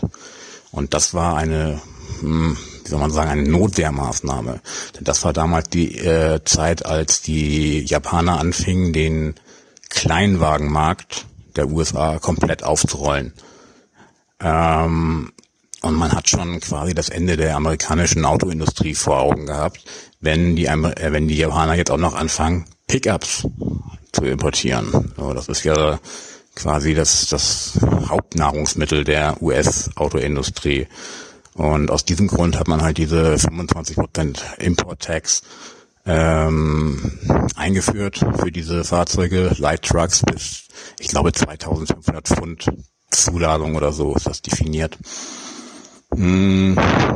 Unabhängig davon, ob das Fahrzeug offen oder geschlossen ist. Und damit hat man dann halt den Pickup geschützt und gleichzeitig auch den geschlossenen Lieferwagen, wie zum Beispiel den Sprinter, mit erwischt. Ähm, eigentlich könnte man einfach ein Politiker ganz frech hingehen und sagen, hier, Trump, pass auf. Wir machen einfach alle Autozölle weg. Alle. Für Pkw, Lkw, kleine Trucks, große Trucks, Baumaschinen, alles. Einfach alles. Mal gucken, ob er darauf eingeht, weil das wäre dann nämlich der Kopfschuss für die amerikanische Autoindustrie. Denn ähm, Pickups können die Asiaten genauso gut oder besser als General Motors oder Ford. Die Deutschen haben mittlerweile auch Pickups im Angebot. Limousinen können sowohl die Deutschen oder beziehungsweise die Europäer, aber auch die Asiaten sehr gut. Sportwagen und Coupés hat Deutschland deutlich die Nase vorne, aber da hat auch Asien was anzubieten. Die LKWs aus den USA, die mit der großen langen Haube, die kannst du hier wegen eben dieser langen Haube gar nicht verkaufen, weil ein Fahrzeug mit dieser Zugmaschinenlänge und der entsprechenden Anhängerlänge ähm, die maximale Zuglänge im europäischen Straßenverkehr überschreiten würde. Also ja, das wäre einfach mal interessant, dass, äh, dass ein Politiker das anbietet. Mal gucken, ob Trump darauf eingeht. Oder was er dazu sagt. Er ist ja angeblich so ein Freihandelsmann. Er will ja freien Handel. Na. Ja, das war es erstmal von mir. Einen schönen Tag noch. Lieber Thilo, lieber Stefan, liebes Aufwachen, Rudel. Ich nutze diese Kommentarfunktion, um völlig schamlos Werbung in eigener Sache zu machen. Denn am heutigen Sonntag, das heißt, wenn diese Folge hier online geht, vermutlich dann schon vor zwei Tagen, ist mein neues Pod Podcast-Format Zweifach-Nerds erschienen. Worum geht es bei Zweifach-Nerds? Wer meinen Podcast, Respublika-Podcast kennt, kennt vielleicht auch die Folge 10. Dort habe ich mich mit meinem guten Freund Johannes, der studierter Musiktheoretiker und Chorleiter ist, haben wir uns zusammengesetzt und haben über Musikstücke geredet, deren Komponisten unmittelbar mit ihrem eigenen Tod konfrontiert waren. Das heißt, wir vergleichen dort beispielsweise das Mozart Requiem mit der allerletzten Platte von Queen und versuchen so ein bisschen herauszuarbeiten, mit welchen Motiven Musiker dann auch arbeiten. Zum Beispiel sehr prägnant ist dann die Tonart D-Moll, die in der Musikgeschichte sehr häufig benutzt wird, um den Tod darzustellen. Das Format hat so viel Spaß gemacht und ähm, ja, war auch, äh, also war auch einfach derartig gut, dass wir beschlossen haben, das jetzt als eigenen Podcast auszukoppeln. Wie gesagt, Zweifach-Nerds heißt der Podcast. So ein bisschen der Gedanke dahinter war eigentlich MINT-korrekt zu machen, nur mit Musik. Das heißt, zwei Nerds sitzen vor dem PC, zeigen sich gegenseitig ihre Lieblingsmusik und kommentieren das. Äh, bei Zweifach-Nerds haben wir aber noch dazu noch das große Glück, dass erstens Johannes ein, äh, ein das, das wahnsinnige Talent hat, Sachen, die also Musiktheorie so zu erklären, dass man auch als Amateur, als Laie, der überhaupt keine Ahnung von musiktheoretischen Begriffen hat, gut mitkommt. Wir haben dazu auch noch ein Klavier immer direkt mit, äh, mit dabei im Podcast. Das heißt, wir können dann auch direkt halt spielen, was wir meinen oder vielleicht nochmal dann auch nochmal aufzeigen, was denn jetzt ein dominant Septakkord zum Beispiel ist. In der allerersten Folge beschäftigen wir uns mit den Beatles. Das hat erstens den Grund, dass Johannes ein wandelndes Beatles-Lexikon ist. Wir beide die Band sehr feiern und vor allem uns doch ein bisschen ähm, ein bisschen dahingehend ähm, ausprobieren, wie weit man den Beatles Einfluss dann auch heute noch in der Popmusik raushören kann. Auch noch eine Besonderheit unseres Podcasts ist, wir machen das Ganze offiziell mit GEMA-Lizenz. Das heißt, wir können dementsprechend auch dann Originalsongs einfach spielen, zumindest auszugsweise. Ähm, wir, wir hören also einige Beatles-Sachen an, wir hören aber auch zum Beispiel noch viel Codeplay. Äh, Daft Punk haben witzigerweise auch Beatles-Zitate in ihren, in ihren Liedern teilweise drin. Und dann gibt's auch noch einige Bands, die sogar versuchen, den Stil der Beatles wirklich direkt zu kopieren und ähm, ja, einfach eine Beatles-Hommage mehr weniger zu machen. Wie gesagt, zweifach Nerds heißt der Podcast. Große Empfehlung an der Stelle. Der Respublika Podcast ist natürlich auch am Start. Danke auch nochmal, dass ihr die Alexander Jorde Clips beim letzten Mal verwendet habt. Da freue ich mich natürlich immer. Und ansonsten wünsche ich noch einen schönen Tag. Tschüss.